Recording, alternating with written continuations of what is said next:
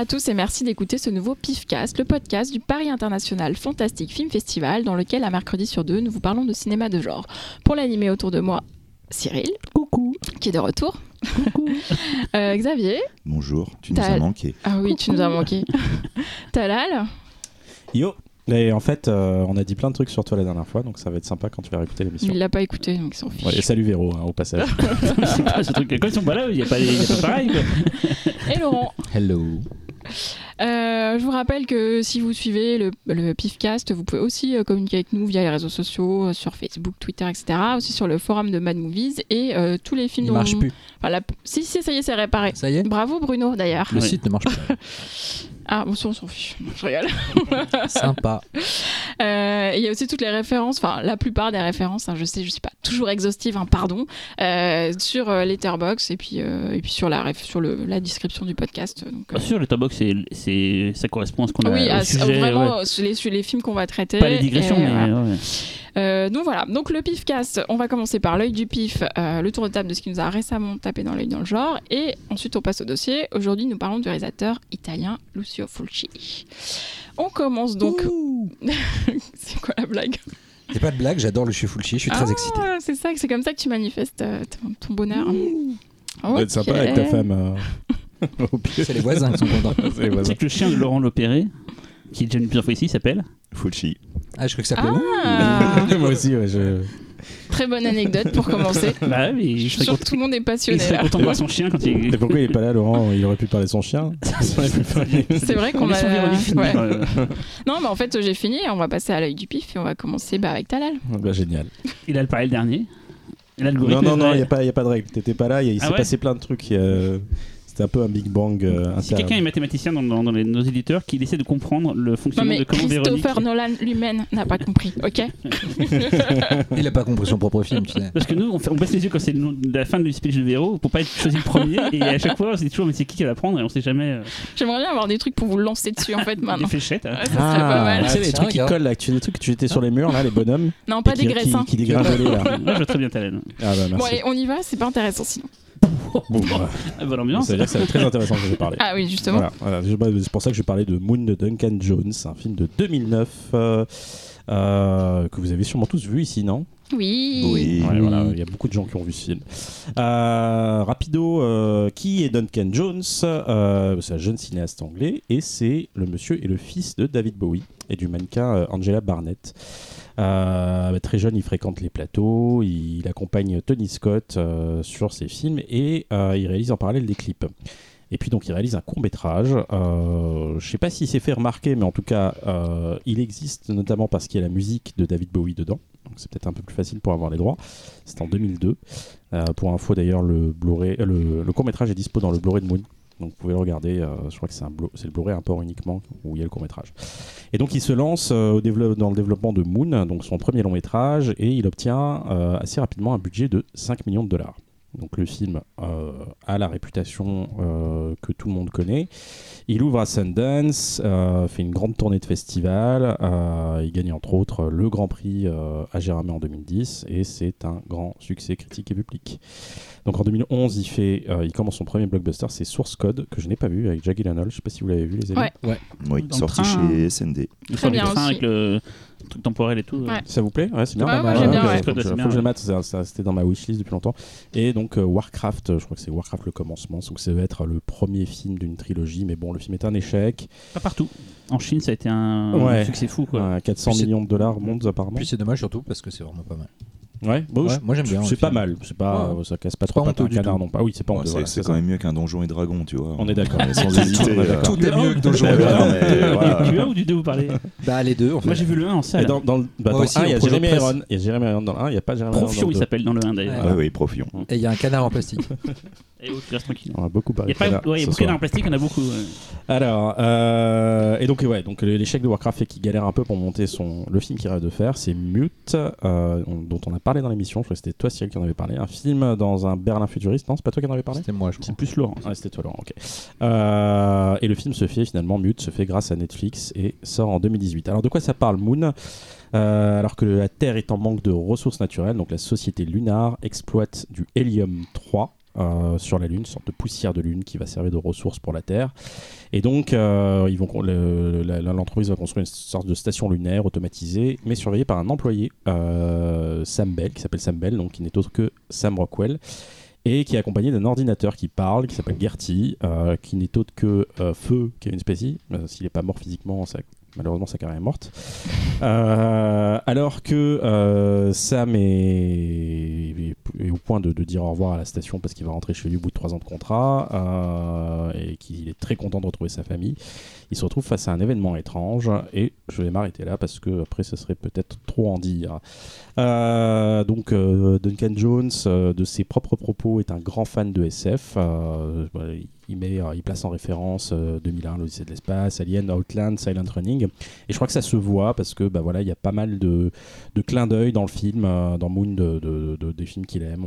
Je pense justement à Outland avec le fameux compte à rebours là, qui annonce l'arrivée de certaines personnes aux mauvaises intentions. Et, euh, et puis bah, le, le gentil robot euh, qui fait naturellement penser à Al, même si bien sûr Al était méchant, Nono Un Riptide. euh, et qui s'exprime. Vous avez pas la ref quoi. Nono Nono. Le petit robot. Le petit robot. Moi, je parle de- Amidilis. moi, je parle de Ouais. Riptide, moi, mec.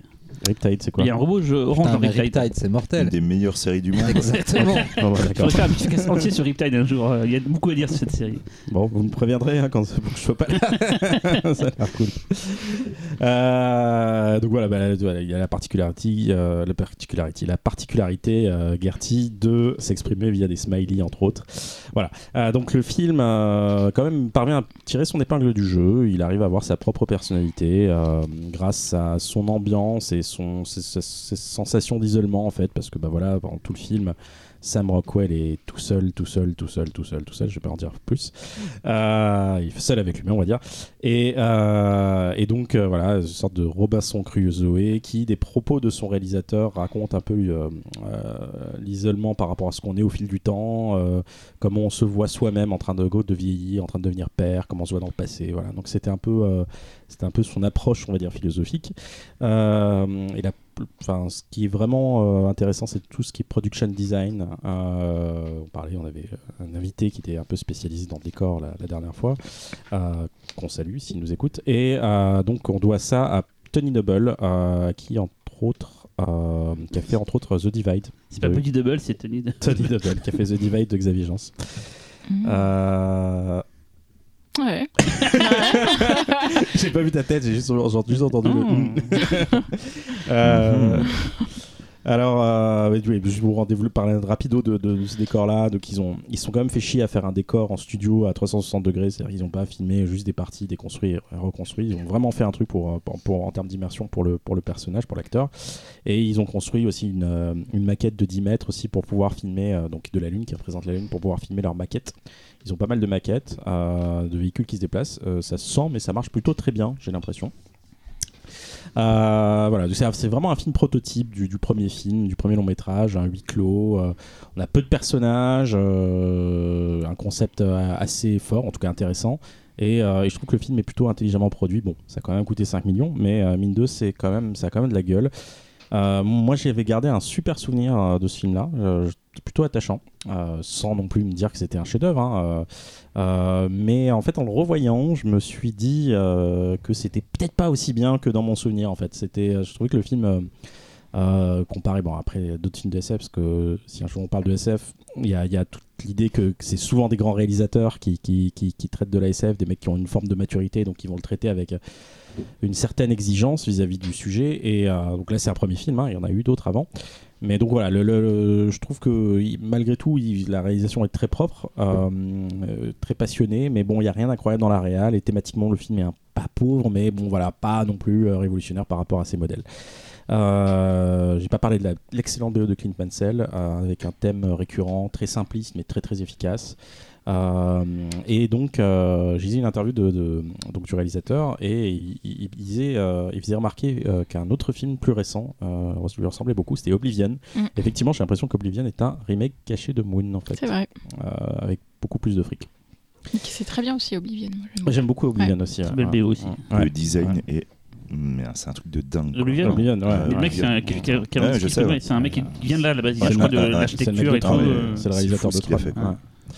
Voilà. euh, et donc, euh, à savoir, c'est aussi le premier film donc d'une trilogie que Jones appelle euh, le Moonverse. Mute était donc le second film. D'ailleurs, apparemment, il y a un caméo de Sam Rockwell. Donc, Mute, c'était un film noir. et il y a un troisième film qui est en préparation, qui sera une sorte de road movie futuriste, voilà, avec qui se passe à peu près à la même époque, plus ou moins dans les mêmes endroits. Enfin, en tout cas, pour qui va faire suite donc à, à Mute. Donc le film, alors j'ai j'ai halluciné parce que j'avais eu l'impression d'avoir vu le film en salle. En fait, non, je crois que je l'ai vu à Gérardmer, en fait. Et euh, parce que le film n'est jamais Non, sorti, sorti. en salle. Moi, je l'ai vu en salle, moi, Mais où? Au marché du film à Cannes. Oui, mais Oui, il ça, pas- oui, pas une il a, il a sortie. pas une exploitation à Ouais. proprement parler. Donc il est sorti directement en vidéo, en, 2010 en DVD en plus en 2010. Voilà. entre temps, bon, l'erreur a été rattrapée. Euh, je, je suis même pas sûr qu'il y ait un Blu-ray français. Si, si. Alors, il y a un Blu-ray français, mais je me souviens plus, il y a un problème dessus. Soit il a 25 images secondes, soit il est entrelacé. Je sais plus exactement. Donc il n'y a pas de Blu-ray français. Mais il, est- y, a- il y a un Blu-ray français, mais il vaut mieux acheter le Blu-ray étranger pour Ouais. qui euh, supporte l'anglais. Ouais. Mais voilà. Par contre, si vous voulez du français, vous aurez une qualité d'image moindre. Bah, sinon, il y a un, alors il y a pour la- le dixième anniversaire du film, il y a euh, le, un- une ressortie 4K. En fait, le film a été remasterisé en 4K. Euh, je sais pas c'est chez quel éditeur, mais c'est aux US, probablement aussi en Angleterre. Donc euh, voilà. Et apparemment, il y a une fin alternative qui a été coupée euh, que vous pouvez voir dedans. Ah. Euh, ça, ça peut Je être suis intéressant. curieuse. Moi aussi. Qu'est-ce que vous en avez pensé, les amis? Moi, euh, je vais faire très rapide, j'adore. Moon, euh, c'est euh, le film que je préfère de Duncan Jones. Je le trouve euh, super humain, super touchant. Puis bon, euh, putain, Sam Rockwell, mais euh, c'est le show Sam Rockwell dedans. Il est ouf dedans. Il est parfait. Vraiment, il est ouf.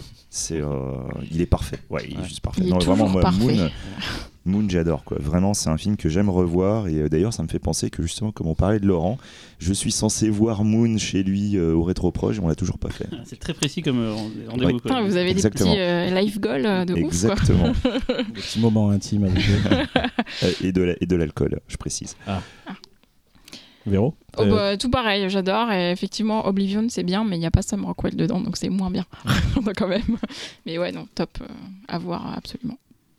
Euh, du coup, euh, comme je l'ai dit, en ayant vu euh, marcher, en fait, on savait pas ce qu'on allait voir. Euh, Duncan Jones, on, on connaissait pas. on- Et c'était dans une salle petite. euh, donc, souvent, salle petite à Cannes égale euh, petit film euh, indé euh, fauché. Donc, je vois le film et, et ça avait vachement de gueule d'un point de vue. La production design, tu l'as dit tout à l'heure et tout, la musique de Mansell, enfin vraiment, et je me souviens d'un film ouais, qui m'avait transporté, un peu chiant, ouais, on va pas se mentir, hein, mais, mais, mais chiant, je veux pas dire euh, nul, hein, euh, non attention, il y a des films chiants et nuls, mais là c'est pas chiant nul, c'est chiant euh, atmosphérique, on dire, non, c'est le vrai, non, le vrai terme c'est plutôt, c'est un film atmosphérique, Parce que chiant c'est péjoratif, voilà, c'est un film atmosphérique, voilà, Choisis ton lexique. voilà, film atmosphérique, C'est pas la cam Voilà. de Cyril en gros. non, non, voilà. mais j'avais bien aimé. euh, je m'étais dit, tiens, et puis c'était une proposition différente. Et puis surtout, tu t'attends à voir un DTV. euh, Enfin, ça, doit- ça, ça influe vachement sur, sur ta capacité à aimer un film. Parce que tu t'attends à voir un DTV pourri à partir au bout de 20 minutes. Et tu vois un truc avec euh, des acteurs confirmés. Enfin, Sam Rockwell et tout. Le... Je me souviens aussi du robot avec les smileys dont on parlait tout à l'heure. Ça m'avait marqué, ça aussi. Et surtout la musique de Mansell, euh, ce thème-là au piano. euh, qui, qui se qui s'agrandit au fur et à mesure, ça fait un peu comme du glace et tout, ça, ça rajoute des nappes et tout à chaque fois. euh, et c'est surtout, je crois, la, la musique qui m'avait vraiment emporté. euh, D'ailleurs, elle est dans la playlist du PIF quand vous êtes dans la salle. elle passe de temps en temps parce que cette BO est magnifique. quoi. T'as une mémoire des BO à chaque fois, ça me. Bah, c'est un truc qui me Bah, parle. c'est la sienne surtout. C'est un Ouais. béophile aussi. Ouais, Non, mais il parlait, pas, ouais. elle parlait pas forcément de la playlist, mais elle parlait du fait que je De retiens dans les films. ouais, euh, ouais, ouais. Bah, c'est un truc qui marque à chaque fois. euh, Ouais, même des fois des films Ouais, plus euh, anodins. Je fais, Ouais, ah, la c'est musique est bien, machin. Bah, ouais, mais je fais Je même pas gaffe. une euh, émission où tu chantonnes plein de trucs. non, non, parce qu'à la fin, je voulais faire la musique de Moon. Et j'ai commencé à la faire, je me suis dit, non, ça pas. Dans ma tête, je l'ai en fait, mais quand je fait, je l'ai retranscrit, c'est nul en fait. Et Laurent, du coup, tu. tu, tu... Euh, j'ai pas vu le film depuis, sa- revu le film depuis sa sortie. Euh, je me rappelle surtout que j'avais trouvé très beau, en effet, enfin pour un budget pas énorme, assez maîtrisé visuellement. Et Sam Rockwell, voilà. Ouais, je veux dire, le film est touchant. euh, on voit un peu venir le scénario, il y a pas, mais c'est lui qui rend, c'est lui qui rend vraiment le film humain, touchant. Mais après, j'adore ce mec. euh, j'ai toujours, euh, même Très dans, bon dans les associés euh, de Ridley Scott. il- il- Ouais, c'est là que j'ai découvert. C'est dans celui-là que Matchstick je l'ai Man découvert. euh, avec Nicolas Cage. Et euh, mais même dans un truc tout pourri comme putain il a fait il a joué dans un slasher tout naze euh, au début des années 90 Il y en a un paquet des slashers tout nazes. hein, mais je me rappelle plus le titre alors que c'est dans leur série slasher de Matt qu'on a refait c'est moi, qui ai fait le truc sur les premiers pas des acteurs sur les slashers Euh, bref euh, Hell coup. Night je crois ça s'appelle un truc comme ça Hell Night il me semble bref et le film est nul mais lui il est bien mais il est toujours il, est toujours- il a toujours bien Quelle belle mec. phrase. Ouais, c'est un putain d'acteur j'adore Ouais. Enfin, sur la jaquette du DVD aussi. Happy Hell Night. Happy Hell Night voilà non c'est pas bien Euh, tiens, je me donne la parole. Allez, Allez, Ah, ça, ouais. ça, j'ai pas comme Laurent parle. Non, vraiment, je peux pas chercher à chaque fois avec mon histoire d'algorithme. C'est mais- vrai que t'es lourd. peu. Oui, c'est lourd. Mais Quand il a parlé en dernier, je me suis dit ça va être lui. Non, alors moi, je me suis pris une petite claque, mais bon, si vous me suivez euh, sur euh, les réseaux sociaux, vous avez peut-être vu. Euh, J'ai découvert Tommy de Ken Russell euh, il y a pas longtemps. Ça faisait partie de la carte blanche de Marjane Satrapi euh, à l'étrange festival. Donc c'est un film de 1975, euh, écrit donc par Ken Russell et euh, coécrit par euh, Pete Townsend, qui est un des fondateurs du groupe euh, The Who. Euh, donc c'est un film anglais, évidemment. Et c'est un film musical qui est adapté d'un opéra rock qui était déjà écrit par les Who et qui est sorti sous forme d'album en 1969. Euh, et dans le rôle titre, euh, donc Tommy, euh, qui joue Tommy, c'est Roger Daltrey, qui est le chanteur et fondateur. C'est bien trouvé. C'est bien, Tommy. Oh putain. Ça valait le coup d'interrompre Véronique pour ça. Bon, quoi. voilà, vas-y, continue Véronique. t'as fini avec tes références de boomer là J'ai préféré le faire maintenant, comme ça après t'es tranquille. Euh, donc, euh, de quoi ça parle? Euh, Tommy, c'est euh, est un petit garçon qui devient euh, sourd-muet, aveugle euh, du jour au lendemain parce que euh, il assiste à quelque chose dans sa vie, quelque chose de, de dramatique. Et toute sa vie ensuite ne va être faite que de drames, de sévices et d'une passion pour le flipper. Voilà, je vais pas en dire plus parce que le film part vraiment dans plein de délires. C'est complètement euh, euh, psychédélique en fait. Donc c'est un mélange de d'humour, euh, d'horreur, euh, de drame. euh, enfin, c'est indescriptible. La musique est formidable. Enfin moi ça m'a vraiment emporté quoi. Enfin je suis sortie de là, j'ai été galvanisée. Il y a un casting de dingue. Donc évidemment il y a Oliver Reed qui est dans quand même pas mal de films de Ken Russell et on l'adore n'est-ce pas? Mais il y a aussi des guests comme Tina Turner, Elton John, Jack Nicholson qui, qui a un rôle aussi de docteur hein, qui est excellent comme d'habitude. On voit aussi Robert Powell que j'adore puisque c'était lui dans Harlequin, vous savez les films. papa. Voilà, il joue le papa dans Tommy et c'était le, le, Le harlequin de harlequin. voilà, de- de- du film dans la, qu'on a, dont on a parlé dans le, le spécial House Protection. Et en fait, euh, c'est intéressant parce qu'il y a aussi un sous-texte, euh, donc c'est vraiment une farce délirante, euh, psychédélique et tout, et il y a une espèce de sous- sous-texte qui critique la société consumériste, le fait que tout le monde se cherche des guides et des raisons de, de croire en des choses, etc. Donc c'est Très moderne. Voilà. Parce que même maintenant. tout à fait, c'est tout à fait encore d'actualité en plus, et vraiment, mais enfin moi je, je suis sortie de là, mais j'étais en transe et je franchement la musique, la dernière chanson du film, je pense que je l'ai eu dans la tête pendant une semaine. quoi. Je pense que je l'ai en ce moment même dans ma tête en fait. Des Oh, en, fait, a- en fait, elle a des acouphènes et tout. elle a chopé des acouphènes là-bas. Vas-y, fais comme Cyril, chantonne et puis on va voir si ça ressemble. Non. en fait. Non Euh, bon voilà, donc j'ai pas grand chose à dire de plus à part euh, voilà Ken Russell pour l'instant c'est un sans faute parce que même le repère du verre blanc j'avais aimé. Ouais. donc, euh, Tu es parfaite. J'ai toujours cru que c'était une biographie. Parce que comme il a fait plein de, plein de biographies de, de- de chanteurs et de groupes. Oui, euh, mais euh, il a fait aussi. Alors moi, j'ai pas encore vu, mais il a fait pas longtemps après Tommy, euh, Listomania, ah, aussi avec Robert Daltrey, mm. mais qui est une fausse biographie, il me semble. C'est pas une vraie. euh, C'est une fausse voilà. biographie. ouais. Et J'ai toujours cru que Tommy c'était une biographie des goûts. En fait, c'est vraiment. je- comme-. Ouais, mais moi aussi, mais vraiment, comme toi. ouais. ça, en C'est fait, c'est une euh, adaptation d'opéra rock comme The Wall, Comme par j'ai exemple. j'ai cité The Wall du coup, mais euh, Ouais. qui est d'ailleurs un, un chef-d'œuvre Chef-d'œuvre euh, absolu, total. ouais, et on est toi, on, en d'accord. a- on est d'accord, mais, Ouais. mais Tommy, c'est ça que j'ai toujours voulu le voir. Et quand j'ai vu qu'on en parlait sur, Je sur Instagram, euh, bah, le côté psychédélique et la musique et surtout les flippers. euh, c'est con, mais je sais que c'est très important dans le film. J'avais vu les, photos des décors et tout. Il y avait un Mhm. truc. Ah, euh, mais les décors sont dingues. Euh, c'est vraiment à voir. euh, a C'est plein vraiment plein lui, surtout, en salle, quoi, de l'expérience Ouais, bah, en du salle. coup, ouais, C'était la euh, pellicule Euh, alors, aucune idée. Aucune idée. Par contre, le format est assez particulier, c'est du 4 tiers. Donc, euh, Format académique, euh, genre. euh, un- un- Ouais, euh, voilà. Donc, euh, je- après, je sais pas dans quel format était faite la ouais, projet. sûrement de la péloche. hein. Je peux pas dire. Je, je ne Non, c'est pas. vraiment une question, euh, pas. Donc, c'est- du coup, toi, Euh, toi, Cyril et Talal, vous l'avez pas vu euh Non, c'est Ouais. c'est vraiment on the top of the checklist. Ah ouais Pour faire de pour parler en anglais. Ouais. J'aurais pas cru ça, tiens. Ah oui, j'ai super envie de le voir. Bah, Ah mais pour- franchement, pour si un Ken jour Russell, t'as pas trop le moral ou quoi, Reed. ça va te rebooster. Ah oui, c'est un truc Ouais, à feel ouais, good. euh, ouais. Ok. Franchement, ouais. Bah, c'est ce que dit Véro, D'ailleurs, hein, je, je- je- je me permets, Vas-y. euh, moi Tommy, euh, j'adore. Déjà, j'adore l'opéra rock de, des Who, mais euh, putain, la, la version de Ken Russell, elle est absolument mortelle. Il faut savoir que Pete Townshend, justement, lui, il a, il a subi des, euh, des attouchements quand il était enfant. Donc, c'est inspiré de sa propre vie, plus de sa vision du monde. Et euh, c'est euh, pour Ken Russell, je trouve que c'est un de ses films les plus lumineux. C'est vrai que tu ressors, t'as la banane, t'as de Mhm. l'énergie et tout. C'est un truc de dingue. Déjà, les, les, les- les morceaux sont mortels sur l'opéra rock, mais la version euh, du film, euh, c'est, je trouve que ça, ça transcende encore plus les morceaux.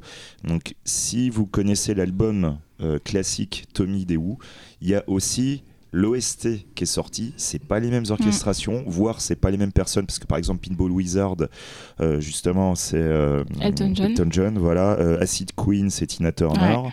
Et, euh, et, par exemple en orchestration, Simi Filmi, qui est donc la fameuse chanson de fin, euh, et c'est la version que je préfère. euh, Ouais, c'est Simi, euh, euh, Simi Filmi euh, Listen Ouais, to. You, c'est une espèce de Ouais, double un, chanson. c'est un truc de fou.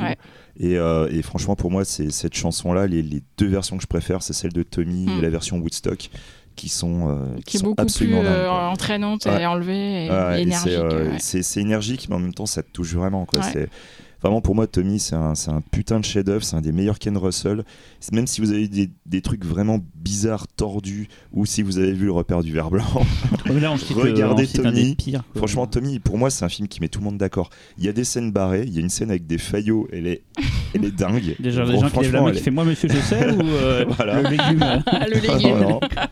Mais je vous jure, c'est complètement dingue. Je regrette vraiment Je de hein. moi, je, moi, je regrette vraiment de ne pas l'avoir vu en salle, mais putain, mais euh, j'adore ce film. Quoi, T'as t'as la voix un peu enrouée, toi, non euh Un petit T'as peu. ouais. chanté, euh, t'as Faudrait chanté faire du un- Tommy hein, toute la nuit Ah, là, ça va être compliqué. Là, j'ai pas la voix de Roger Daltrey. Faire un double programme du coup avec Phantom of Paradise et Tommy, ça serait genre une super soirée quoi. Ah, mais ce serait Ah dingue. ouais. hein. Moi, je serais fou. Moi, je Ah, pète un sur- fusible. Hein, là, je je- dirais- je- rapproche dans ma Picture tête. de- Non, c'est pas bien ça, mais euh, Si, le film est sympa, mais bon. c'est pas au niveau Phantom of Paradise. Non, mais euh, Fantôme et Tommy la- l'atomisent, mais ça reste ah, le sympa. Tommy, c'est pas mal. Ah. je- On va se calmer. Non mais d'un point de vue des, musicalités, je pense que c'est même très proche, je trouve. euh, parce que Tommy, ce que j'ai en tête, c'est assez proche de la style de musique que Phantom of Paradise. Enfin, c'est l'image que je me fais. euh, On est dans du rock, est du rock grandiloquent. Donc, Glam. euh, ouais. Euh, Laurent, tu l'as vu?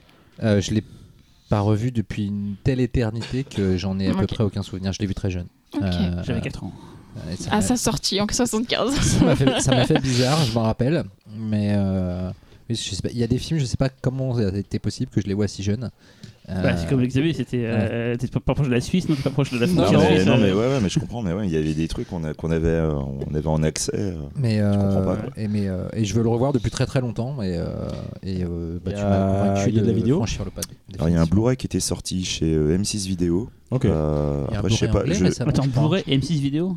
Ouais, ouais, Blu-ray, c'est de la musique, Vidéo, M6. ouais. C'est pas SND euh... Bah, M6 Vidéo, c'est la branche. Ouais, Oui, ça fait ah, partie des SND. Ok, d'accord. c'est d'accord. Parce que M6, c'est- quoi. Pour moi, c'était genre à l'époque de la VHS. Non, non, non, non, non, un- non. Blu-ray à l'époque, je sais comment ils ont fait. Non, non, mais même si c'est SND qui s'en occupe, c'est estampillé ok, M6 ok, Vidéo en fait. Donc il existe encore ce truc? Et euh, bah, je sais pas, je je sais pas si on a encore les droits, je sais pas si on l'édite encore, mais euh, C'est que c'est Sony euh, aux États-Unis? Doit y avoir un Blu-ray. Pas, pour pas. savoir ça mais en tout cas voilà, enfin il y avait un Blu-ray avec une, une, une jaquette rouge et tout machin, Mm. bien pétante, euh, c'était plutôt cool. Et alors par contre là c'est vraiment de mémoire, donc si j'ai des conneries, je suis désolé. Il me semble que Tommy, il avait un truc particulier euh, au niveau du son en salle. Alors je ne confonds pas avec Quadrophenia qui lui avait un ça, truc de son euh, sur l'album. Mais il me semblait qu'il y avait un truc particulier avec le 5.1. Je crois que c'est peut-être pas du 5.1 mais du 5.0, du 4.1. Enfin, il y avait un truc particulier 4.1, avec le pas son pour de les- la Tommy, poésie, ça voilà. Oh, elle est Oh, belle. putain. elle est belle. T'as Euh, raté une émission, mais tu es revenu en forme. quoi. C'est- T'avais un peu stock trop, de blagues à Un écouler, là. trop, hein. Non, pas spécialement. Non, mais 4 elle est sympa, 4 Elle est pas mal, Ouais. J'ai bien aimé les faillots. C'est raffiné, c'est raffiné. Il y a un un Blu-ray anglais, il y a un Blu-ray US. Laurent, il est à part, lui.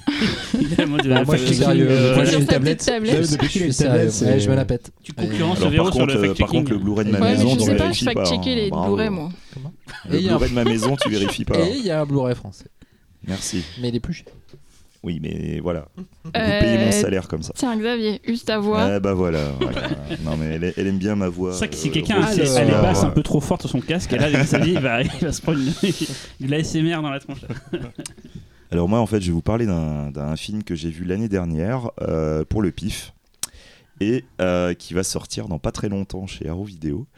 Euh, c'est un film très particulier, donc attention je mets des warnings à tout le monde, c'est un film que j'adore, c'est typiquement le genre de film que j'adore, donc si en temps normal vous n'aimez pas les films que j'adore, cherchez même pas, c'est pas pour vous quoi. Je peux, je peux dire qu'il m'a teasé avant, le- le- avant qu'on démarre. Il fait Ah, je parle d'un film que t'as détesté. Euh... C'est ça. je Parce que de quoi il parle. euh. Non parce que moi, moi j'étais mais on fire dessus, j'ai adoré. C'est le truc avec le sanglier là? Non, pas du tout.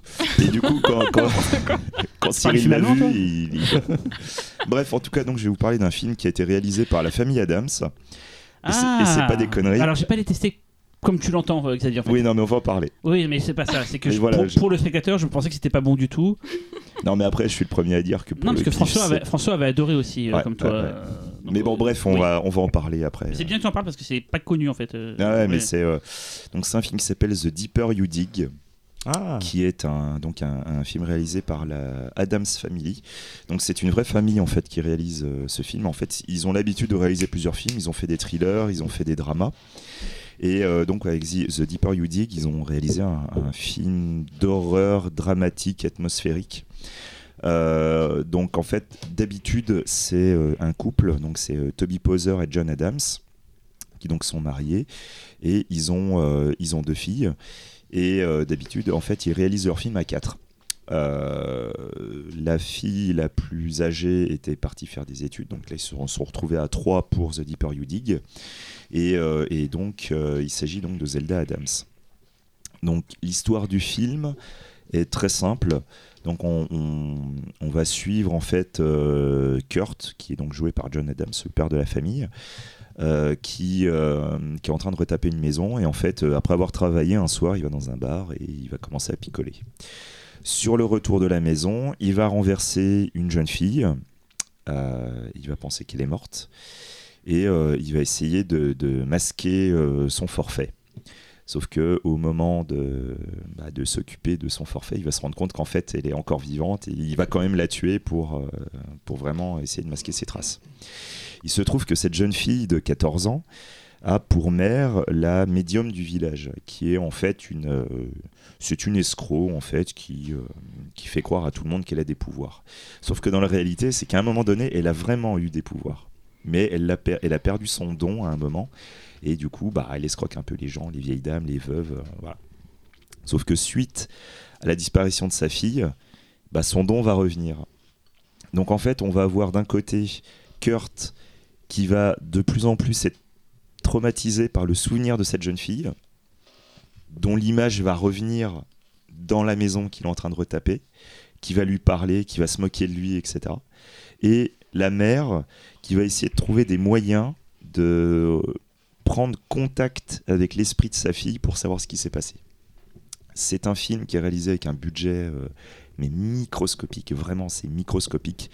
Euh, si vous regardez la bande-annonce, vous aurez l'impression d'un truc tourné en DV dégueulasse et tout. Oui, c'est le cas. Mais moi, ce que j'ai vraiment beaucoup aimé dans ce film, c'est qu'il y a une, il y a un style d'écriture qui moi m'a vraiment touché. J'ai vra- vraiment aimé les personnages. C'est un film qui est présenté comme un film d'horreur, comme un film d'épouvante. Euh, sur ce point de vue-là, j'aurais tendance à dire qu'il y a des trucs qui fonctionnent, il y a des trucs qui sont complètement ratés. Mais il y a une, écriture sur la, philosophie de la mort et sur la philosophie de de la vie en fonction de ce que la mort te fait comprendre sur la vie. Il y a quelque chose que je trouve d'assez fin, d'assez touchant qui fonctionne vraiment. Et je trouve que c'est pas si mal joué que ça. Franchement, la fille, je suis pas au on fire. Bah, après, c'est son rôle aussi qui est, qui est pas trop.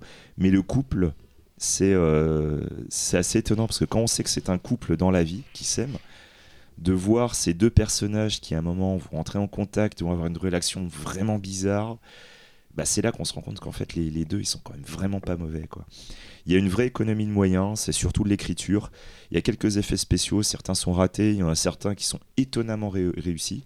C'est, on est vraiment en mode, en mode euh, euh, do it yourself. Franchement, faut voilà. C'est un film qui est pas forcément facile parce que c'est un film qui te si tu, si tu te bases juste sur la bande-annonce, je pense que ça va pas répondre aux, critères qualitatifs d'une majorité de personnes sur la qualité de l'image, la qualité du son, etc. Et ce serait vraiment dommage de passer à côté. Quoi. Il y a des choses qui sont vraiment belles. Avec ce, par exemple, je sais pas, le, le- fait que Kurt, euh, au fur et à mesure où il va retaper cette maison, va parler de plus, de plus en plus souvent avec le souvenir ou le fantôme de la jeune fille et petit à petit en fait va même arriver à commencer à choper des, tics de la jeune fille ou des goûts de la jeune fille. Il y, a- vraiment un truc sur le trauma sur la manière dont ça te, ça te transforme. Vraiment dans l'écriture c'est euh, moi je trouve ça euh, assez génial quoi. Ce que ce que du coup je trouve euh, très courageux de la part d'Arrow c'est qu'ils sortent le film le 5 octobre un magnifique coffret qui est pas très cher je crois que c'est 20 pounds et tout blindé de bonus euh, il y a un documentaire sur la famille euh, il y a euh, leur film précédent, je crois que c'était un thriller, je me souviens plus du titre. Franchement, moi, ce coffret-là, je vais le choper direct. C'est un film vraiment imparfait, donc je veux pas trop, je veux pas trop hyper sur le film. Il y a très forte chance que vous n'aimiez pas, mais il y a quelque chose. Il y a vraiment quelque chose. Et tu sais, c'est quand tu, tu- commences à découvrir les œuvres d'un auteur. Bon, là, en l'occurrence, l'auteur, c'est une famille. Il y a un moment, tu, sens qu'il y a, un truc qui petit à petit va, va sortir. Et moi, je sais que euh, j'ai tellement aimé The Deeper You Dig, je sais que leur prochain film, je vais les regarder. C'est sûr, c'est évident. Et j'attends le moment où ils vont vraiment euh, exploser. Et voilà, et du coup, le coffret, moi, je vais l'acheter aussi pour les soutenir, pour vraiment qu'ils continuent à faire des films. Voilà, moi, je conseille vraiment à tout le monde de le regarder. Vous aimerez peut-être pas. C'est peut-être un peu raide de vous montrer des trucs pareils. Mais putain, c'est. euh, Il y a une sensibilité, il y a un truc, il y a un vrai truc. Et ça, je trouve ça plus honnête qu'une majorité de blockbusters qui sont supra chiadés qu'on peut voir au Cinoche euh, ou en vidéo. J'ai deux questions. Moi aussi. Est-ce que quand, quand Kurt retape sa maison, est-ce qu'il a chaud Et, euh, entre, en- C'est-à-dire, est-ce que Kurt ruisselle Enfin, Voilà, donc ça c'est ma première question. ma deuxième Oui, question, c'est que ta description me rappelle un peu Pie Wacket. Il y a Est-ce un que peu c'est de un, ça. c'est un peu le même euh, genre Ouais. d'ambiance de- Ouais. Il y a une histoire de possession non Plus produit Non. dans Rocket. Enfin, de Ouais. possession de Un quelqu'un qui est mort. Oui, il y avait un démon. Oui, il y a un avait démon, pas- mais c'est surtout le côté Ouais, mais il y a un intimiste, côté- euh, ouais, famille, C'est euh, exactement ça. familiaux, C'est l'ambiance, euh, c'est l'ambiance. le paillot. fantastique qui s'invite mais qui reste euh, vraiment lié aux liens familiaux. C'est ça. ça- C'est exactement ça. C'est bah, exactement ça, mais avec moins de moyens. Encore mais c'est il y a un côté ouais rough que moi j'aime vraiment beaucoup quoi. Pas le rappeur, hein. Non. Mais du coup voilà autour de cette table je pense qu'il n'y a que Cyril qui l'a vu. Mais juste pour expliquer, euh, on a une vingtaine de films chaque année au pif et on en revoit 600. Et il y en a certains, je sais d'avance que c'est pas possible parce que c'est pas dans les, dans les canons. euh, ce qui est débile parce qu'on a déjà passé, genre Curtain par exemple, avec le, la Ouais, ouais, de fait. c'était un film indépendant et pourtant on, on l'a on l'a programmé. Ouais, Ah mais bah, avec un The- pitch pareil, t'étais obligé de le passer. Ouais, mais là, Ouais, mais, fois, euh, ouais, genre, mais on The, peut- The Deeper You Dig Ouais. c'est- avec les avions, on pourrait parler de Bud Boy par exemple aussi. Ouais, Bud Ah oui. Boy qui est un Boy, ouais, film qui a un pitch génial ouais, et pourtant qu'on n'a pas pris parce que c'est que t'avais pas un canapé tueur aussi. ouais Si, ouais non mais ça ça ça euh, c'était mon vous, kiff avez, vous, perso avez, vous avez passé, vous avez Mais- passé Crazy Strangler. hein. C'est le seul film. Ouais, mais ça, c'est un film Lequel je suis sorti. c'est Euh, vachement bien, C'est un film euh, produit avec euh, des gens de talent derrière. Il y avait produit. Enfin, tu vois, c'est Crazy Strangler, c'est c'est pas le même niveau. Pour pour pour ce film-là, pour non, et juste pour finir pour Deeper du Dig. J'ai pas dit non en mode euh, parce que je c'est pas le damage control c'est juste au bout d'un moment faut faire des choix et je sais que celui-là c'était pas possible même si ça m'a quand même vraiment fait chier parce que la démarche est hyper intéressante. En plus la sûr. famille moi j'étais en contact avec eux donc ça m'a ça m'a vraiment fait chier de leur dire que c'était pas bon parce qu'ils étaient déçus. Et surtout on aurait pu les avoir. Ils étaient en France ils ont montré le film à Marseille dans un festival de film underground à Marseille. Et ils m'ont dit bah nous on est prêt à monter à Paris c'est tout. Donc ça aurait été vraiment cool comme projection mais au bout d'un moment il y a des choix à faire et tout T'avais voilà. Non, une mais- famille et t'étais vraiment sans cœur quoi. Une Non, mais entière, après- elle était devant toi et t'as dit Non, non, parce que mais- vis-à-vis, ça se pour, trouve, pour- demain, pour la, pour la trucs. dé- pour la défense de Cyril aussi, moi quand j'ai euh, j'ai j'ai dit que j'avais adoré le film, mais pour moi c'était un film LUF. Donc ceux qui connaissent le Lausanne Underground euh, LUF, Film. Festival, il a été pris au LUF. Et voilà, enfin, pour Mais- moi le LUF c'est le meilleur endroit si pour le jamais passer. on a un jour un coup de cœur comme ça et tout, euh, si on arrive à justifier aux gens, tu vois, on a, on a, on a passé euh, Bullet of Justice par exemple, euh, Mhm. et on avait très bien justifié aux gens pourquoi on l'a pris, et tout ça, et pour les, les raisons qui ont fait qu'on a pris le C'est film. cool. C'était Oui, cool. mais ça pourrait passer. En fait, on passe pas de nanar au, au festival, c'est pas Vous le avez but. passé euh, Crazy Strangler. Mais Chris Non, mais Strangler, c'est un film qui, a- très qui a- qui est reconnu, Non, tu vois ce que je veux dire Même si t'as pas aimé, c'est un film qui est reconnu, qui a fait énormément de festivals et qui. C'est pas le même niveau. Euh, Deeper Dudic, c'est vraiment du l'indé pendant le budget. Ah ouais, ouais, non mais vraiment. hein, Mais euh, c'est des fois une qualité. Et là, et là, juste quand je l'ai vu, j'ai fait ouais, non, ça va pas le faire. Mais c'est pas euh, euh, contre le film. C'était plus par rapport au spectateur où normalement il y a des choix à faire. Et euh, j'estime que quand tu payes une place de cinéma, euh, et, Bien et- sûr, bien sûr. et que tu vois un truc comme ça, tu pourrais très mal le prendre en fait. Et vous avez passé Crazy Strangler. Arrête. Non mais par contre, par contre, moi le truc que je que je, je demanderais à tous les auditeurs, c'est ne piratez pas ce film. Là, c'est dommage. Vraiment hein, quoi. il le mérite pas. Achetez-le, franchement, putain, c'est pas le prix du Blu-ray euh, chez Arrow. Ok, il sortira sûrement jamais en France, il y aura peut-être jamais version française, franchement. Alors, Mais si, vous- si vous le regardez, si, vous, si l'anglais vous le supportez ou vous le lisez, achetez-le chez Arrow. Vraiment, enfin, c'est, c'est la famille, c'est elle qui produit, qui Mhm. réalise, qui écrit, qui joue dedans, qui monte, qui fait les effets spéciaux. Enfin, là, pas tous. c'est bruit à la bouche aussi. Mais franchement, c'est. C'est une euh, démarche sincère en fait. voilà, Euh, c'est une démarche, une démarche sincère et honnête. Et moi, franchement, j'ai envie qu'ils continuent à faire des films parce qu'à un Ouais. moment, ils vont faire un truc qui va claquer tout le monde, quoi. Mais vraiment, c'est obligé. Donc vraiment, ne le piratez pas, vraiment. C'est c'est super cool que Arrow euh, mouille sa chemise pour Ah sortir ouais, des carrément. comme ça. C'est vrai qu'ils ont, surtout en ce moment, ils sont un peu au firmament en ce moment, et ils se permettent de sortir des trucs que t'as jamais, dont j'ai jamais entendu parler. Justement, j'avais j'avais vu l'annonce de Deeper You Dig. Mhm. J'ai dit, mais qu'est-ce que c'est que ce truc-là? En plus, gros coffret, tout ça, Ah ouais, en- ça va être mortel, il met les projecteurs dessus. Bravo Arrow, quoi, franchement. Enfin, Mais le je- film a une petite réputation. Genre que Fantasia, il était passé, il y avait eu un petit buzz autour du film. Ouais, et ouais, tout, ouais, euh, mais après, après, si vous regardez les critiques, il y a des gens qui n'ont pas du tout adhéré au truc. Mais par contre, quand, quand t'adhères, tu vois, ça fait partie de ces films, il n'y a pas de juste milieu. C'est soit t'adhères pas, tu, tu restes vraiment dehors, ou soit tu rentres dedans et tu fais putain, c'est bien quand. Laurent, je te vois glandouiller là. donc- Tout à fait. À part dire des conneries du genre Ken Russell, mais. Moi, je vais vous parler de ma bière parce qu'il y, a un- il y a un très j'ai joli, eu peur qu'elle parle de ma bière. parce qu'il y a un très joli poème dessus que je vais vous lire. Voici que la saison décline, l'ombre grandit, Il s'est dit, l'azur l'émission sera décroît. pas assez longue. Le euh, vent fraîchit sur la colline, l'oiseau frissonne, l'herbe a froid. Bon, il y a un autre, une autre strophe, mais je vous le dis pas. c'est Voici revient Hugo. aux extraits C'est végétaux de avec Victor- du Coran et c'est de Victor Hugo. olivifiés, euh, Et il y a c'est de Victor Hugo sur ma bière et je trouvais que ça méritait d'être C'est pour ça que tu voulais la prendre, c'est toi qui l'as choisi. hein. Exactement, parce que euh, j'ai trouvé l'étiquette jolie. Alors non, je vais vous parler. euh, alors en fait, j'ai pas le temps de regarder de film parce que pour cette émission, j'ai regardé à peu près 492 Lucio Fulci, Mais ou non. re- vu ou revu. Euh, non, mais j'ai j'ai revu les trois quarts de sa Euh, parce que j'adore Lucio Fulci, donc c'était un plaisir. Bref, euh, du coup, bah, je vais vous parler plus d'une série télé, voilà, parce que c'est plus court. Euh, T'as parler d'un full chic euh, dont on parle pas aujourd'hui aussi. bah non, non, ça aurait été triché. Puis une série Si, télé, je- je c'est peux en cumulé, c'est plus long qu'un Je film. sais, mais j'ai regardé que le pilote et je ne Je vais parler sais, que je du pilote. sais de quoi tu vas Ah, parler. mais- Mais t'as regardé la feuille, mais t'as- je Non, je faire. regarder la feuille. Non, non, je regarde son Ouais, sa vas-y, liste. vas-y. C'est la liste des Fulci. Hein, bon, bref. Euh, euh, je vais vous parler de euh, la nouvelle série produite par Ridley Scott, Raised by Wolves, Je le savais. euh, qui est une série de SF créée par euh, Aaron Guzikowski. Euh, qui euh, est bien connu euh, notamment pour être le scénariste de Prisoners de Denis Villeneuve, qui a aussi créé la série The Red Road avec Jason Momoa. Voilà. Et la série est produite par Ridley Scott, qui réalise les deux premiers épisodes, tandis que d'autres sont réalisés par son fils, Luke Scott, qui avait fait le moyen Morgan. C'est avec une inconnue du grand public qui s'appelle Amanda Collin, qui est une actrice danoise. qui Est-ce qu'elle a des yeux? Ça y est, j'ai compris. pas compris, moi. Amanda euh, Collin a C'est pas mal, c'est pas mal. Euh, qui est surtout connue pour avoir joué dans euh, le troisième épisode, je crois, des enquêtes du département V. C'est mieux que Ken Russell en fait. Faut, Euh. faut en faire un classement à la fin des meilleures vannes. Ah, Tommy. C'est bien trouvé, c'est bien Tommy? Ouais, bon, bref. Et euh, c'est aussi avec Travis Fimmel, qui est bien connu pour être euh, le, le Gosbo de Viking, et qui a aussi joué dans Warcraft euh, de Duncan Jones, dont on vient de parler. Euh, de quoi ça parle? Ça se passe dans un futur assez lointain où euh, l'humanité s'est autodétruite après une guerre euh, religieuse. Et où une. bon, c'est c'est assez plausible. hein. Tu crois que ça peut arriver? A- c'est pas impossible. Et, et des, des survivants athées ont créé une arche.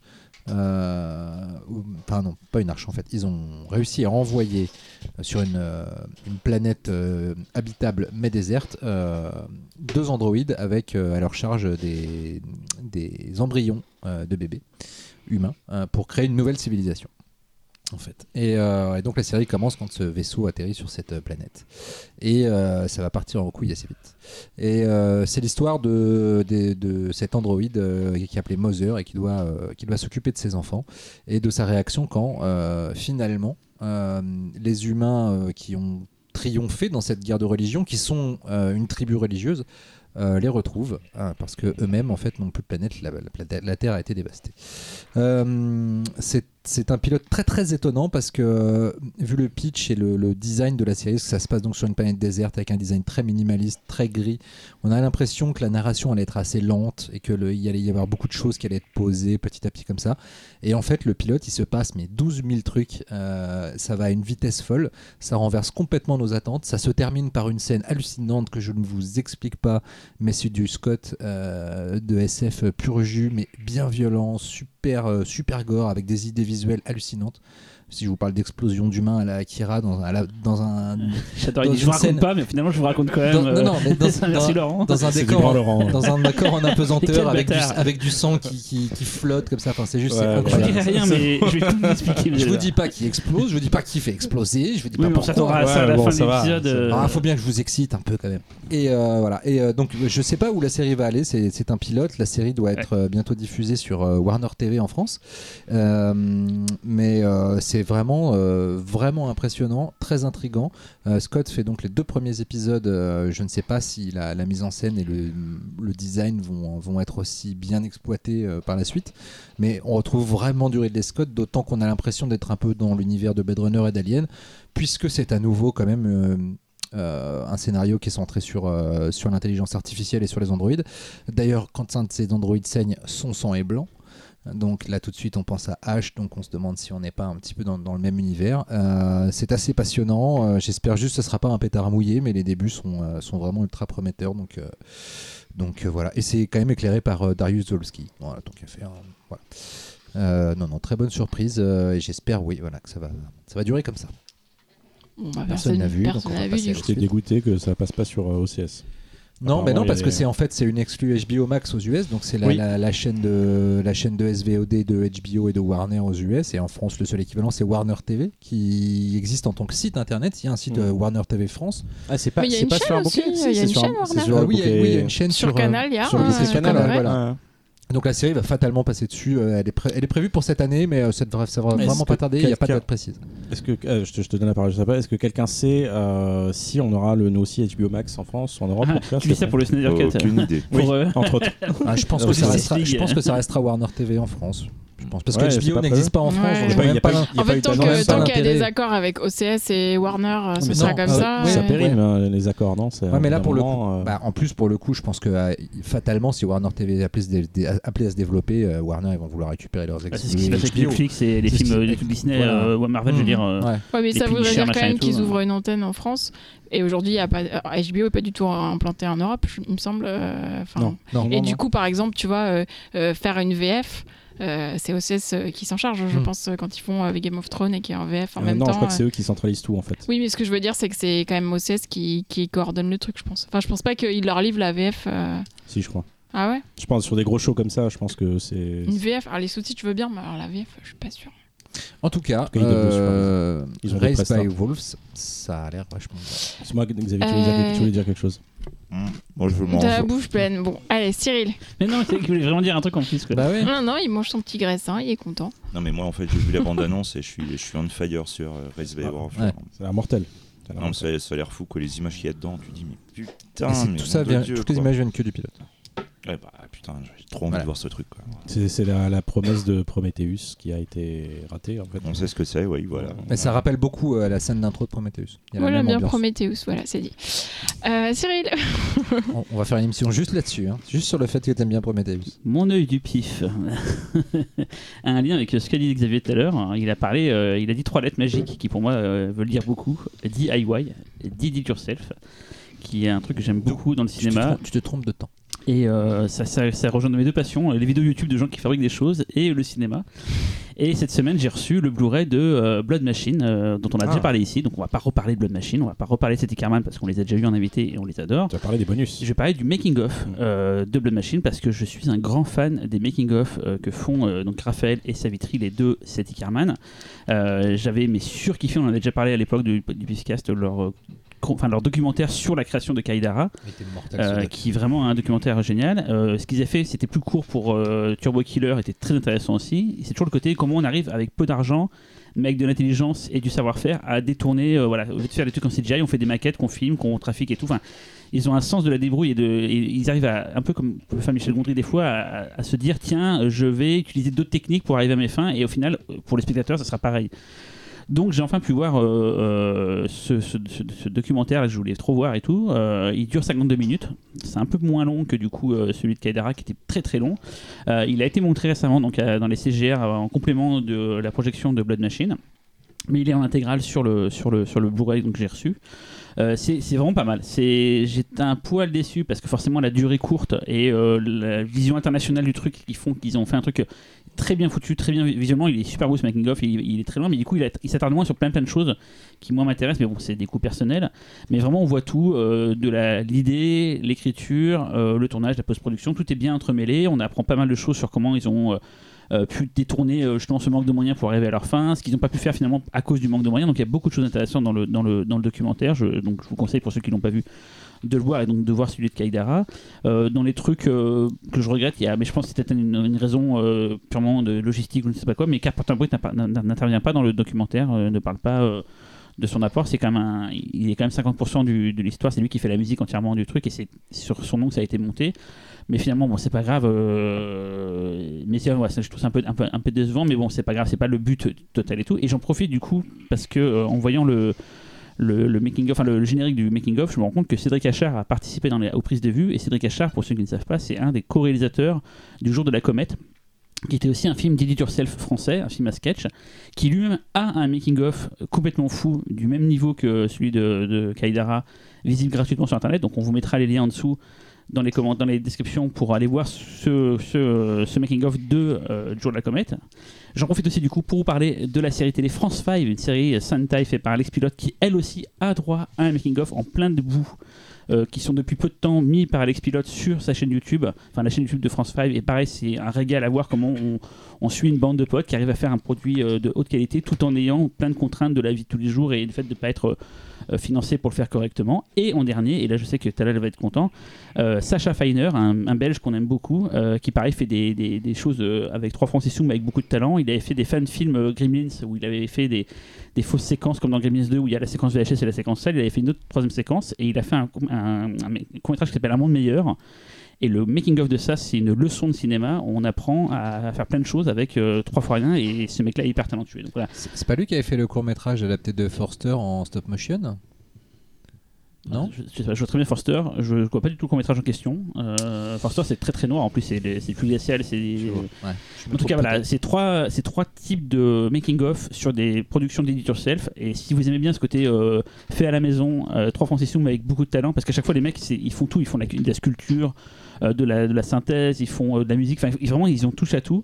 Voilà, c'est trois, trois, donc le jour de la comète, euh, Sacha Feiner et France Fay, c'est trois, en plus de bien sûr de, de celui-là de, de Blood Machine, c'est voilà, c'est trois exemples de making-of que je vous conseille euh, mortels. Et, Donc on a et- des liens, c'est ça? Tu nous donnes les Ouais, liens je te euh, je les les liens dans et on le- les mettra dans la description. Ouais. C'est ça, il a fait Dernière Porte au Sud, qui est une adaptation de, De Foster. En, en stop motion de Forster, euh, dont la musique a été composée par Alexandre Poncet. Oui, parce que oui, Alexandre a fait aussi la musique d'un monde meilleur aussi. Il a fait c'est aussi la vrai. musique d'un monde meilleur. Mmh. Ça, va euh, ouais. Oui, oui, non, pour réagir rapidement, c'est trois équipes euh, très talentueuses, euh, des gens. 4 enfin, avec du coup France 5 aussi. Quoi. Oui, oui, oui, oui, puis c'est des- bah, je, je connais moins France 5, même si, si on connaît Daniel tous Ouais. les deux. euh, mais euh, c'est c'est des gens en fait qui, qui, qui, qui montrent que euh, voilà la, la- la contrainte euh, du temps, de ce que ça implique de faire un film, parce que faire un film ça peut prendre 3, 4, 5 ans.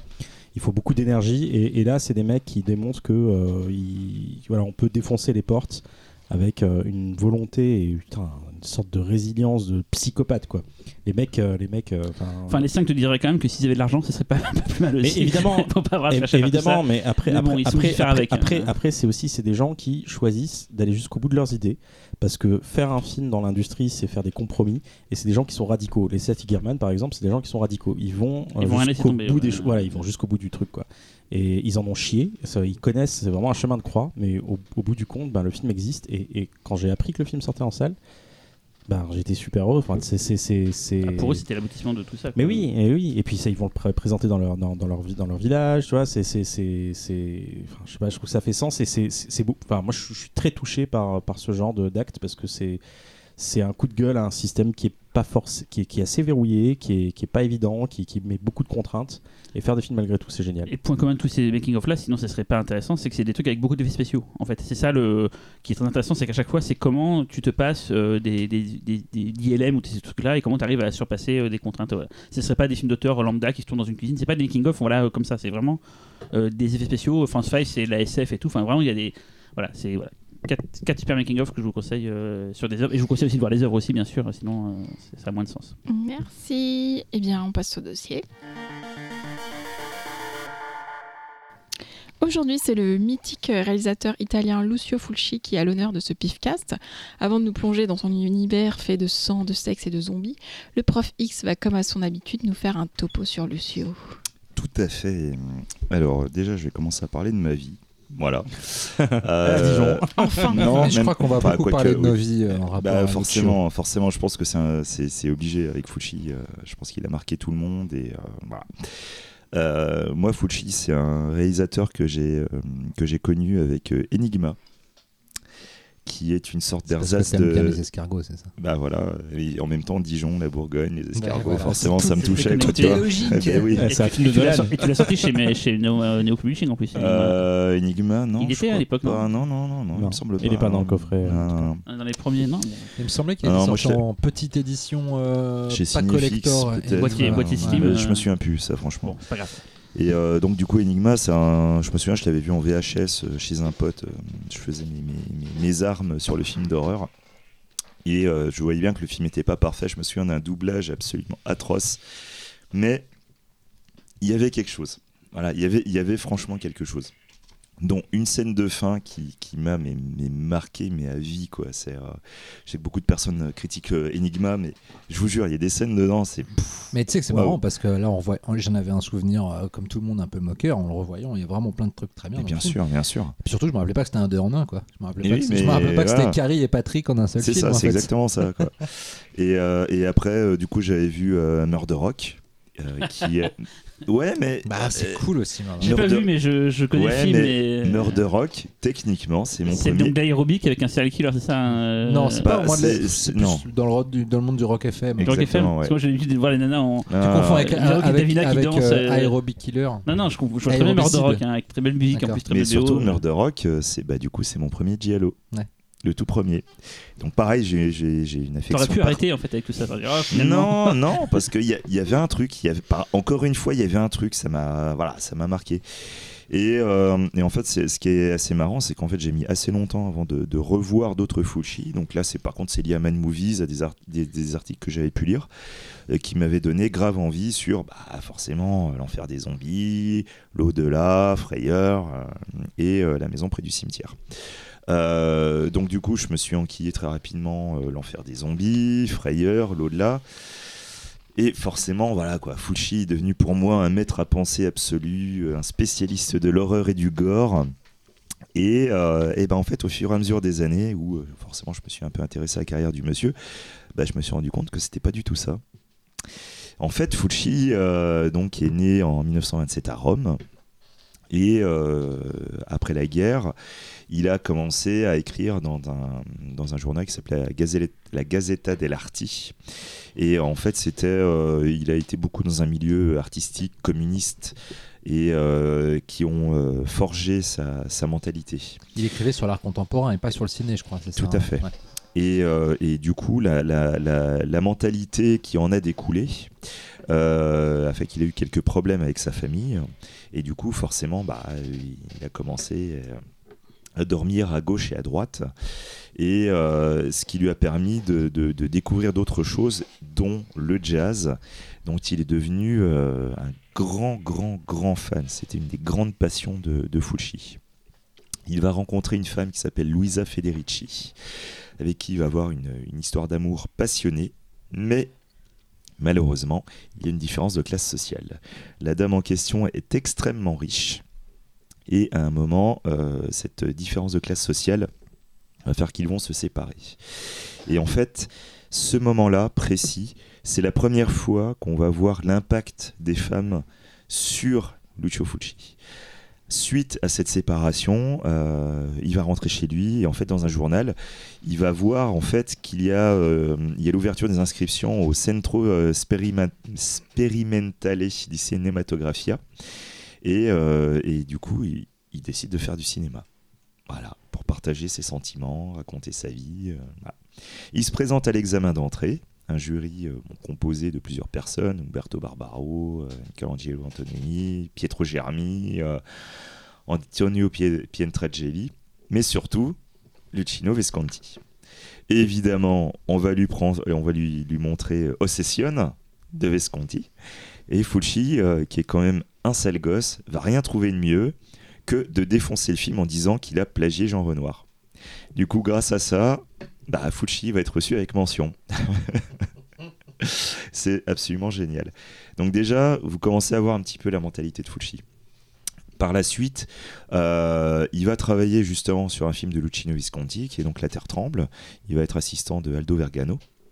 Après, il va réaliser des documentaires avec Carletto Romano, euh, documentaires de ce que j'en sais que nous n'avons pas retrouvés, donc personne ne les a vus, je voilà, pas en dire grand-chose.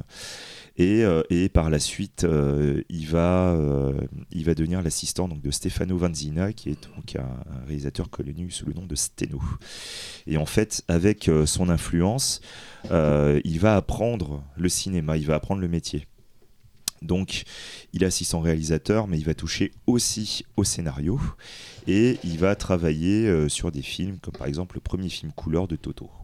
Donc Toto, pour ceux qui ne connaissent pas, c'est un, un- un comique euh, italien, mais archi célèbre. Et il fait partie de ces, euh, de ces comiques italiens qui sont jamais sortis de l'Italie parce que c'est un humour qui est vraiment basé sur la culture italienne. C'est un humour très particulier. Si t'es pas italien, tu comprends pas. Comme le Loro Vitali. Là, je te prends le pire du pire. Quoi. Oh la vache, euh, été dur. Bref, à un moment, euh, il se trouve que euh, va y avoir une, euh, une volonté de Carlo Ponti d'internationaliser Toto, justement, parce que c'est un ce type d'humour est tellement problématique, il voudrait que ça dépasse quand même les frontières. Du coup, il va demander à, Fulci de participer à l'écriture du scénario avec Italiano Brancati. Et donc, du coup, ils vont, ils vont écrire L'uomo, la bestia et la vertu. Donc c'est un film avec Toto et Orson Welles qui était un peu en dèche de thunes et qui prenait un peu les Italiens pour des branques. Mais bon, euh, bref. On arrive en 58, Lucio Fulci va se marier. Donc sa femme s'appelle Marina. J'y reviendrai plus tard. Il va finalement réaliser euh, son premier film. Donc c'est une comédie avec Toto qui s'appelle Il Ladri, qui est une expérience catastrophique. C'est un échec absolu. Mais il va quand même réaliser un autre film qui s'appelle La Ragazzi del Jukebox, qui est un, film musical qui du coup lui convient parfaitement, puisque c'est un grand passionné de jazz, un grand passionné de musique. Et la particularité de Ragazzi del Jukebox, c'est d'être interprété par Adriano Celentano. Je ne pense pas que ça vous parle, mais les Italiens, ils sont déjà en train de sauter au plafond, puisque c'est l'équivalent d'Elvis en Italie. Il faut savoir que euh, Fulci, en plus de réaliser le film, coécrit aussi les chansons de Celentano, dont une chanson qui aurait été reprise par Johnny Hallyday. Johnny Hallyday. Le le Elvis français, quoi. Tout à fait. Donc 24 000 baisers est coécrit par Lucio Fulci. Par la suite, euh, il va, euh, il va euh, continuer euh, dans la comédie. Et euh, suite à un désaccord avec un comédien, il va, euh, en fait s'associer avec euh, deux comiques qui sont donc Franco Franchi et Ciccio Ingracia. Et c'est, bah, ça va être le comique, enfin le duo comique par excellence des années 60-70. Euh, Dites-vous que pour, pour l'Italie, c'est l'équivalent de Laurel et Hardy. Voilà. Donc Fulci, même si à l'heure actuelle n'a pas réalisé de grands films, c'est quand même lui qui a lancé la carrière du Elvis italien et du duo Laurel et Hardy italien. Donc c'est quand même pas rien. Ce qui est intéressant, moi personnellement, j'aime pas trop les comédies de Lucio Fulci, mais je pense aussi que si je les aime pas trop, c'est parce que j'ai pas la, j'ai pas la culture, l'humour, je ne le comprends pas des fois. Et euh, mais ce qu'il y a d'intéressant en fait dans ces comédies, c'est qu'il commence déjà à, à écrire des, euh, on va pas dire des charges, mais il se moque quand même des institutions. Donc l'Église, l'armée, la justice en prennent un peu pour leur grade. Donc il va faire 13 longs métrages avec euh, le duo Franco et Ciccio. Et, euh, et en fait, à un moment, euh, il va en avoir marre de la comédie. Et en fait, ce moment où il va en avoir marre de la comédie, il se trouve qu'il y a un petit réalisateur qui s'appelle Sergio Leone qui va faire un petit film pour une poignée de dollars. Il va lancer le western spaghetti. Euh, du coup, Sergio Corbucci, il va aller dans la brèche, il va réaliser Django.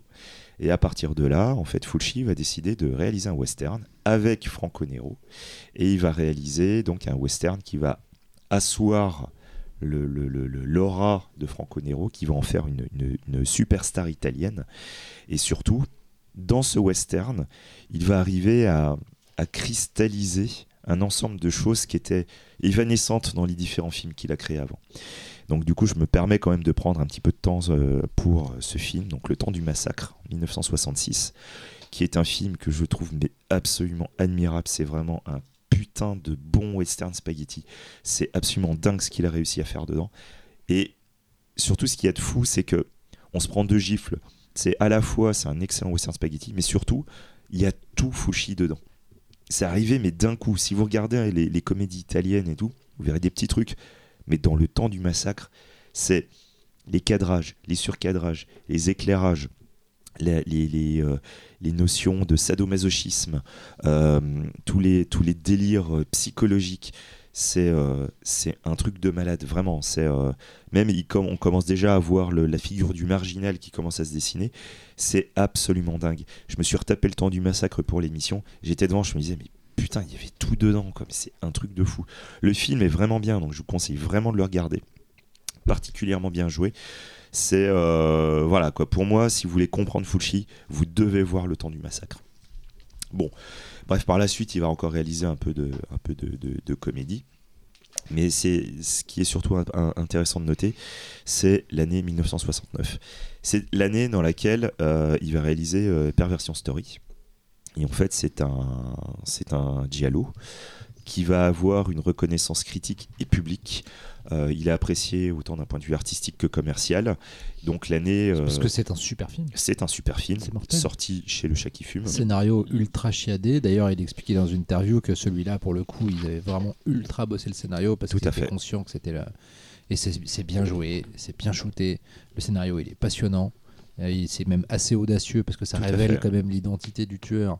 euh, vachement, enfin, genre à 20 minutes de la fin du film. Et ce qui est fascinant, c'est que tu, tu te demandes si le tueur va s'en tirer. Il y a vraiment un, un fait. mécanisme de la perversion, euh, même cinématographique, euh, un- dont, dont, Ful- dont Fulci se prend un, qui prend un Mhm. plaisir à, à- à faire, et à mettre en scène, et, euh, et le film est mortel.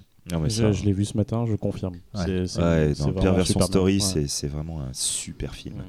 Sauf que la même année, il va réaliser le drame historique Béatrice Cenci, qui lui par contre va être un échec absolu. C'est un, un film euh, qui, qui est en fait adapté euh, d'un- fait divers du XVIIe siècle, qui est une histoire d'inceste, de parricide, et c'est aussi une, une charge assez énorme contre la religion, et, euh, et ça va pas passer. Il a bonne réputation pourtant celui-là. Je- je- J'entends parler ouais, en bien. ouais. euh. Non mais Ouais, maintenant, Ouais, mais il a marché, mais, maintenant, mais- il a une super réputation. euh, ouais. et à l'époque, il s'est pris une méchante Ah gifle. bah, c'est même que le film était, a été très rapidement invisible. Oui. Euh, même Fucci disait moi-même, il a, il a dit publiquement si quelqu'un trouve une copie du film. Non, mais il a dit publiquement si quelqu'un trouve une copie du film VHS, n'importe quoi, je l'achète, j'aimerais la voir. Le film est complètement parti, euh, sorti des radars tellement il s'est fait défoncer. Et c'est son film préféré. Et, euh, et c'est un, c'est un film magnifique. C'est un film magnifique qu'on avait sorti chez Neo. Ouais. Euh, je me souviens qu'on s'était défon- fait défoncer à l'époque parce que le format n'était pas entièrement respecté. Mais en même temps, c'est la seule copie qui existait. Donc entre le sortir et que les gens le voient Mm. et le truc parfait, bah, on a préféré le sortir.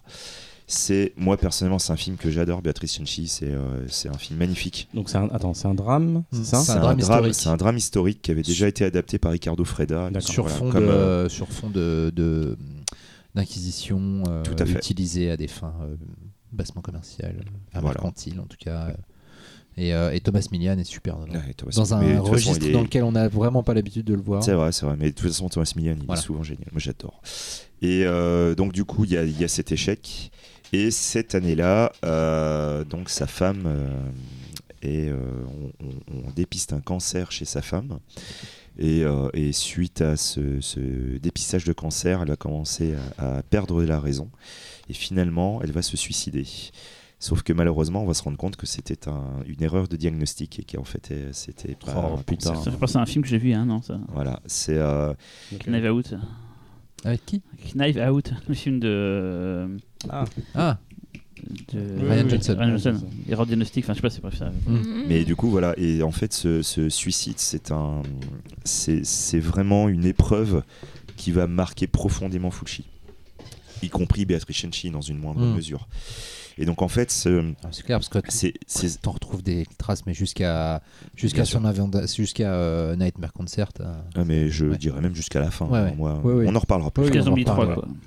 Bref, en tout cas, euh, par la suite, euh, donc, il va réaliser euh, Le Venin de la peur, qui est un film qui est, bah, du coup, qui s'inspire justement un peu de son histoire avec la fameuse femme en question qu'il a quittée pour la, la- la- la différence sociale, parce que c'est un film qui parle de la bourgeoisie, du mouvement hippie.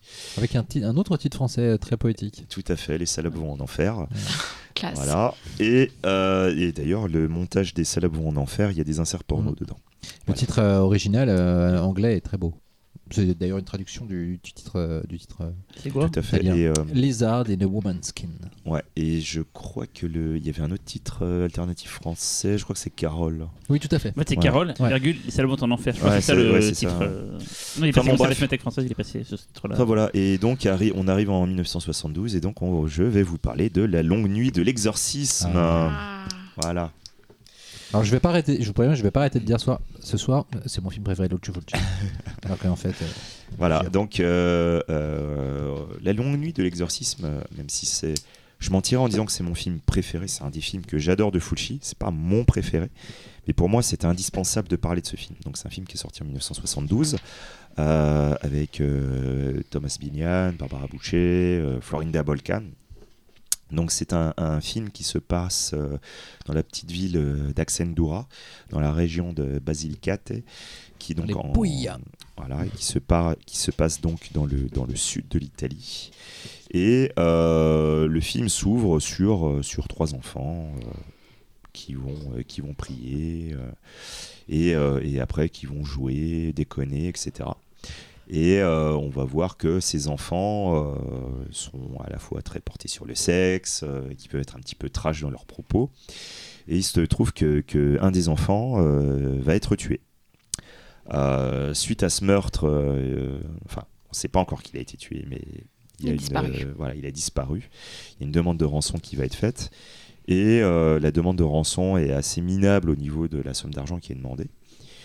Les flics vont, euh, vont faire tout ce qu'il faut pour capturer le, ravisseur. Et finalement, ils, vont réussir à les capturer. Ça paraît pas très logique. Et ils vont trouver le corps de l'enfant. L'affaire semble, semble terminée. Sauf que très rapidement, il y a un deuxième enfant qui va mourir. Et là, la psychose va commencer. C'est un film qui est très particulier dans la filmographie de Fulci, puisque c'est un, un giallo qu'on pourrait qualifier de giallo rural. Il n'y en a pas des masses. Euh, un des, des sommets du giallo rural, à mes yeux, c'est la Maison Fenêtre Kiri De Poupiavati. de Pupi Avati, qui, a- qui est d'ailleurs pour moi la référence absolue euh, du giallo rural. Et c'est un film aussi qui, euh, comme il a déjà travaillé dans le, dans le giallo, chaque fois qu'il a travaillé dans le giallo, il a un peu tordu les règles. Parce que le giallo, donc giallo, ça vient de jaune en italien. La, le- la couleur jaune, c'était la couleur des couvertures, des polars, des romans italiens. Et ce sont des, euh, ce sont des thrillers euh, qui sont souvent euh, ultra stylisés visuellement et qui ont souvent des origines psychanalytiques sur les motivations du tueur ou qui ont des héros qui ont des problèmes psychologiques. Est-ce que son, le fait aussi de vouloir faire des giallo différents, c'est, je pense, vient aussi de cette rivalité qu'il y avait toujours Bien entre sûr. lui et Argento. Tout Il se vannait à longueur d'interview et se, se lançait des pics. Et, euh, et j'en, relisais une aujourd'hui où il parlait de. euh, merde, je sais plus de quel film d'Argento. Il disait. euh, Bon, j'aime pas Argento, hein, j'arrête pas de le faire chier en interview et tout, mais son film vraiment il était quand même bien. Ouais, mais tu vois, bah, c'est bien que t'en parles parce que autant Argento, je pense qu'autour de cette table, on adore tous Argento, ça c'est pas un souci, mais c'est un, cinéma, du, mécanisme. Il y a une structure précise, c'est millimétré, c'est un, horlo- c'est un horloger en fait, voilà. Et Fulci, pour moi, euh, sur, le, sur le giallo, mais même au-delà du giallo, c'est quelqu'un qui a réussi à insuffler une humanité euh, totale dans ses films. Alors qu'il y a beaucoup de mécanismes, mais c'est des mécanismes qui sont qui imprègnent moins la globalité du film, Tout à qui fait. sont plus dans des détails en fait. Ouais, ouais, tout à fait, tout à fait. Et du coup, La Longue Nuit de l'exorcisme, pour moi, c'est typiquement le, le genre de film où il a réussi à déverser toute son humanité dedans. Donc, euh, donc c'est un film qui a été tourné en 72, il est sorti en 78, et euh, ce titre tordu de La Longue Nuit de l'exorcisme, je vous dis tout de suite, déjà, ça se passe rarement de nuit et il y a zéro exorcisme. ça a eu pour seul but de, de surfer euh, sur le succès de l'exorciste et de toutes, euh, toutes les copies qui ont été faites derrière. Puis comme il y a un prêtre dedans, ils se sont dit. C'est pas comme le film Voilà. de, Bava aussi, euh, Lisa le Diable, qui se fait, euh, qui se fait renommer. Euh, Ouais, il y a ça, ouais, exactement. Et, euh, et donc, le du coup, titre, le, euh, le le, titre anglais. le titre, le titre anglais, donc To- Don't Torture a Duckling, c'est exactement ça, Non si se vizio un paperino en italien, sachant que, attention, paperino, ça pourrait à la fois dire caneton si on, si on l'écrit en minuscule, mais si la première lettre est une majuscule, on parle de Donald Duck. Ceux qui connaissent le film comprendront. voilà. Euh, c'est donc un, un, un giallo extrêmement particulier. Donc il faut savoir que dans la structure des giallo, très souvent, ce sont des femmes qui sont assassinées. Et là, nous avons un film où ce sont des enfants qui sont assassinés. Donc on est déjà le côté rural, on a les enfants. On est vraiment dans quelque chose de, de- de- de très différent. Il y a quand même une femme.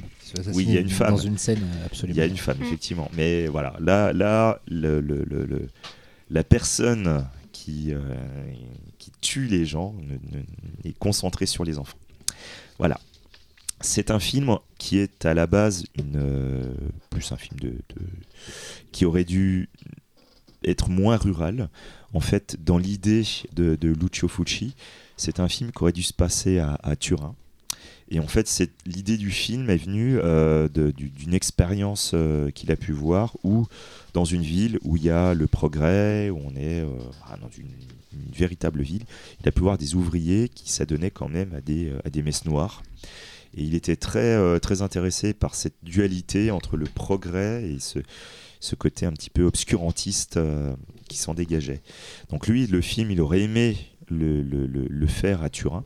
Et en fait, son producteur lui a imposé de le faire plutôt dans la campagne italienne.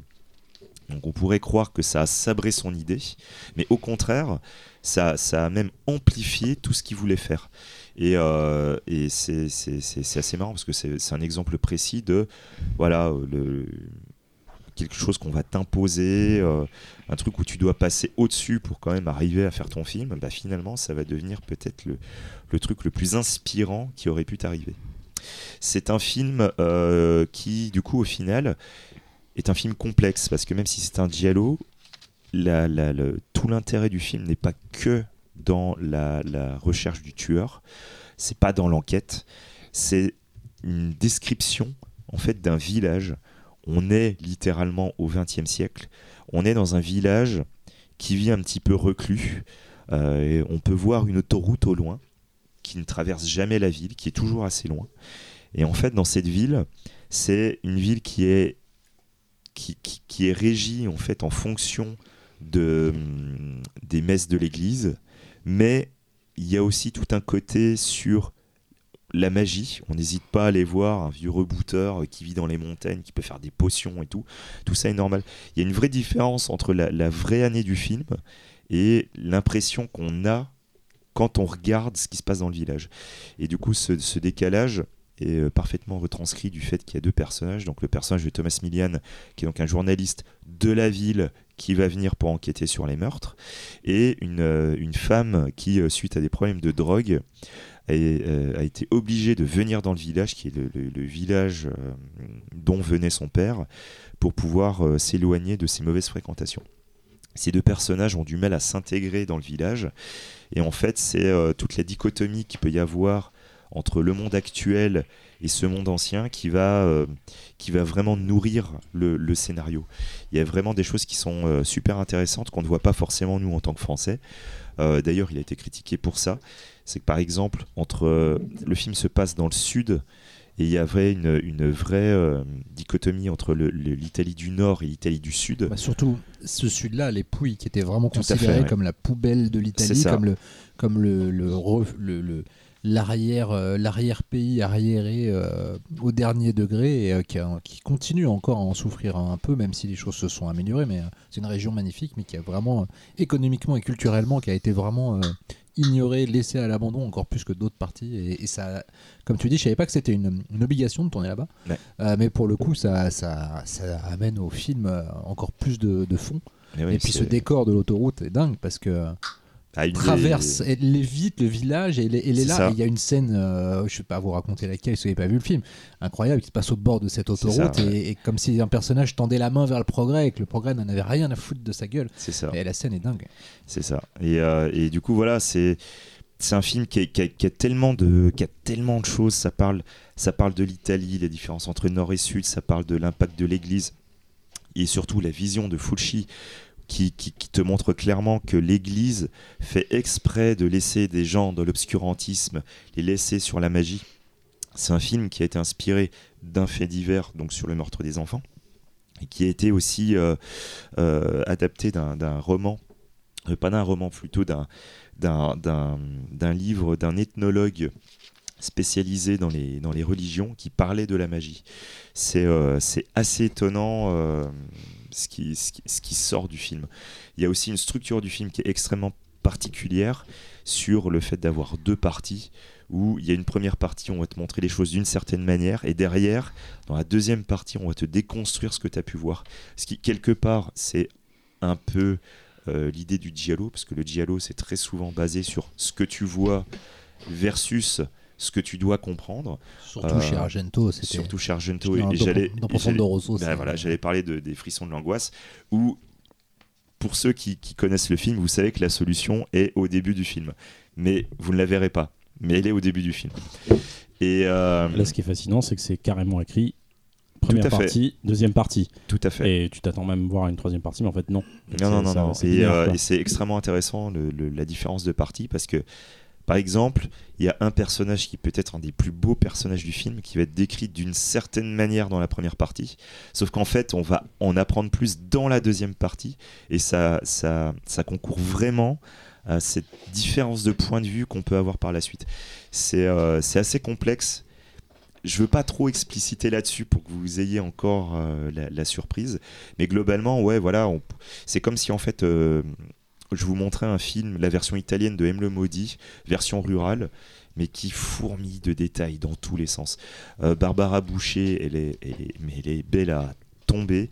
Elle est aussi, euh, aussi sexy qu'elle est vénéneuse dans une scène qui est vraiment malaisante, mais vraiment malaisante. Donc je précise J'en que j'en ai jamais vu comme ça, moi. c'est voilà, je précise que elle s'est tapé un procès à cause de ça, Fushi aussi, pour débauche euh, de Ouais. voilà. Mais non, ça n'a jamais été tourné euh, Bien sûr. Ah oui, tu, le vois. Voilà. bah, J'ai lu l'interview avant, et en fait, tu vois, Ouais. le, tu vois le nain, en fait. Voilà, oui, mais quand tu sais, voilà, Ouais, tu le vois. Mais bon, voilà, c'est euh, faut pas, voilà. Mais c'est euh, c'est un film que je trouve profondément humain, quoi. Ça, ça parle foncièrement de l'humain. L'enquête est importante, mais que ce soit les motivations de de l'assassin sur euh, pourquoi cette personne agit. Euh, et, euh, et même euh, arriver à sonder ce que les différents personnages, parce qu'il y a beaucoup de personnages qu'on pourrait limite considérer que ce sont des personnages principaux, tous ils ont quelque chose de vraiment beau entre eux. Il y a des scènes que je trouve absolument admirables. Et, et du coup, par exemple, sur Thomas à tes souhaits, ils ont tous un moment précis, une scène où ils sont magnifiques. Il y a une scène avec Thomas Millian dans une voiture où Barbara Boucher lui pose une question où il est un petit peu gêné d'y répondre. C'est une scène simple, mais j'ai trouvé mais la scène mais absolument formidable. C'est dans ces petits détails que vraiment le film il arrive à sortir. Et je pense qu'il y euh, a, je pense qu'il y a beaucoup l'influence du co-scénariste et co-créateur de l'histoire Roberto Genviti. Euh, qui a quand même participé à, au, au film les mieux écrits de Fulci globalement, hein, Perversion Story, euh, Le Venin de la peur, euh, euh, j'en passe, l'exorcisme et, euh, et l'emmuré vivant, tout à fait, euh, et, euh, et qui a un mec qui a une carrière de ouf, c'est-à-dire que le mec a quand même signé 131 films, Mm, mm, mm, mm. et, euh, et je pense qu'il y a une grosse influence de ce gars. Non, mais c'est clair. Et surtout, ce qui est intéressant, c'est que j'avais déjà parlé du temps du massacre. On voyait commencer à se, dessiner euh, plusieurs, euh, plusieurs schémas qui allaient être euh, repris ensuite dans les films.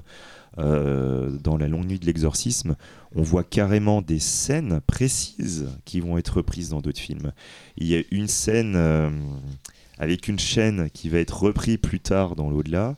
On a, euh, on a une scène, je ne dis pas laquelle, qui va être reprise Dans l'emmuré. dans J'en l'enjeu parlerai. vivante. Euh, Il y a vraiment beaucoup de choses. Et surtout, ce qui est très intéressant, c'est que la figure du marginal se dessine complètement dans ce film. La- les, les scènes de marginal sont, euh, sont généralement parmi les plus belles dans le cinéma de Fulci, que ce soit dans ses bons ou de- dans ses mauvais films. C'est vraiment dans ce film-là que, voilà quoi, c'est cette personne à part. Voilà, c'est il y a toute la puissance qui est magnifiquement jouée, qui est magnifiquement écrite. La scène, elle est dingue et tout. Putain, rien que pour cette scène-là, vous devez voir le film, quoi. Mais je crève tellement d'envie de raconter cette scène. Je ne le ferai pas, mais putain, j'ai envie, quoi. C'est, je me le suis retapé hier soir le film. Putain, j'étais encore devant en me disant, putain, mais c'est, mais, oh là là. Bref. Regardez-le. La musique est super, c'est Risortolani. Euh, Thomas Millian avec une moustache. Il est beau, il est digne. Vive il les est- moustaches. Il est génial. Ouais, vive les moustaches. Je crois que je vais me mettre à la moustache aussi. Voilà, quoi. Mais T'en as une, hein, t'en as Euh, une. c'est vrai. Mais voilà quoi, putain, regardez-le, c'est mortel. Euh, je crois que le, le- que l'édition est épuisée chez, chez qui fume. Euh, c'est bien dommage, mais euh, Il y a un DVD anglais euh, chez 88 Films, je ouais, crois. ouais, euh, mais vraiment, est regardez ce mal, film, mais- c'est super. Mais Stéphane a tendance à ressortir les films en Blu-ray Ouais, simple. ouais, ouais, il le fait aussi, mais voilà quoi, c'est. prévu, mais si voilà, c'est si vous vous attendez à voir l'enfer des zombies, l'au-delà, frayeur, c'est pas ça, c'est autre chose, mais putain, c'est c'est vraiment beau. Et quelque part, je me mets un peu à rêver en me disant, et s'il avait pas réalisé ces films d'horreur, s'il avait continué dans le thriller et tout, voilà quoi, je serais curieux de voir si- ce qu'il aurait Mhm. fait quoi. Mais bon, bref, allez, qu'est-ce que vous en avez pensé? Ah, moi, j'étais contente de le Alors, je l'avais vu il y a longtemps, j'avais adoré. J'étais très contente de le revoir parce que j'ai vu pas mal de détails qui m'avaient échappé euh, à la première vision. Par contre, j'étais un peu déçue du rythme quand même, euh, que je trouve pas forcément évident. euh, et je l'ai un peu plus subi sur, cette, sur ce deuxième visionnage. Il y, y a- il y a un truc où effectivement le, le- le rythme est très brut. Et surtout, effectivement, il y a cette espèce de changement de phase euh, qui, est, euh, qui, du coup, euh, on n'est pas sur une fluidité, enfin, une continuité fluide euh, du, du, du, du Mais il y a une, justement, comme je parlais du fait que c'était un fan de jazz et tout, il y a une, une musicalité du montage Mm. qu'il utilise souvent. Et c'est vrai que c'est un truc qui peut être assez désarçonnant parce Ouais. que nous, on est habitué à certaines figures de montage euh, propres, lisses, euh, que ce soit avec Ah oui, une là, il y a des trucs qui amorce, sont coupés. avec euh, une super transition, cut, machin. ouais. Et là, il n'hésite pas à te faire un truc qui va limite- être très fluide, d'un seul coup, C'est pas tant ça qui m'a gêné, c'est plus euh, dans le scénario des moments où ça avance pas du tout et des moments où ça avance en fait. Mm. Mais, euh, mais sinon, une belle, belle figure de sorcière, je trouve passionnante. voilà. magnifique. Et non, et sinon, effectivement, des images qui restent en fait, des, enfin, du fait que ce soit des enfants, les victimes aussi, et que ça change. Et notamment une, une image dans une fontaine C'est ça. euh, que je- qui reste assez gravée en mémoire. Voilà. Voilà. Et sachant qu'il y a aussi tout un truc un peu, euh, il y, a, il y a un sous-texte sur euh, la pédophilie, euh, Ah, bah, voilà, et euh, y compris sur le fait que les enfants ils meurent asphyxiés, alors euh, asphyxie auto-érotique, machin, et tout un truc sur le sadomasochisme. Enfin, voilà, il y a, il y, a, il y a- il y a un ensemble de détails euh, quand on le regarde plusieurs fois le film. on- Ouais. Il y a des trucs qui rendent vraiment le film malsain. quoi. C'est peut-être pas le film le plus, euh, le plus dynamique du monde, Mm, c'est pas mm. le plus flippant, mais putain, il est. Il est poisseux. Ouais, il est poisseux. ouais. C'est passionnant, mais c'est le toi, Laurent, ouais. Non, bah, je, je vais pas arrêter de l'interrompre pour le- pour, pour l'aider à dire à quel point c'est génial. Bah, attends, je pense t'interromps que- un petit peu pour voir. Vas-y. que, je, que je vois ce que ça fait. Ah, donc je pense que c'est assez clair ce que j'en pense, donc je vais, je vais laisser la parole à mes camarades. Talal? Euh, mais moi, j'étais quasi vierge de Fulci. Euh, honte à moi. Putain, ça faisait ça, ça a dû t'éclabousser tout partout. Mais oui, non, mais ça, faisait partie, ça faisait partie de mes tares. Et euh, du coup, bah, je vois- bien sûr, je connaissais le de là, c'est le plus connu de tous. Alors, je suis, je suis assez rassuré finalement d'être en raccord avec toi, Véro, parce que j'ai eu ce même sentiment de rythme en fait, où il y avait vraiment des moments où, j'ai appelé un chat un chat, je m'emmerdais en fait, mais en même temps, euh, toujours des, ces petites pointes en fait euh, de, de, de choses qui frappent en fait. Et. Et c'est vraiment, en fait, bon, c'est, le début du, du, du- du grand Fulci qui, qui va se construire après, mais, mais, mais c'est, quelque chose que tu vois assez de façon, que tu peux voir assez de façon récurrente dans certains films. Je, bon, on développera un peu plus tard. En tout cas, je suis très content de l'avoir vu. Je sais que ça faisait partie de ces films euh, qu'il faut voir et, et c'est, super bien, c'est, beau, c'est, plein de sens, en fait, plein de symbolique. Euh, mais voilà, c'est, pas mon préféré.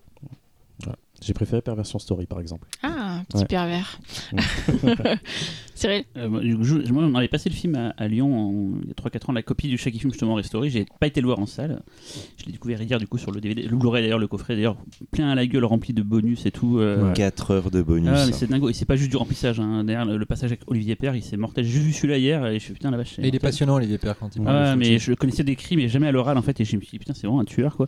Et j'ai trouvé que c'était une bombe atomique en fait. Mais pas, pas juste bien, hein. j'ai trouvé ça dément. Mais même euh, les mises en scène, la passage avec la pluie, avec la bagnole et tout, j'étais, mais putain, c'est super bien foutu. C'est les photos quand les, gamins avec les éclairages sur les yeux, enfin, il y a plein de trucs de ouf et tout.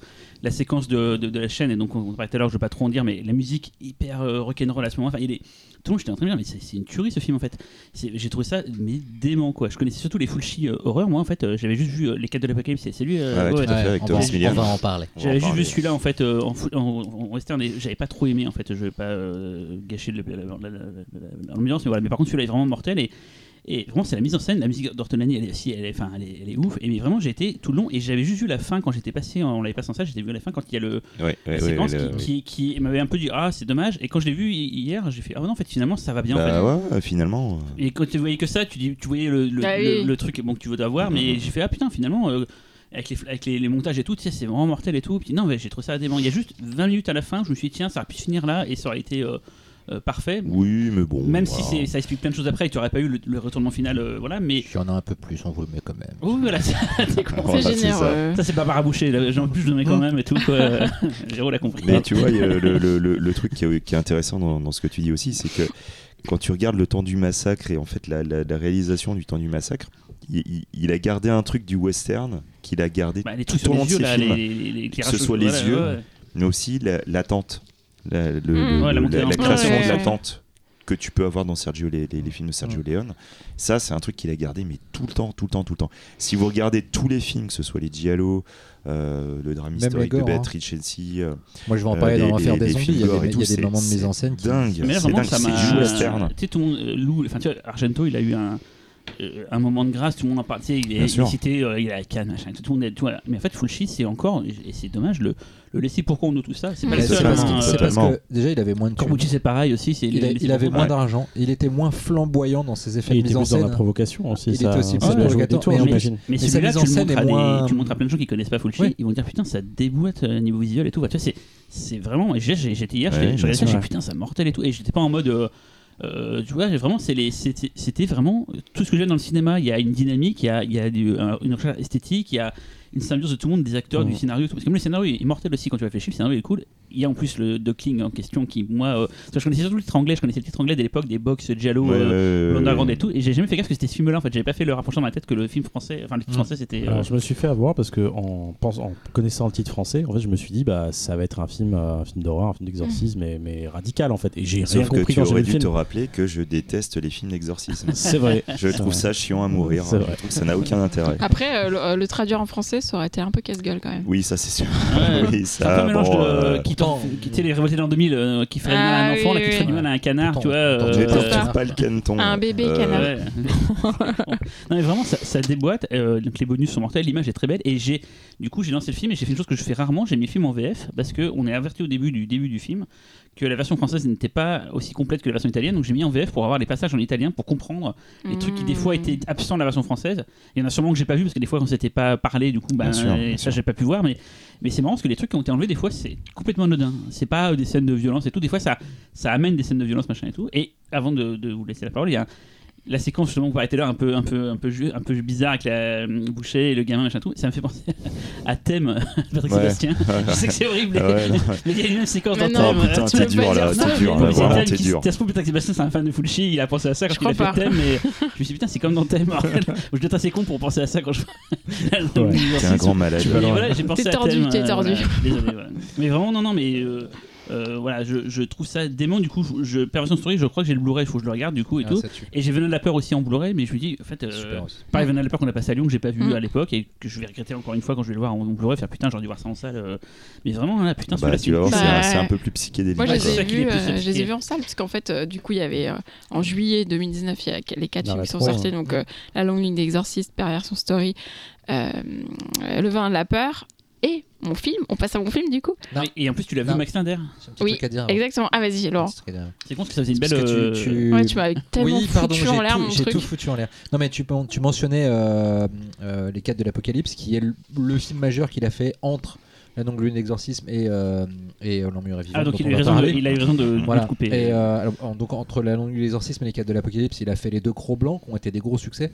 Et du coup, il a envie de revenir au western. Avec euh, Franco Nero d'ailleurs. Euh, et, et il s'est complètement planté. Ouais. Euh, le film a été un échec. Et, euh, et moi-même, quand je l'ai découvert, le film, euh, j'avais tout le temps entendu dire que c'était un western ultra violent de Lucio Fulci. Donc j'ai voulu découvrir le film pour sa valeur choc. J'ai été déçu, il y a une scène gore et sinon voilà. Ouais.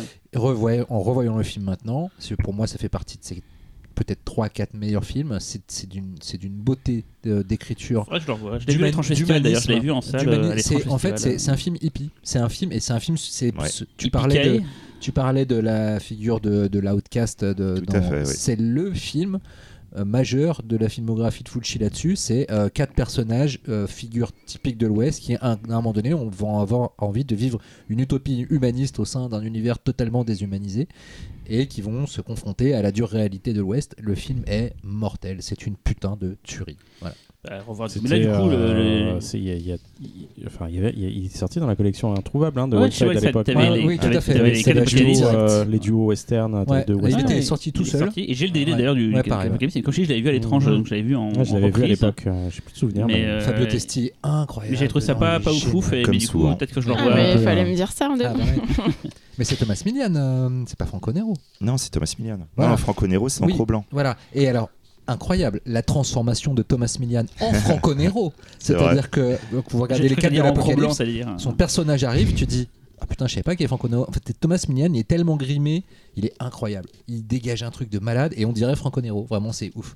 Non, le film est génial. Franchement, voyez-le. Vous attendez pas à du gore. Attendez-vous voir, attendez- attendez-vous juste à avoir un super beau western. Magnifique. Après, tu l'as pas pris dans ce cas-là la dernière fois quand on a Non, fait le mais, western. euh, parce que c'est pas un film d'horreur. C'est- Pas- On est dans le, on est dans Non, le mais Ah, par oui. contre, moi, moi je, je conseillerais aussi le premier Cro-Blanc. hein. Oui, Le- tout à fait. Le, le premier, c'est un Ouais. super film d'aventure. ouais, ouais. hein, Pas le. Disney, attention. Mm. Non, non, pas le Disney. hein. Bon, c'est bon, on peut passer en film. Vas-y. Ah Ah, donc, le, le quatrième film, c'était L'Emmurée vivante qui était ressorti en salle euh, du coup l'année dernière parce que pour euh, en fait euh, prévenir la sortie en Blu-ray chez le Chaque Film, sauf que du coup bah, les trois autres sont sortis et L'Emmurée vivante toujours pas, sauf qu'aujourd'hui même, là vous pouvez deviner quel jour on enregistre, et il a été enfin annoncé que L'Emmurée vivante allait sortir en Le Blu-ray visuel a été montré en octobre. En fait, euh, comme disait Xavier On a une date. on savait déjà que ça sortait, mais c'est le visuel qui a été montré aujourd'hui. euh, Oui, mais on a une date aussi, on n'avait pas de date. une Euh, non juste- merci, a- je vais pas manger maintenant, Non, c'est octobre. Je voulais faire la blague de la date avec Télépi qui me blague. Ah oui, c'est vrai, la date.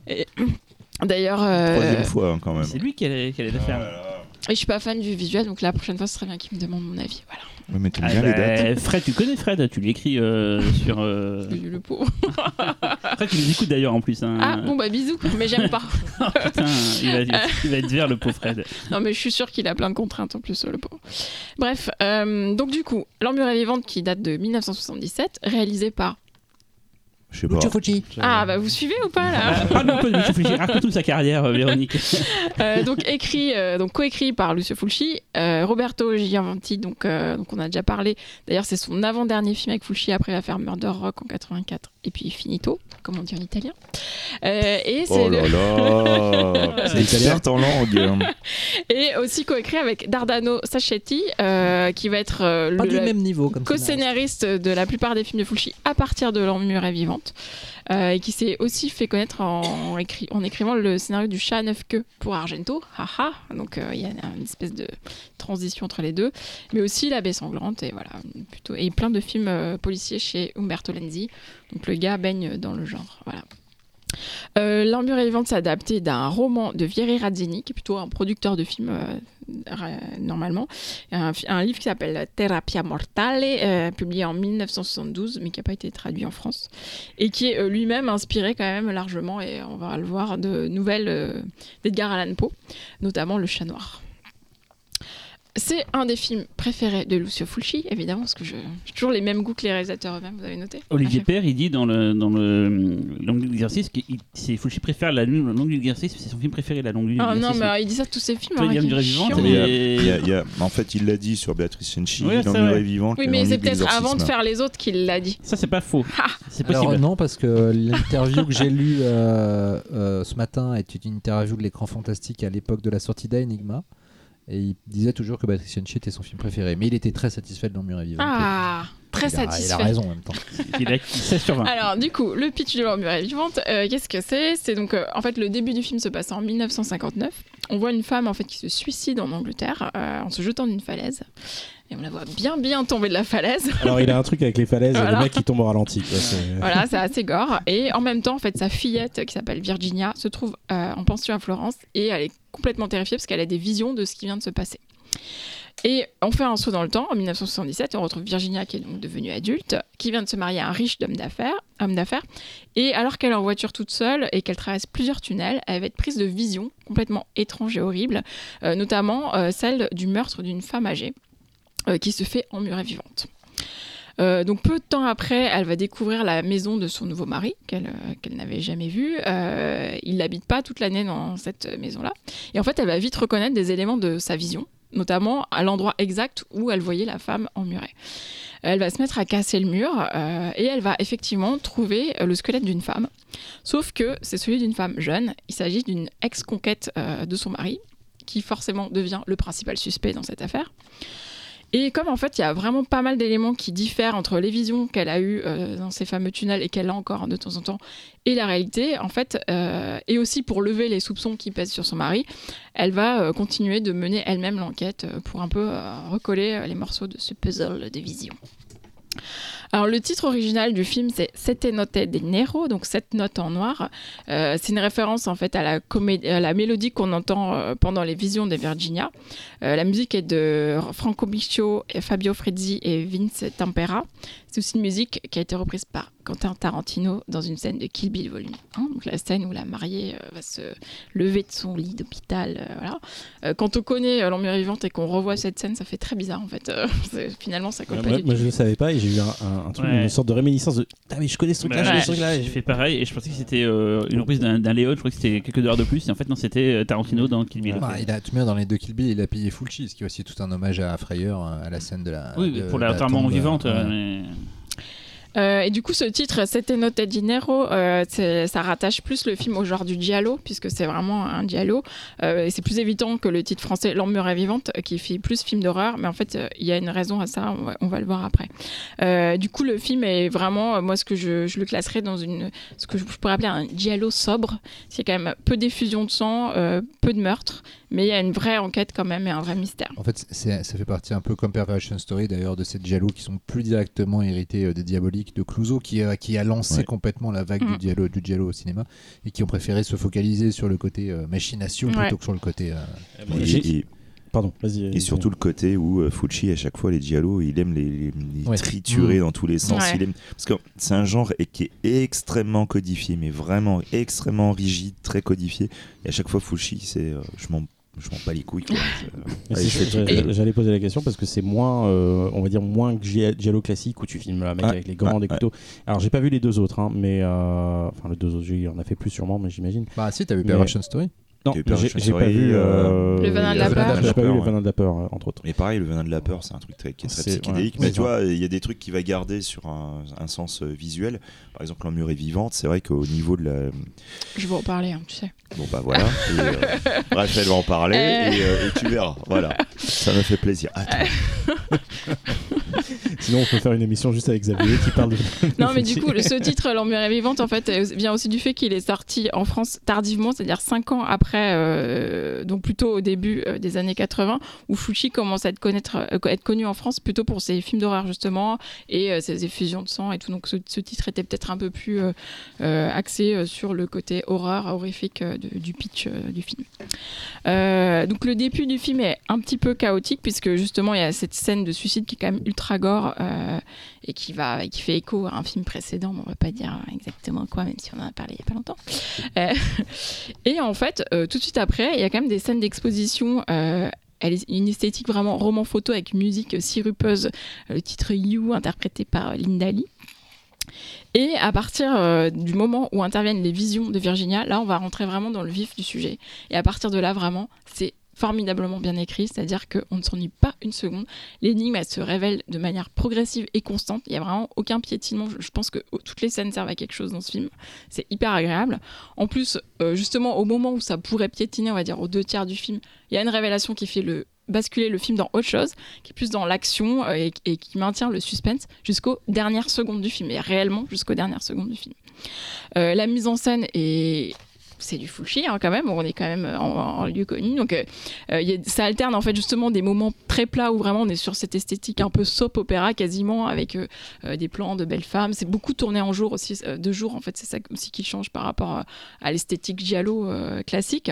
Après, il y a quand même euh, des, jeux de lumière à certains moments euh, amenés par des, des éléments du décor ou des zooms. Mais ce qui est assez intéressant, c'est qu'il y a vraiment une utilisation du zoom qui est presque comique parfois, c'est-à-dire que le téléphone sonne, vite il y a un zoom sur le téléphone, on dirait que la caméra elle-même est surprise et c'est assez intéressant parce que d'un coup ça dynamise euh, l'ac- l'action et euh, visuellement euh, on est aussi euh, em- emporté avec euh, ce qui se passe dans, dans le film.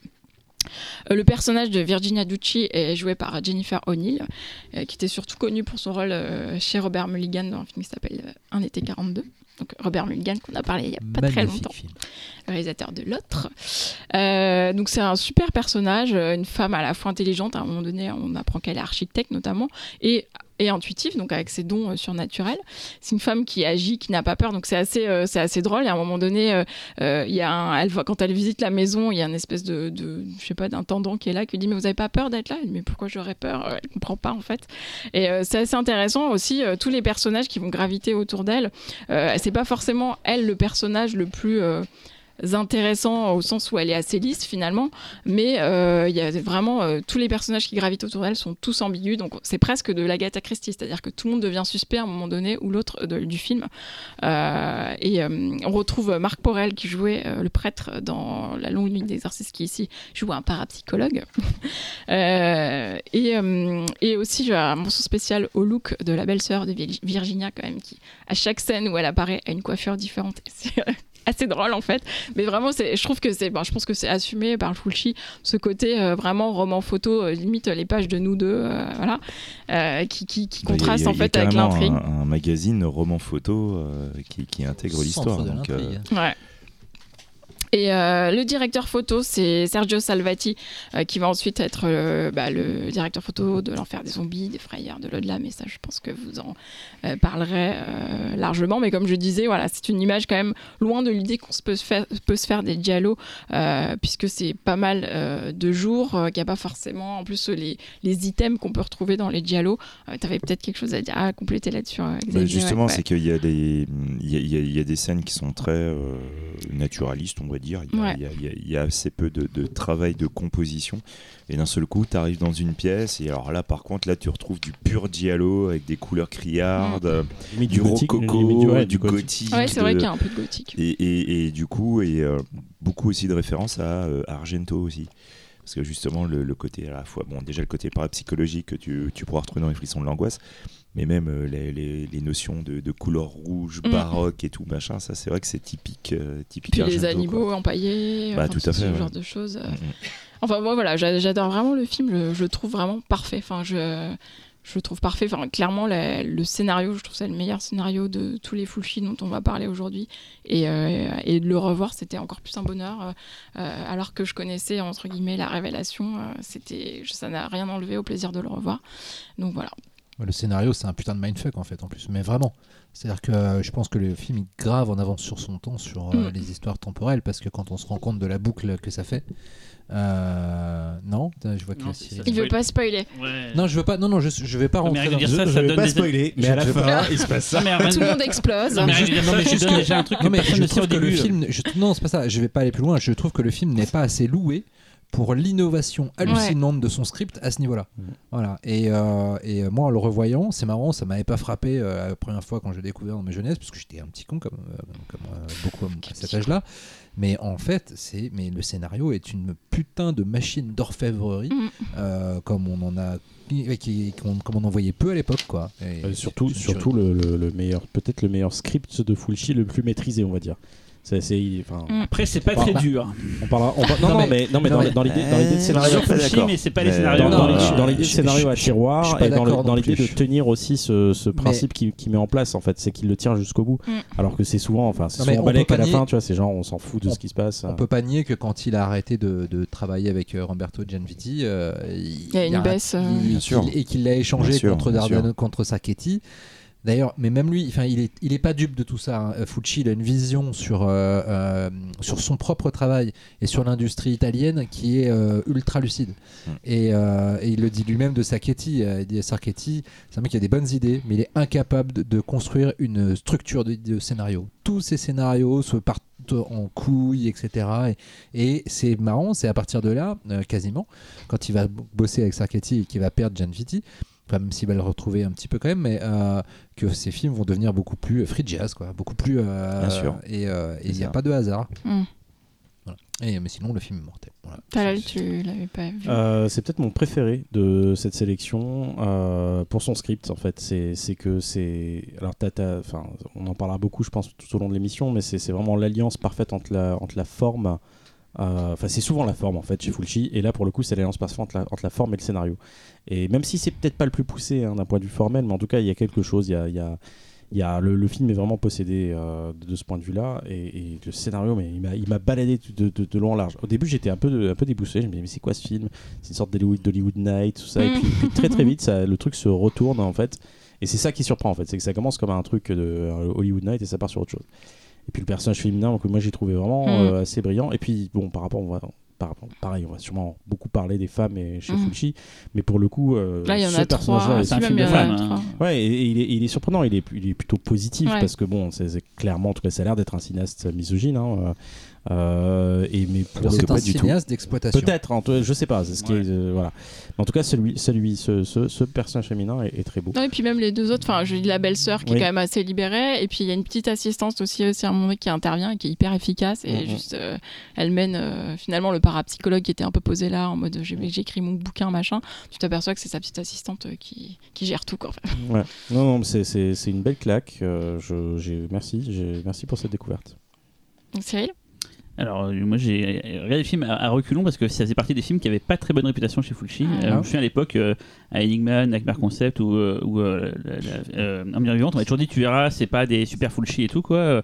D'ailleurs, mention spéciale au titre français que je trouve nul parce qu'en fait, Bah il- il- mais au-delà du fait que Mais ça passe non. qu'il y a dans le film d'horreur, ça. Mais non, je le trouve, moi je le trouve mortel. Non, parce que ça, ça- dès le départ, tu sais que tu vas voir un film d'Emmure Vivante et c'est ce que tu cherches à voir le film. Et en Mhm. fait, ça, Mais non. le, le titre original euh, qui parlait plus de la musique machin tout je trouve et, et- et laisse plus de, de, de- de liberté sur ce que tu vas voir en fait Mm. s'il n'y a pas, il- s'il y a pas ce alors- titre là où Laurent qui te spoil tout t'es surpris quand même tu vois, quand tu rien en, en commençant le film, je me suis fait la même remarque. Je fais, mais c'est quel titre de merde? Et puis au fur et à mesure, je me dis, putain, non, en fait, c'est. Bah, moi j'ai continué à le dire tout le long c'est con hein, mais et je, je vais pas aller dans tous les louanges de tout le monde et tout j'ai pas trouvé ça euh, euh, ouf j'ai pas trouvé ça nul non plus Euh, surtout parce que justement il y a euh, une bascule passe je me tiens ah, c'est beaucoup plus malin que ce que j'imaginais en fait euh, que ce simple bout du nid euh, voilà et euh, mais des choses vraiment qui m'ont par contre beaucoup plu qu'on a à peine esquivé c'est la photo j'ai trouvé la photo du Mm. film démente et surtout les intérieurs cette bâtisse elle est belle Mm, mm. il y a des plans, c'est con, mais des- sur des détails du mur, du sol, les machins, les, les- le carrelage. Il y a des trucs comme ça que je me dis, putain, c'est vraiment super beau. Il y a un côté euh, euh. Je sais pas, il y a un truc, je sais pas t'expliquer, mais j'ai trouvé ça très très beau, quoi. Et on parlait tout à l'heure de. Enfin, je parlais surtout de la photo de.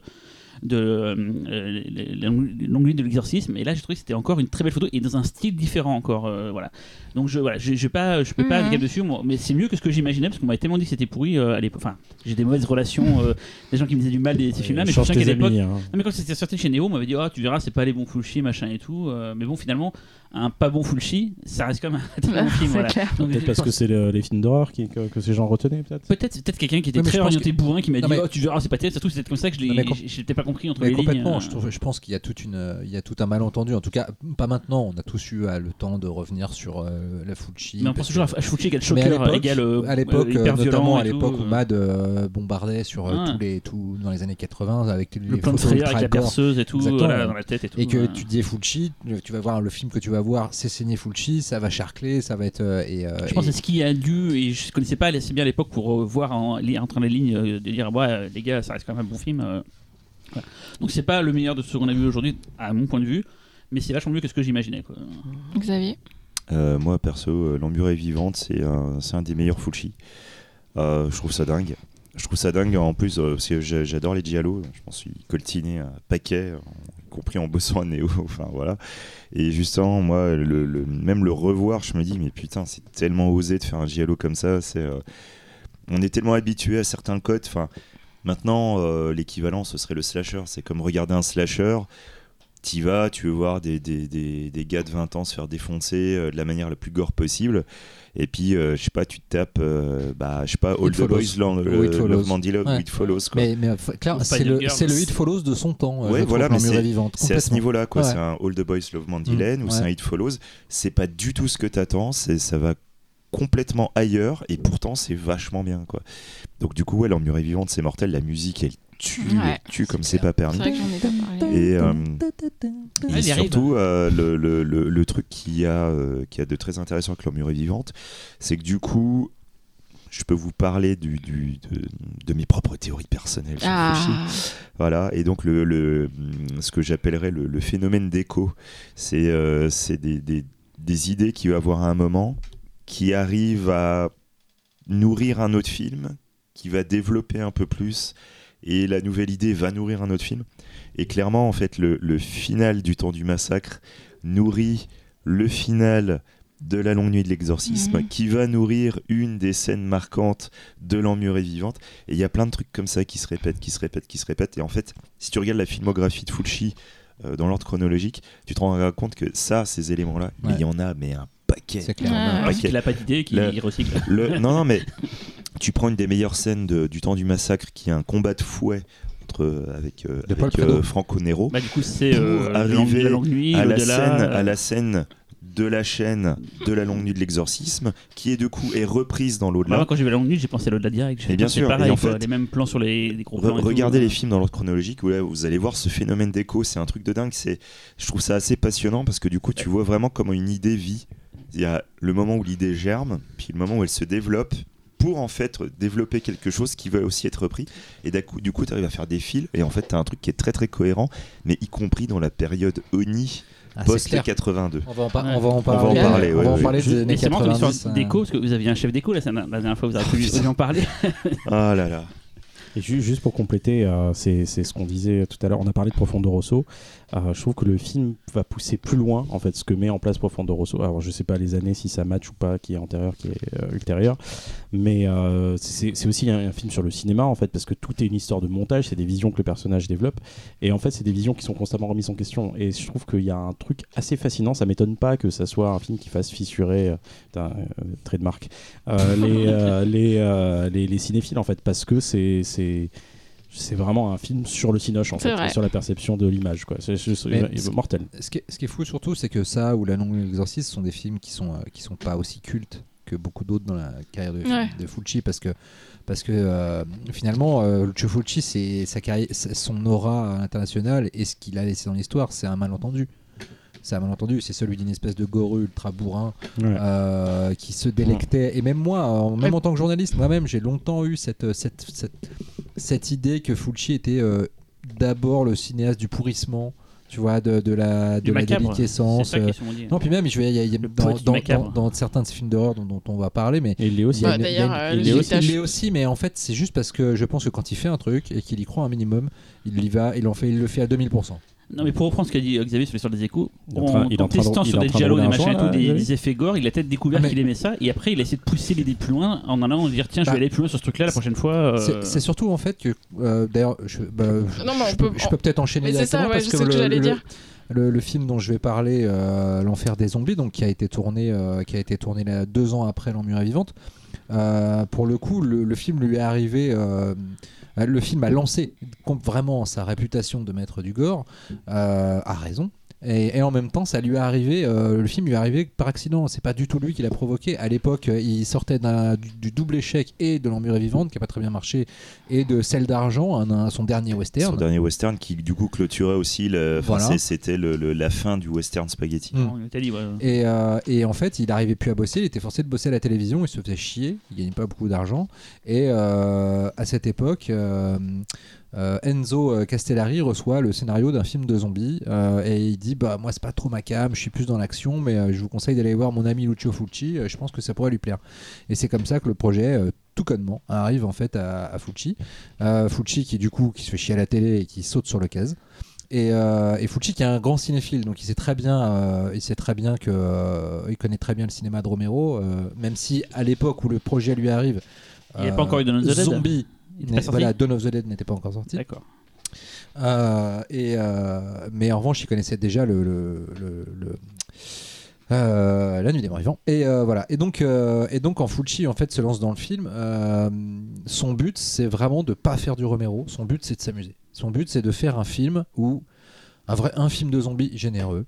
Euh, il n'y a aucune théorisation en fait. S'il y a une théorisation dans le film, elle vient du scénario euh, parce que euh, Sacchetti a dit lui-même qu'il avait voulu euh, justement aller à l'encontre un petit peu de la, de la, de la mythologie zombie de Romero et, et retourner aux racines vaudou et retourner à un zombie plus terreux, plus solaire, plus voilà. Donc le, le film le fait clairement, mais Fulci lui, il a d'abord envie de faire un bon film. Parce que en fait, il est frustré de cinéma parce que ça fait deux ans qu'il est sur les plateaux télé et qu'il a envie de, faire du, bon cinéma. Il n'a pas un budget énorme, mais il va rameuter euh, bah, euh, l'équipe de l'âge d'or euh, de, ses films. hein. C'est-à-dire qu'il a, euh, il a euh, bah, au scénario et la femme de Sacchetti, Elisa Briganti. Sacchetti qui est ce qu'il est, mais mine de rien, le mec a quand même donné parmi les meilleurs concepts euh, horrifiques du, du cinéma, du cinéma euh, Italien. euh, fantastique italien. Salvati, Sergio Salvati à la photo à nouveau, et Dieu sait que le film a une gueule, a une, gueule- a une super gueule. Fabrizio De Angelis à la, à- À la musique. au, au scénario. Ah, c'est Un scénario qui, bon, qui est pour le coup une espèce de, un requin, euh, un requin producteur qui a fait, euh, qui a fait beaucoup pour euh, le cinéma bis italien, mais pas Ah, forcément ça, pour les réalisateurs qui ont bossé avec lui. Et puis bah, Fabio Frizzi à la musique, euh, qui, sa- qui signe peut-être, bon, je vais pas dire sa meilleure, sa meilleure BO, mais une des toutes meilleures, avec un thème euh, juste euh, hallucinant. Et surtout- et surtout, Gianetto De Rossi. Et surtout Gianetta de Rossi. Ça, on va beaucoup en parler maintenant aux- Rossi. aux effets spéciaux. Euh, donc euh, le scénario donc il a été écrit avant la sortie de Zombie de Romero, mais en revanche, entre temps, Zombie est sorti au cinéma, la vague Romero déferle sur le monde et là le film est renommé en Italie Zombie 2. Euh, et- chez les ricains d'ailleurs, non? Euh, non, chez les ricains, c'est Zombie Flesh Eaters. Ouais. Et, euh, et euh, on a même demandé à Lucio, euh, qui s'est exécuté, ma foi, de bonne grâce, de retourner, de tourner un, Un prologue, un prologue et une conclusion pour situer le film à New York et le raccrocher à la mythologie de, de Romero. Ce qui fait qu'en effet, quand on voit le film, on pourrait penser que c'est la préquelle de Zombie. Bah, Finalement, en plus, les plans sont cool. Donc, Ouais, ouais, non, mais mieux, le, c'est- le, le film. Ce qui, est, ce qui est marrant, c'est que c'est ce que je disais en fait. Pucci, il a fait le film sans se prendre la tête. Euh, il l'a fait parce qu'il avait envie de se faire plaisir. Et en fait, ça se ressent, je trouve, dans le film. Le film est d'une générosité. Mais bon, avant de rentrer plus en détail, je vais raconter, je vais faire, euh, je vais faire mon prof X. Je vais raconter ma, ma Ah. petite anecdote autour de l'enfer des zombies. Forcément, forcément. Quand euh, l'enfer des zombies a longtemps été euh, un film censuré en France. je crois euh, que j'ai la même- expurgé de ses anecdote que scènes toi, Je gore. crois que j'ai la même anecdote que toi. Et euh, quand le film a enfin été euh, programmé pour une diffusion non censurée sur Canal+, Mad Movies a fait Christophe un dossier, Lemaire, un On l'a vu hein. avec des photos gore de malades et on était tout, on n'en pouvait Moi, je l'ai enregistré comme toi et aussi. tout le monde a enregistré la première diffusion du La film sur Canal, sûr. mais pas Bien moi. sûr. À toi Moi, j'ai enregistré la deuxième en VO Et moi, j'ai pris la VF. et la, et la VF était censurée. Et la VO n'était pas censurée. Et moi, j'ai vu le film, j'ai fait, mais pendant si un violent an, et tout. hein, pendant un Ouais. an, ma VHS a pas arrêté de tourner. J'avais super du mal à remettre la main Bah, dessus moi, j'avais personne tout qui le fait tourner la VHS. Moi, j'ai vu qu'est-ce la qu'il y avait en VF. plus Bah, tout. Toutes les scènes gore. Dans la VF, Ah. toutes les scènes gore Dont, ont dont disparu. la scène gore Bah, la du scène cinéma de gore. l'œil. Voilà. Mais c'est parce que j'ai pareil, moi j'étais pas au courant et c'est genre euh, des années plus tard sur les forums Mhm. de cinéma que j'ai découvert que c'était parce que la VF était censurée et pas la VO. Voilà. Ah c'est pour ça que j'ai trouvé ça pas si gore que ça. J'ai dit Ouais. il abuse le, le rédacteur Bah, de Mad euh, euh, il y a, enfin, il doit être beaucoup plus court quand même le film au sens. Bah, c'est- Ouais, mais j'étais j'étais vachement jeune donc j'ai pas Ouais. fait gaffe à ça. Je me suis ouais. dit ouais ouais il est, il est vachement impressionnable le mec et tout quoi. C'est pas spécialement violent. Oh quoi. le loser C'est grâce à mon Corbeil que j'ai découvert le- la Ah. version longue. Donc du coup, cette VHS a fait beaucoup le tour et je l'ai gardée précieusement de longues années. Tu l'as encore là Euh, non, non, je vais pas aller peut-être euh, dans un carton chez mes parents, cela dit. Bref, euh, au-delà de ça, euh, de quoi ça parle? Bon, alors, on va pas se mentir, hein, c'est pas le scénario du siècle. hein. Ah non. Euh, donc, il y a un, le film. Alors, cela dit, le film commence par une double scène euh, euh, inaugurale assez mémorable. Euh, ces deux premiers plans. Euh, très énigmatiques avec un, avec un contre-jour, avec un personnage qui brandit un pistolet sur une, silhouette encapuchonnée euh, qui lui tire dessus et qui dit euh, préparez le bateau. On se dit, putain, qu'est-ce qui se passe? Vous êtes déjà gore parce qu'il y a un gros plan. euh, il y a déjà un zoom au bout de 3 secondes. Il y a déjà un zoom sur un effet gore, donc on sait voilà. Et puis après cette un, bateau désert arrive près de New York et la police enquête et, et un policier se fait attaquer par par un zombie super impressionnant, une espèce de grosse masse chauve, Un zombie ultra flippant, voilà. Euh, et euh, la scène est vraiment super angoissante parce que, comme tu disais, Xavier, il y a vraiment une montée de la tension sur l'exploration du bateau. D'abord, il trouve des espèces de, de bestioles sur le piano, euh, chelou, puis après la main, des, la main, euh, une main grignotée, et puis l'éruption du zombie. euh, et euh, donc voilà, c'est une espèce de double scène choc comme ça qui, qui, dé- qui démarre le film. Puis après, on est sur une, une, enquête un peu classique d'une jeune fille dont le père est scientifique et c'était son bateau. Elle aimerait bien savoir ce qui lui est arrivé. Et un journaliste euh, aimerait bien aussi euh, flair, flair la bonne histoire. Et puis finalement, il se retrouve à partir avec euh, des gens rencontrés dans le plus grand hasard. C'est-à-dire que bon, on se fait pas chier avec les, relations entre les personnages. ah, vous avez un bateau, vous allez sur cette île, bah tiens, viens avec vous. Et puis du coup, vous devenez aussi des héros du film. Bon, voilà, c'est pas plus loin que ça, quoi.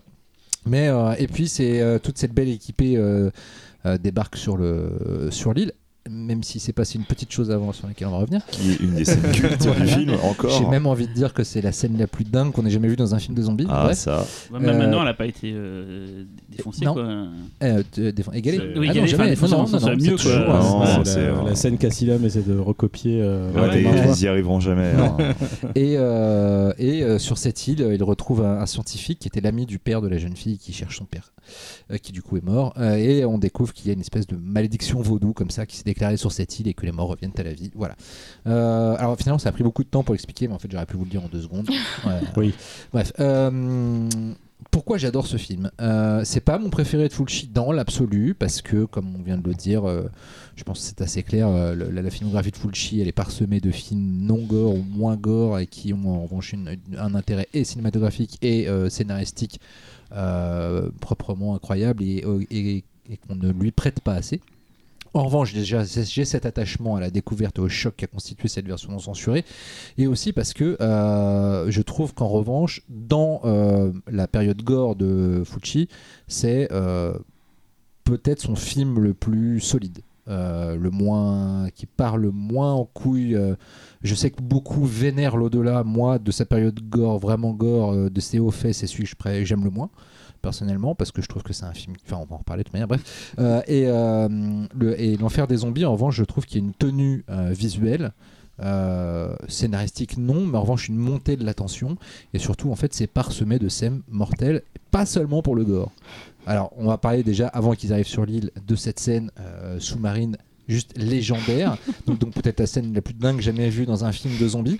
Et cette scène elle-même a une histoire. C'est-à-dire que Lucio Fulci n'en voulait pas. C'est une idée euh, d'un des producteurs du film Ugo Tucci euh, qui voilà qui a dit tiens s'il y avait un zombie qui se fritait contre un requin Voilà, et Lucio L'idée est con quand tu Voilà, réfléchis. et le L'idée est très con, hein, et ça, on est d'accord. C'est du niveau de l'araignée. euh, Avec le, le Superman de Tim Burton. Et, et Fulci a dit mais, euh, mais non en fait c'est nul et il fait mais on l'a fait quand même bon bah ils l'ont fait Et quand même italien. Voilà. Ah. bah, bah, on l'a fait quand même et, et savez-vous que le zombie à l'origine devait être joué par René Cardona Jr Oh, car René. Cardona Jr Qui a fait un film de requin d'ailleurs. qui a fait Tintora, Tintora, ouais. c'est d'ailleurs pour ça qu'il a été approché Les par dents d'acier euh, en français, je crois. exactement. putain mais Je crois qu'on a eu la même réaction avec, tu, euh, tu avec littéralement ce que j'ai écrit Ah. Euh, J'adore la fiche du film, c'est pour ça que. Et, Il y a des euh, scènes d'ailleurs de nu dans, dans Les Dents d'Acier. ah bah, Et la séquence de début de Les. Zombies, c'est une quand Ah même. oui, euh, oui, c'est un l'air qui se baigne dans l'eau. quoi. Ouais. Et, c'est, euh, et donc c'est Ugo Tucci qui est allé chercher a priori René Cardona parce que non seulement il a fait Tintora mais il faut savoir que René Cardona a visiblement eu plusieurs vies en plus d'être un des plus grands réalisateurs enfin des plus prolifiques réalisateurs du bis euh, Prolifique, alors prolifique. attention, René Cardona Junior, j'insiste Oui, sur le oui, Junior, oui. c'est un peu comme Lamberto Bava n'est pas Mario Bava, voilà. Euh, bref, et, euh, et donc il a aussi été dresseur de requins, et il faut savoir qu'il a même euh, aidé. Dresseur de requin. Oui, il a, même pas il a même, il a même aidé. Tu le euh, passer par des sauts, les cerceaux. il a même aidé Jean-Jacques Cousteau à faire des repérages euh, pour ses films, ses documentaires. Et voilà, je vous ai coupé la chic. Sauf que Ah, pas mal. René Cardona Jr. devait jouer le zombie Mais. au fond de l'eau. Mais la veille du tournage, il a eu les chocottes, ce con. Et il a donc été remplacé par le, le dresseur de requins qui avait été engagé par le film, Ram- Ramon Bravo, euh, qui donc, euh, du coup, euh, était juste le, le- le dresseur et qui a fait bon, bah ok, je vais le faire, les gars. Et ça, juste donne, ça donne juste voilà, une scène de grand déglingo. Euh, euh, c'est une espèce, c'est- c'est- cette scène est folle. À chaque fois que je vois le film, je fais mais comment ils ont fait ça, ça. Avant, moi ça. je trouve plus fou que cette scène, c'est la meuf qui fait de la plongée en string quand même. Ouais. De Non, base, ça, c'est normal, ça. C'est normal, Ça n'a c'est aucun sens normal. Elle est- normal. c'est normal. elle pas on va- parler C'est de comme, la- c'est comme les soirées, euh, les soirées pyjama entre filles. On sait que vous êtes en nuisette, euh, dans des décors roses et des plumes, string, et voilà. Topless, hein, Et bien sûr, bien sûr. string Ouais, ficelle quoi. Et, et de souvenirs qui fait qu'il dit Attendez, je reviens, qui remonte, Oui. il dit Je redescends et qui remonte. Ouais, parce que le requin arrive. Mais oui, Elle, mais c'est elle- elle bizarre. vaut mieux- elle- elle est- non, c'est vrai. il- Tu, as plus de chances d'aller te cacher si, le- si elle est loin du bateau. Donc si Ah, elle se rapproche du bateau, elle a plus de chances de par se faire souci de réalisme alors. Exactement. Ça Ah, change. bien sûr. Mais on va Ok. reparler de l'image de. On va reparler de l'image de la femme. Oui, merci. Euh, Et le niveau photo, elle est belle cette scène aussi. hein. Elle a- Ah, elle est belle, Et oui. la musique est très la, aquatique. la c'est musique de. Freddy est Elle très. est, elle est planante. On dirait d'un niveau Ouais. aquatique de Sonic. En fait, il y a un côté un petit peu. et, euh, et là, et là, il y a une chorégraphie, mais il y a, il y a- il y a même euh, dans l'image, pas dans la musique. Voilà, dans l'image, il y a la- J'ai le, il mime zombie le, qui le mouvement des zombies, mais il a une espèce Tu de. le fais hyper bien. Enfin, cette scène est C'est dingue, dommage en que fait. les gens ne te voient pas. Ah Et ouais. il faut savoir que pour que le requin, c'est un, c'est une espèce de requin ultra agressif qui a été utilisé et ils ont, euh, ils ont bourré le requin de bouffe euh, la veille pour que vraiment il ait plus faim, et, mais il lui a quand même filé des tranquillisants au cas où.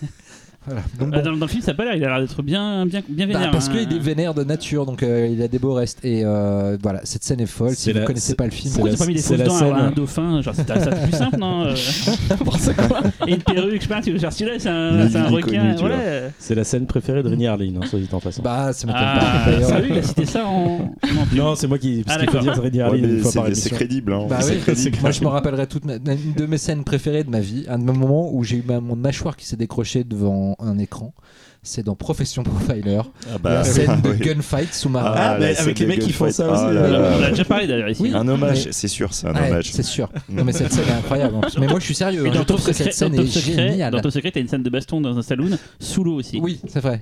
Bon, en même temps, dans Top Secret, t'as Tenet. Hein, donc, euh, Ah oui, c'est vrai, il y a Oui, la scène à c'est l'envers. C'était pas, les- pas les hélicoptères normal- normalement? Non, c'est pas lui les Rainy- hélicoptères. Rainy Harlin, à chaque fois il y a un hélicoptère. Ah oui, Voilà. et une a pas scène sous-marine. si Du coup. possible. Et l'hélicoptère Et- sous l'eau, ce un sera le but final. euh, on Ok. se perd là. les amis, pardon, pardon, pardon. L'émission part en couille. Donc, euh, tout ça pour vous dire que cette scène est conne, mais géniale. Et en fait, l'enfer le- le- l'enfer des zombies, pour moi, c'est l'idéal du film d'exploitation. C'est-à-dire que c'est un film qui est là avec comme but de faire du gore, de faire du film de zombie gore avec des nanas à poil. Et oui, il y en a, et il y en a pas qu'un peu. Et, euh, avec du gore, mais c'est fait avec euh, une foi euh, dans le cinéma et une attention à la mise en scène et à tous les postes du film dans le cadre du budget imparti, que je trouve juste absolument jouissif de A à Z. Et donc c'est de la pure exploitation avec la gratuité que ça implique. Et on va parler de cette scène qui arrive peu après, qui est celle de Olga Karlatos. Dit la scène de l'écharpe. La non, d'abord la scène de douche. Parce que Ah. Oui, c'est vrai. cette scène vrai. commence par un plan absolument ouf. Il faut savoir que le personnage de Carlato, c'est la femme du scientifique euh, qui, euh, qui, est sur, qui est sur l'île. Elle, elle voudrait bien quitter cette île où les gens commencent à revenir euh, d'entre les morts, mais le scientifique, son scientifique de mari dit Mais moi j'aimerais bien comprendre ce qui se passe, donc nous on part pas. Et elle flippe un peu. Et donc là, elle est toute angoissée. Du coup, elle prend une douche. Bah, c'est normal, et en même temps c'est une île tropicale. Elle, elle a le Il droit. fait chaud, euh, elle transpire. Et cette scène commence en effet en étant filmée d'une façon totalement gratuite, mais c'est pas non seulement, elle est pas gratuite seulement parce que on la voit nue sous sa douche. Elle est gratuite parce que dans la douche, il y a un miroir en triptyque et qu'on la voit déjà euh, sur le côté gauche du cadre nu, mais que le miroir en triptyque, si on l'avait pas bien vu nu, nous la renvoie deux autres fois dans la même image, à poil, sous deux autres angles. Et là, tu te dis, tu te fous pas un peu de ma gueule quand même, mais Mais non, mais c'est important, c'est parce qu'il y a du soleil et Voilà. euh, tu sais, avec les grains de beauté, ça peut être cancérigène et c'est important de pouvoir Mais voir. c'est plus chiant à filmer aussi, parce que du coup, cacher la, cacher la caméra et tout. Exactement. il et le fait très sou- et, et- et- et il utilise beaucoup les miroirs euh, Lucio Fulci dans ces moments-là et, et on voit que le personnage est en pleine détresse en plus psychologique Ah, je veux se dire- voit, ouais.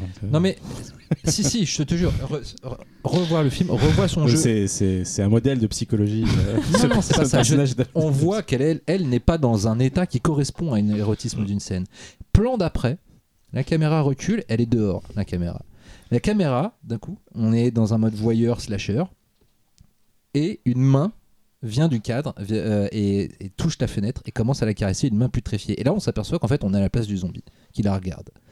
Et là, on se dit quand même que tout ça n'est pas. Tout ça est là pour servir un cahier des charges, mais Lucio Fulci, comme d'habitude, pervertit son cahier des charges en y mettant son petit grain de sel.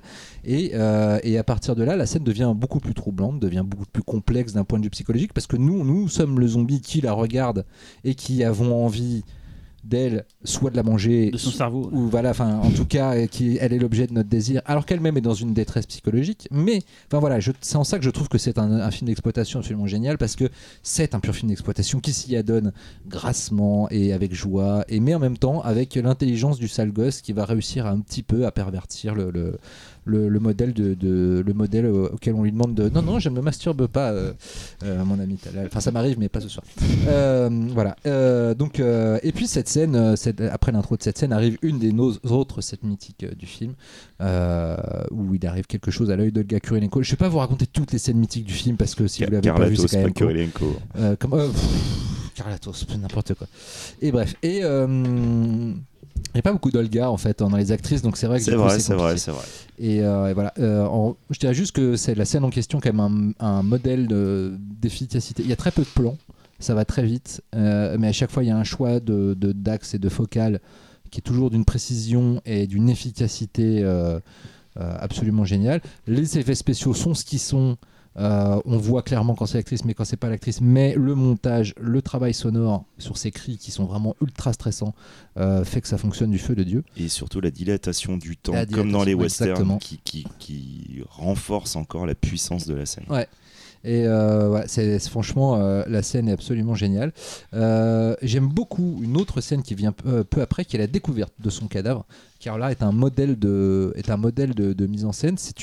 Les, héros sont arrivés sur l'île, ils doivent rencontrer cette dame euh, pour euh, socialiser. Bref, et, euh, et ils découvrent son cadavre. Et sauf que en fait, il y a une succession de plans, de gros plans qui sont sur les yeux horrifiés. Euh, on a l'impression d'être dans un western à nouveau, et sur des détails du cadavre. Et, euh, et mais tout est silencieux. La musique arrive seulement quand on se rend compte qu'il y a un zombie qui est en train de la dévorer. Parce, parce qu'au début, quand on découvre la scène, on s'en rend pas compte qu'il y a un zombie. Et là, la caméra commence un peu à se balader amoureusement, langoureusement, comme chez beaucoup, on verra après chez Lucio Fulci sur sur le gore et on voit qu'elle est en train de se faire dévorer mais il y a une espèce de encore une fois de, de temporisation de la découverte de l'horreur qui est assez subtile mais en termes de montage mais qui est d'une- qui est d'une efficacité assez redoutable euh, cette scène est, euh, moi je me rappelle que c'est vraiment une des scènes qui m'avait le plus marqué parce que euh, il n'y a pas je, trouve que c'est une, variation autour de Romero autour du gore chez Romero où chez Romero c'est l'acte de c'est vraiment le déchirement des chairs etc là c'est plus le c'est plus le cannibalisme etc qui est, assez traumatisant dans cette scène. C'est vraiment assez enfin, il bouffe de la barbaque qui a été posée sur la comédienne on va pas se mentir ça va pas plus loin que ça en effets spéciaux mais mais euh, c'est vraiment la, façon dont Fulci filme ça langoureusement encore une fois qui me met vachement mal à l'aise et qui du coup euh, a un effet bœuf Euh, et au-delà de ça après le film est parcouru de plein d'autres moments d'une énergie folle Euh, il y a des, le, gunfight final euh, on se croirait dans Assaut est parcouru de mouvements de caméra ultra précis super dynamiques avec notamment je me rappelle un, un travelling un petit peu en contre-plongée comme ça sur un personnage au moment où il lève son fusil pour shooter un zombie et le, plan est- a une classe folle le film est en scope. Fulci a pas énormément tourné en scope. Il a quand même tourné une soixantaine de films. Et je crois qu'il en a tourné, je les ai comptés, je vais pas vous dire les titres, mais 1, 2, 3, 4, 5, 6, 7. Une petite dizaine en scope, pas plus. Il était assez doué. Je trouve que même certains films médiocres qu'il a fait en scope, comme Manhattan Baby, qui est pas un grand film, mais qui a une certaine classe grâce à son utilisation du scope. Alors, euh, euh, et, en même temps, le film a une, une photographie assez terreuse, euh, parfois solaire, qui épouse complètement le point de vue d'avoir des zombies plus proches de la mythologie euh, vaudou. Euh, et, euh, et alors quand on, le film bascule dans la nuit, puisque le film se déroule en une journée, enfin une fois qu'ils arrivent sur l'île, ça se déroule en une journée. Donc la scène de tout- tous les plans dans la nuit, on se croirait dans une espèce de, bah, dans du tourneur. De toute manière, c'était la, c'était la, référence du scénario, mais on se, on se croirait dans un tourneur euh, pourrissant, euh, putride, suintant. Enfin, je trouve que le film arrive vraiment à avoir son l'impact recherché en fait sur la, sur son, la façon d'aborder la mythologie du zombie. Oui, Tu, tu parlais du côté solaire, ça m'a- c'est marrant. J'ai, ce film m'a énormément fait penser au Resident Evil. Ce qu'ils ont fait en fait, ce que sur le ton, C'est en vrai, fait, sur le quelque 4 part, notamment. sur, ouais, sur le 4. Euh, non, le 5. Sur Oui, le le 4 cinq. déjà, Le déjà 4. le 4 sur le Oui. côté Ah, village, cinq, et oui. ça, ça a été rappuyé sur le Oui, 5. Et sur même oui, sur le ton, hein, il y a Oui, quelque oui. chose de très très proche de, de Resident Evil, Mm. très, très très assumé. En fait, je suis sûr qu'ils qu'ils Ah doivent oui, oui, c'est sûr, euh, c'est sûr. Et, euh, et de toute manière, le film est traversé de toute manière par une ambiance, je trouve assez, euh, assez une ambiance euh, de désolation et aussi même de désespoir. Le désespoir, c'est quelque chose qu'on va beaucoup retrouver après dans la, dans, la filmographie de Lucio Fulci au fur et à mesure qu'il va vieillir et au fur et à mesure qu'il va faire des films de plus en plus horribles. Euh, on va en parler, je pense, euh, sur, ces derniers, euh, derniers longs métrages, mais il, a finalement eu toute une réflexion sur, euh, sur cette période de sa carrière.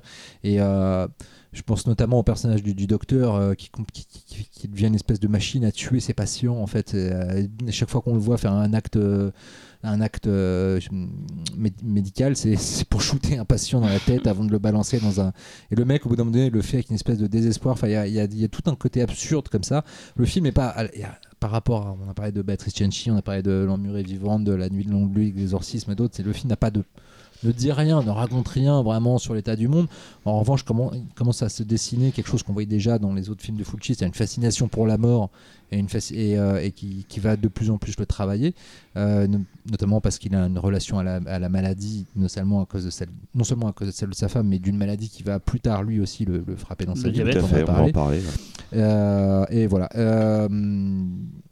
Je finirai juste avec une petite citation euh, de Lucio lui-même, qui dit qu'il n'a pas voulu faire la suite du film de Romero, mais qui, était un film sociologique sur des marginaux luttant contre la société. Moi, j'ai fait un film purement fantastique. Nous nous sommes beaucoup amusés à le tourner. J'ai reformé mon équipe de l'Emmurée vivante et c'est un film que j'ai fait avec énormément de plaisir. Et voilà, en fait, pour moi, L'Enfer des zombies, c'est le versant pur plaisir exploitation de Lucio Fulci, pas encore entaché par les budgets ridicules, par euh, le fait que le cinéma italien, euh, on est quand même à l'aube des années 80, va commencer à péricliter. Là, je trouve qu'il est vraiment, un- on est vraiment à un point d'équilibre parfait entre euh, entre l'envie de faire du cinéma qui a de la gueule et déjà la connaissance des formules qu'il faut appliquer pour fonctionner à l'étranger et pour rameuter les goreux. Mais voilà, je pense que c'est pour ça que c'est vraiment un de ses films les plus emblématiques à ce niveau-là. J'ai été très long. Moi, ce, Bah, que, ce que j'aime bien euh, dans ce film, euh, c'est euh, ce, le côté entêtant du film, en fait. Un peu obsédant avec ce tam-tam qui est quand même, à partir du moment où on arrive sur l'île. D'ailleurs, même les. ouais. Qui est la seule trace du rite vaudou Oui, d'ailleurs. et que les, que les personnages entendent eux-mêmes, mais on ne voit jamais Ouais. ce rite vaudou. Euh, si je me demande même si à un moment donné, c'est pareil, ça. c'est- Tu vois, c'est une super idée. Ouais. Mais je pense que ça vient juste. Ils n'avaient pas de thunes, ils n'avaient pas le temps. Mais, Mais c'est c'est super, super, en même temps. super parce que c'est entêtant. Voilà. C'est ça, ouais, ça tu te- l'entends tout le temps et t'es toi-même, je trouve, dans une espèce de transe à un moment donné du film. euh, C'est-à-dire que ça commence, on va dire, de manière normale avec une bataille sous-marine euh, requin. Euh, et euh, après, une fois que t'es sur l'île, effectivement, t'as ce truc quand même. euh, et après, bah, c'est un tunnel de- d'horreur et euh, c'est, enfin, ouais, c'est ouais, rien à voir. Enfin, très bien, euh, j'adore. T'as là, je te sens circonspect. Il a fait trois fois le film. euh, Ouais, c'est vrai. je pense qu'il il n'arrête pas de le Ça donner. en fait deux fois qu'il nous donne le Blu-ray qu'il en double. Je vais vous donner le dernier que j'ai. Non, non, c'est. En fait, je, suis... je, je vais de temporiser euh, la- l'amour euh, incroyable que vous avez pour ce film. Parce que moi, j'ai, j'ai- alors, j'en entendais beaucoup parler. Je crois que c'est toi, toi aussi, tu, tu, tu- Cyril, t'adores le film. On l'avait passé dans une nuit zombie. Ouais, Non, une nuit euh, en quartier interdit, je crois que c'était plutôt. Ouais, c'est peut-être quartier Avec interdit, ouais. un baby cart, euh, avec euh, plein de belles choses dans cette Baby soirée. Card 2, Zombie 2. Ouais, on avait fait une belle soirée. En tout cas, tu m'avais, tu m'avais toi aussi beaucoup vendu le film. Et je sais que c'est un film qui, qui est, qui est- qui est assez euh, précieux, on va dire, pour, pour, pour, pour les gens qui aiment ce, ce, ce- ce Fulci. Et, euh, et j'étais très très déçu en fait parce que euh, parce que je m'attendais enfin en fait j'avais tellement construit un mythe en fait euh, inconsciemment que quand je l'ai vu j'ai dit ah ouais c'est ça alors peut-être que dans 10 ans je vais, me contredire en disant que c'est génial et qu'il y a plein de choses de subtilités que j'ai pas vues Mais il y en a mais pas. moi je n'ai absolument rien vu Il y a là-dedans pas- il y en a, je- il y en a un peu de subtilité. Ouais, plus, c'est plus des subtilités de mise en scène qui viennent ponctuer, tu vois, des, Alors. des, des- des moments. Mais le film globalement n- C'est un- ne un se veut pas. Ouais, c'est un film ludique, tu disais, un film- c'est un Oui. film de vacances en fait. Ils ont fait ça Ah en oui, mode à la moi, j'ai- et- j'ai j'ai vu plus ludique que ça dans, dans le genre hein, parce que euh, enfin, il y a quand même un tunnel de 40 minutes sans un putain de zombie quoi c'est Ouais, le, le- et, le, et problème, trouve. et le problème c'est que Il y a des film dames toutes nues. oui entre temps il y a des films non mais après, Attends, après- après- dès, qu'ils arrivent dès qu'ils arrivent non, justement dès qu'ils arrivent sur l'île en fait le Mais film avant, se, les zombies sous l'eau, pose. le zombie sous- attends, Et le premier début, du- t'as un début- un zombie de 5 minutes, tu dis qu'il n'y a pas de zombie pendant 40 minutes, un menteur. T'as pas vu 30 le film en 30 fait. minutes, Laissez-le hein, parler. Non, mais t'as un zombie j'ai dans le droit, d'avoir d'être déçu. Hein, Non, mais on a un zombie dans les premières minutes. Oui, mais après, zombie non, pendant- rien pendant 40 Ouais, ouais, minutes. ouais. Ah, ils arrivent dans l'île, il se passe rien pendant 40 minutes, c'est des mecs inintéressants, des, personnages qui n'ont aucune caractéristique. Ce qui n'est pas le cas, je ne fais pas une critique du cinéma de Fulci, je fais une critique précisément de ce film là, par rapport pour- à la construction de ces personnages. Alors de tu l'as dit, hein, tu l'as bien dit, il n'y a aucune intention derrière, tout Et ça. puis il n'y a pas seulement c'est ça, ça. c'est ça le y a problème. Dardano c'est- Sacchetti. Et Dardano Sacchetti, c'est pas un, pas un mec qui écrit des personnages, clairement, vraiment. Et euh, ça va se sentir. Mm, mm. Même dans l'au-delà et, euh, et euh, Frayeur, Alors. mais surtout l'au-delà, qui est le film culte de Fulci par en excellence que tout le monde après. révère.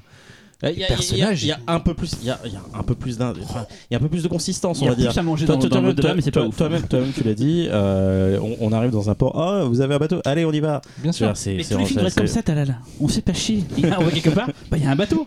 On y va. C'est moins chiant, t'as vu Et un requin, bah, on se Enfin, bat on se bat avec. Voilà. C'est plus simple le cinéma comme Il y ça. a le cinéma français qui compense beaucoup là-dessus, donc euh, la comédie. Mais je vois ce Euh, que tu veux dire et je, je peux comprendre. Aujourd'hui, aujourd'hui, ah, tu, tu enlèves l'aspect nostalgique. J'ai vu le film à 12 ans. Moi, je découvre le film aujourd'hui. Je le trouve. Voilà, bien sûr, il y a des petits moments de, de, de, flagrance en termes de, mise en scène. hein. C'est, vraiment, mais vraiment. Mais euh, je sais pas, je suis passé à côté. Bah non, t'es pas Et la forcément musique, passé, la musique. t'es pas forcément passé à côté. la Le, le- musique. la elle est cool. C'est le truc qui m'a le plus fait kiffer, le, but, c'est pas forcément de se convaincre les uns des Ouais, autres que bah notre oui. film est le meilleur, tu vois. C'est pas, c'est pas le du jeu. C'est le mien de toute façon. Euh, Non, mais non, mais c'est juste, il y a un mythe. C'est pas le mien en tout cas. Tu vois, moi j'ai pris, j'ai pris ce film en, en sachant que d'un, j'ai un, atta- un attachement nostalgique, mais aussi parce que pour moi, comme je disais, il, représente une espèce d'idéal de cinéma d'exploitation avec tout ce que ça comprend de générosité, mais aussi de limite dans l'ambition. Tu vois. Euh, on parle de la pure exploitation pour le coup. Ouais, ouais. Je- je- on est, on n'est pas loin Mais, d'un. mais le, mais le film est chiant. Enfin, Non, appeler bah un non, chat moi, je trouve pas chiant. le film Moi, je trouve- Je vais sûrement trouve me faire taper à la sortie de l'école, mais je- le film est chiant. Eh les gars, venez Dalal, il va bientôt sortir d'école, on va les casser la tête. C'est vraiment ça. Cyril Xavier. Ouais, Cyril, vas-y. Euh, moi, j'a- C'est- moi, j'adore, mais mais euh, mais euh, comment dirais-je je- Non, le film est pas chiant. Au contraire. Bah oui, non, mais non, je ce que je veux dire, sais. c'est que c'est un film super ludique en fait. C'est c'est il est Ouais, il est je me suis pas il amusé. est, euh, il a pas les côtés. Euh, des fois, euh, on comprend pas l'histoire de, de ce qu'il va y avoir après, de frayeur, de, de là et tout. Ou des fois, c'est un peu paumé. C'est plus des tripes que des, vraiment un film à scénario. Là, pour le coup, c'est ce que tu disais tout à l'heure, euh, Laurent, c'est l'exploitation pure et dure. C'est des séquences. Il y a une séquence dont on n'a pas parlé, mais qui pour moi symbolise énormément le film. C'est les zombies qui sortent de terre en fait. Euh, Ah, elle est super. elle, elle est super belle cette Et finalement, je sais pas Oui. si on l'avait trop vu avant ce genre de séquence avant, mais il a quand même créé des choses euh, qui, qui ont marqué Il y a, il y a des, y a des fulgurances. Encore une fois, il y a des fulgurances, mais qui sont ponctuées de scènes super chiantes où des mecs inintéressants discutent. Mais je trouve que ça. l'enfer des zombies, c'est euh, comme dit euh, Cyril avec cette scène des zombies qui sortent de terre, c'est exactement ce qu'on peut attendre d'un film de zombies. J'ai l'impression que ça coche euh, tout- toutes les cases de scènes. Et, avant qu'on a envie de voir, euh, qu'on c'est ça, bouffé des c'est ça. tonnes, et c'était un des un des pas des premiers mais c'était Ah. Oui, à amener oui. ce genre de truc et tout et, et je sais pas c'est c'est une symbiose de d'effectivement de, moi j'ai pas trouvé le film très long euh, contrairement à ce que tu dis moi je le trouve pas chiant Euh, une super photo enfin la photo solaire elle est magnifique tu vois, les, les- quand ça, ça, ça brûle à la fin et Je, tout il y je a parle pas, je parle pas de la voilà. je parle pas de la technique, Niveau je parle de gore, ce ça que, de ce que le film euh, les, plans du village euh, Ouais. avec le il y, a un- il y a un plan super de, au milieu d'une rue avec un crabe au premier plan et un zombie Ouais. euh, à l'arrière-plan. la plan de Manhattan avec le pont Oui. de Manhattan à la fin et tout Oui. c'est c'est- enfin moi je Mais je suis d'accord moi, avec vous, plu, je quoi, trouve juste que le film est. On va pas le convaincre en même temps. Il est pas- Non, mais c'est Ah, non, mais bah- pour ceux qui écoutent, je suis quand même euh, un bon maître étalon de d'un étalon, pas étalon. Bon Maître goût, étalon- non, pas du bon goût, quand c'est chiant, c'est pas chiant, hein, vu mon état. Oui, de- alors ça, par contre, c'est à voir. hein. Ouais, Ouais, non, après, ça, après, vrai, après, après, je suis peut-être pas le, le principal, le premier fan de films de zombies. C'est aussi peut-être ça aussi au fond qui Ça joue. Ah oui. d'action avec Véronique. Ça- ça doit euh, jouer, euh. Voilà. ouais. Et, Ah, et Xavier? On t'a pas entendu. Euh, bah écoute, euh, moi, euh, L'Enfer des zombies, c'est un film que j'adore euh, absolument. C'est euh, pour moi, c'est un des, des- des grands versants euh, du film de zombies, parce que c'est le, le zombie pourri, celui qui, qui est poussiéreux, le sec. Le- Pas le bleu de Romero. Non, non, pas le bleu de Romero. euh, c'est pas le, le- c'est pas le putride poisseux. euh, c'est le sec. parle de pain, tu C'est sais. le sec, c'est le sec bourré de d'asticots, C'est le zombie à l'italienne qu'on l'imagine. En fait, ouais, même temps non parce que le, le, le, le poisseux euh, collant il va, il va en faire aussi. Il va en faire, mais là, dans l'enfer des zombies, t'as Ouais. un truc qui est Mmh. vraiment marquant. T'es vraiment quelque chose, ah, C'est la Terre qui attaque les humains. C'est euh, C'est vraiment du tourneur dégénéré. Mais moi, c'est ça, et du coup, bah, comme tu parles de tourneur, le rapport au vaudou euh, Mm. qui est super rafraîchissant, euh, qui va, euh, qui est certes, qui, qui découle de zombies évidemment, mais, Mais voilà, temps- mais, mais plus prononcé, plus assumé, parce que dans zombie, c'est juste une Oui. petite, euh, un petit détail, Et- certes et culte, mais un détail. Et encore une fois, il s'attaque à un genre en essayant quand même d'y mettre un twist. euh, Bien sûr, bien Parce sûr. que, encore une fois, il faut replacer le film dans son contexte. Bien sûr, depuis, il y a eu euh, environ 4,12 milliards de films de zombies tournés. C'est ça. Mais quand on replace le film dans son contexte en 79, euh, c'est pas la même sur le- la façon de revenir au, au voodoo. C'est peut-être, à ma connaissance, à cette époque-là, le premier à y revenir de façon aussi flagrante depuis Tourneur. C'est ça. Et, euh, et pour moi aussi, c'est un des rares euh, western zombies Oui. euh, purs et durs que tu peux voir. Et pour ceux qui, qui connaissent euh, le jeu de rôle Deadland, bah, pour moi, c'est la représentation absolue de Deadland. Quoi. Et je me demande si, parce que Fulci est un, est un cinéphile qui, re- qui, qui regardait énormément de films, mhm. qui se tenait vraiment au courant. Il a été influencé par pas mal de grands réalisateurs. Euh, Friedkin, on va en parler bientôt, je pense. Et, euh, et je me demande si la scène de fin n'est pas vachement aussi influencée par les chiens de paille. Euh, le- l'assaut final. Parce que je trouve, qu'il y a, je trouve que dans le. Je vais un Il y, peu a, loin, mais. il y a un truc plus chien de paille que assaut finalement, je trouve, dans la scène d'assaut final de la maison. Parce que Euh, ça se passe dans une ferme. Je Non, sais mais pas. euh, il y a un côté, euh, ouais, il y a un côté huis clos. Ah, sauf que c'est pas qui attaque en fait, c'est euh, des, c'est des ombres, alors que là on sait qui est l'ennemi. hein. Ouais, ouais, je sais pas. il y a- j'ai- Ah, chien de C'est- paille c'est- euh, sur j'ai- place, en fait, quoi. en fait, c'est quelque chose que j'arriverai pas à, à vous expliquer d'un- factuellement. Mais tu le ressens comme c'est ça, un quoi. ressenti Voilà. en fait. ouais. Et, Et, euh, et- Juste, t'as la- donc, tu aimes pas le film et tu l'as acheté deux fois en Blu-ray et tu viens de le racheter en Ultra HD. J'essaie de non, comprendre. non, euh, non, non, non. Alors voilà, je la refais. J'avais pas vu le film avant. Tu sais, c'est comme toi, t'as as une pile de films qui Ouais, sont ouais. encore fermés sur ton étagère, comme beaucoup Moi, je qui nous écoutent. mais bon. Euh, je- j'en ai j'en ai reçu deux par accident. J'en ai acheté un en fait, donc le, le Artus. Mhm. Et euh, du coup, bah, je vois qu'il y a un UHD qui sort. J'ai ah putain, euh, surtout les, les- bon, j'en parlais tout à l'heure, hein, les, les- les Blue Underground Mhm. en UHD. Je me dis bah vas-y. J'avais pas vu les films encore. J'ai upgradé avant de voir le film. Et donc du coup, tu dis ça. Alors rends-moi ma copie, la connard. je la passe à voir. du coup, je lui ai passé le Blu-ray que j'avais en double. Et donc, Véronique, il n'y a pas un. un- un- Ah, si, moi j'ai pas fini. Ah, t'as pas Euh, fini ah, non. Bah, un truc de- enchaîne. Ah non, non, non, c'est que du coup, euh, ce qui est euh, un des trucs aussi qu'on peut noter dans l'enfer des zombies, et c'est un des trucs qui, moi, contribue à, ce que j'aime dans le cinéma de Fulci, c'est aussi euh, son, archétype du héros, qui est généralement un, héros qui va enquêter, qui va chercher, mais qui finalement n'a- n'influence pas l'histoire. Et c'est, euh, il y, a, il y a un côté inéluctable dans ces histoires que, que moi j'aime beaucoup. En fait, le- chez, lui, le, le- le scénario est toujours plus fort que le héros. Le ça. film est toujours plus fort que le héros. Le, Ouais. le héros subit le film. C'est quelque chose qu'on voit très souvent chez lui, qui est assez jouissif et en même temps qui fait que certains de ses films ne sont pas notables pour ses personnages parce qu'en fait le film est plus important que le personnage. Bien sûr. Ce qui Bien est sûr. assez paradoxal. Mais ça, en tout cas, c'est le début de sa période gore. Ça va tout de suite se ressentir après euh, avec euh, la guerre des gangs, Ouais. euh, Qui est un polar d'une est le violence. seul euh, polar. euh, Smuggler, c'est ça en en VO euh, euh, oui, euh, enfin, euh, euh, Contraband. Contrebande. ouais. Euh, Luca il Contrabandieri et c'est le polar italien le plus gore euh, peut-être jamais fait mais à, à un point enfin à la fin il y a un gun je, vois- je, je sais pas si vous vous rappelez il y a un gunfight où les tripes sortent mm, mm. littéralement sous le euh, il y a- Sorti chez Ecstasy of Film, je Ouais, crois. et euh, il voulait pas faire de polar parce que en Mm. fait pour lui c'est un, genre de droite. Euh, c'est un genre raciste et il avait pas envie de le faire. Et il a fait celui-là parce que euh, je sais plus pourquoi. Euh, mais en tout cas c'est un film qui était en plus financé par euh, la mafia napolitaine et qui voulait un film à leur gloire en fait c'est absolument génial ça c'est à dire que c'est un film à la gloire des passeurs de, de, de- de marchandises en bateau des contrebandiers et en même temps euh, en même temps le film est d'une noirceur pas possible et donc là du coup ça y est le gore a contaminé euh, Fucci Il kiffe bien et- ça, Pépère. et le polar et, et le- tu, tu l'as vu non tout à l'heure Non, mais j'ai envie de le voir. c'est- là, putain, mais c'est vénère. Et, euh, et pareil, sur le rôle des femmes, là aussi, le film est très méchant. Il y a une scène de d'une femme qui se fait brûler au, au chalumeau. Et, là, et je pense que l'actrice. Elle était vraiment brûlée On, on en parlait avec Fausto, il me disait la première fois que j'ai vu le film, je me suis dit, mais l'actrice, mais. Non, mais tu vois ses cheveux, c'est peut-être ses Ah oui, faux cheveux, tu vois, mais tu, tu vois la flamme qui est vraiment à côté de son visage et les cheveux cramés. Et Fausto me disait, mais elle a dû tellement pas kiffer, elle va vraiment pas être contente. Et quand tu vois le film, tu te dis, ah, mais comment ils ont tourné cette scène? Et c'est tellement vénère. Et le film est passionnant parce que c'est Fabio Testi et donc tu suis le personnage. euh, Ah. Et oui, tu suis le personnage avec Ah, tu beaucoup mets d'intérêt. Fabio Testi, c'est bon, il y a Et Véro il est très derrière. humain parce qu'il est c'est- un contrebandier mais c'est un contrebandier à visage humain il est un peu le, il est le, pour le coup là c'est un film où, où, où le personnage va, va vraiment guider l'action plus que dans d'autres et euh, mais alors si vous connaissez pas et c'est vrai que c'est son seul polar euh, pur jus euh, mais en même temps voilà il est très réputé parce que c'est d'une violence gore euh, assez hallucinante pour un polar Euh, du coup, ensuite, euh, on passe à une période bien Donc spécifique. euh, voilà, donc en fait après la guerre des gangs en 1980, euh, il va s'occuper d'une d'une série télévisée avec euh, Franco Frenchy. Et, euh, et c'est euh, suite à cette série télévisée qu'il va en fait euh, bah, asseoir sa carrière absolue de maître de l'horreur.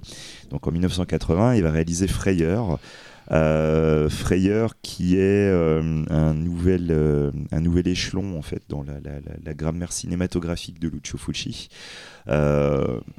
Certes, on a encore le phénomène d'écho à la fois du giallo et de l'enfer des zombies, mais on va arriver dans autre chose et c'est là qu'on va vraiment voir l'influence d'un auteur qui a influencé quand même la majorité des réalisateurs de films d'horreur du monde entier, qui est donc Lovecraft.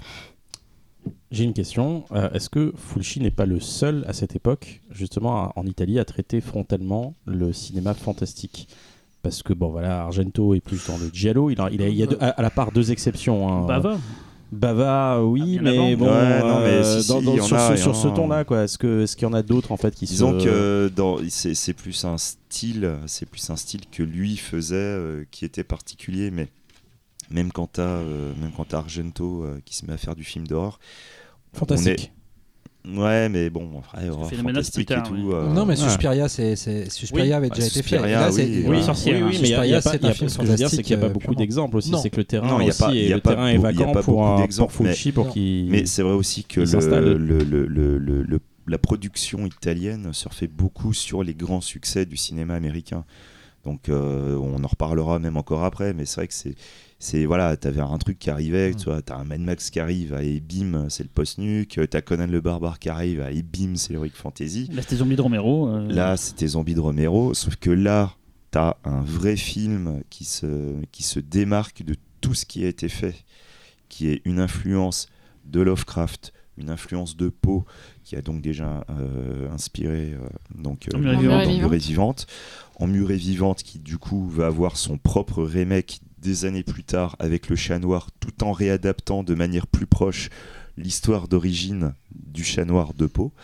Euh, on va arriver aussi à un style euh, que je trouve plus. euh, tu vois, autant l'enfer des zombies, on est dans un western de zombies, sauf que là, dans Frayeur, on arrive à un film d'horreur inspiré aussi du western.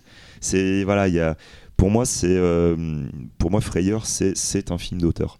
C'est euh, c'est quand tu, tu, tu as des gars qui à un moment se décident à changer leur grammaire cinématographique et qui arrivent à créer une œuvre mais ultra marquante. Pour moi, c'est l'équivalent d'un Lost Highway euh, chez, chez Lynch. C'est, son premier seul- film, Free Jazz. Voilà, quoi. C'est d'un seul coup, t'as un truc comme ça et tu fais, mais putain, mais ça sort d'où, quoi? Visuellement, ça ressemble pas à ce qu'il a fait avant. Pourtant, il y a des trucs, mais c'est. Tu vois encore, tous les phénomènes d'écho, ils sont là, quoi. Le, le, le, le- le- le- Longue Nuit de l'Exorcisme, L'Enfer des Zombies et tout, c'est un digest de plein de trucs qui ont été faits avant, mais sous un autre point de vue qui, d'un seul coup, transforme complètement le- l'ambiance, toutes les données. Et, euh, et aussi, c'est son premier film euh, que je qualifierais, soyons fous, de surréaliste. Ouais. Pouvoir de Euh, métaphysique. Complètement. On commence totalement, on commence la déstructuration qui va devenir une autre de ses marques de fabrique. Déstructuration que avant tu avais pourtant aussi euh, au niveau du montage. Mm. Euh, Les 4 de l'Apocalypse, c'est un Les film quatre- très destru- déstructuré, Voilà, par exemple, notamment par rapport au genre qu'il moi, je aborde. pense au, au quête de l'apocalypse, je pense un peu au venin de la peur, Mm. je pense à, Ouais. à des figures de montage de la, la- la- la- la- la longue nuit de l'exorcisme. Voilà, enfin, pour moi, c'est un film somme, Frayeur. Mais ce qui est de marrant, c'est que c'est un film somme brut. C'est c'est de l'art brut pour du Fulci, qu'il va développer par la suite. Et, euh, et c'est un, c'est un- film qui est passionnant. Encore une fois, tu as une figure de prêtre qui est très particulière. Tu as un rapport à l'église qui là est plus en filigrane, mais qui veut bien dire ce qu'il veut dire. Ouais. Euh, tu as l'arrivée de. J'ai pas pu, je te coupe, excuse-moi, j'ai pas pu m'empêcher de penser à, à quel point ce film a influencé Carpenter. Ah, Ouais. c'est sûr, Ouais, c'est sûr. Sur le, Prince sûr. des Ténèbres, pour l'Ordre de la C'est sûr, Folie. Prince des autres. Ténèbres, il a forcément Ouais. vu ce Ah film pour Prince des Ténèbres, évident. ça c'est euh, obligé. L'arrivée de, de Catriona McCall, bon, oh, putain, merde, on est tous amoureux de Catriona McCall, donc euh, voilà quoi, c'est. euh, c'est pour moi à cette époque-là dans le cinéma italien c'est pour moi c'est la figure quoi c'est euh, Catriona McCall dans que ce soit dans Frayeur dans l'au-delà mais je, ah j'adore quoi vraiment j'adore c'est euh, non voilà quoi Frayeur c'est un putain de film qui a marqué un maximum de personnes que ce soit dans des, des- des effets gore qui sont qui sont vraiment dégueux l'aspect pourrissement qui a été encore accentué euh, la, la- la recherche esthétique avec des plans vraiment il y a des plans mais cultissimes. Il y a des il y a des photogrammes du film tu peux les reprendre tu peux les encadrer. Ça fait pour toi ça fait ça fait partie de l'histoire du cinéma d'horreur. Que ce soit juste les yeux qui pleurent du sang Ouais. ou cette scène dans l'au-delà avec un gars qui tient sa croix et tout prêt à en découdre avec des dans zombies Catriona McCall ouais. C'est dans Frayeur. Ah, ouais. Ah, mais tu dis dans l'au-delà, dans l'au-delà. Non, oui, non, mais dans l'au-delà, Ok, dans l'au-delà, dans, dans dans, Frayeur. dans, Dans Frayeur. voilà dans Ouais. l'au-delà de Personne n'a voilà. compris, mais c'est pas Son, grave. son- son nom, c'est juste juste. hein. Voilà, c'est ça. voilà, dans le monde des morts, dans Frayeur, pour, euh, pour que les gens comprennent. Mais voilà, et ce photogramme où tout à lui qui tient sa croix, elle qui a les, qui, qui a les larmes de sang sur les joues, les zombies euh, et- qui pourrissent qui arrivent derrière et tout. Putain, mais cette image-là, mais c'est. Même la séquence Voilà, c'est- d'enterrée vivante. Mais qui, oui, mais c'est est c'est- hyper euh, c'est prenante. iconique, euh, quoi. C'est iconique.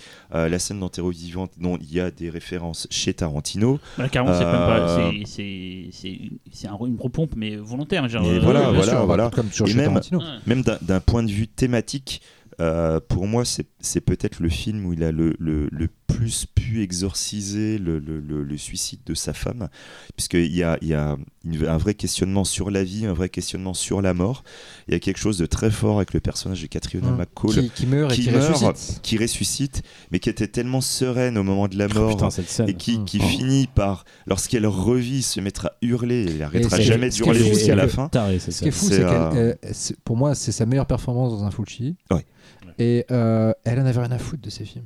Et, elle- quand sais, elle les a sais, fait, elle les a fait Oui, très professionnellement. On l'a, on l'a, on l'a accueilli nous à Lyon euh, dans le jury Oui. et tout, et elle disait, même à l'époque, je savais pas ce que je faisais dans le sens sûr. où je me lançais, et c'est plus tard quand il y a eu un culte qu'elle a compris Voilà. qu'en fait c'était hyper important ce qu'elle avait fait. C'est pas qu'elle Elle a, n'avait elle a rien à aimé foutre. Fulci, elle a aimé bosser Non, avec mais lui et tout, il y a pas que de problème. c'est pas euh, qu'elle n'avait rien à foutre dans le sens qu'elle faisait ça. euh, à- Non, non. Mais elle se rendait enfin, pas compte de, l'importance que ça aurait en mais fait. Et, surtout, elle le faisait pas plus convaincue qu'un autre taf en fait. Mais en revanche, elle est ultra impliquée. Et dans ce film, elle est- quand elle gueule, putain, mais ta tef, tu crois vraiment à ce qui lui arrive euh, C'est celui où elle, elle a son, le personnage le mieux écrit aussi. Est Ah non, mais il y a ça aussi. Mais, mais voilà, enfin, tout- du coup, il y, a- il y a tout un truc sur la vie, la mort, le, le rapport des vivants suite au décès de personnes chères, le personnage de l'enfant avec sa sœur et tout, machin.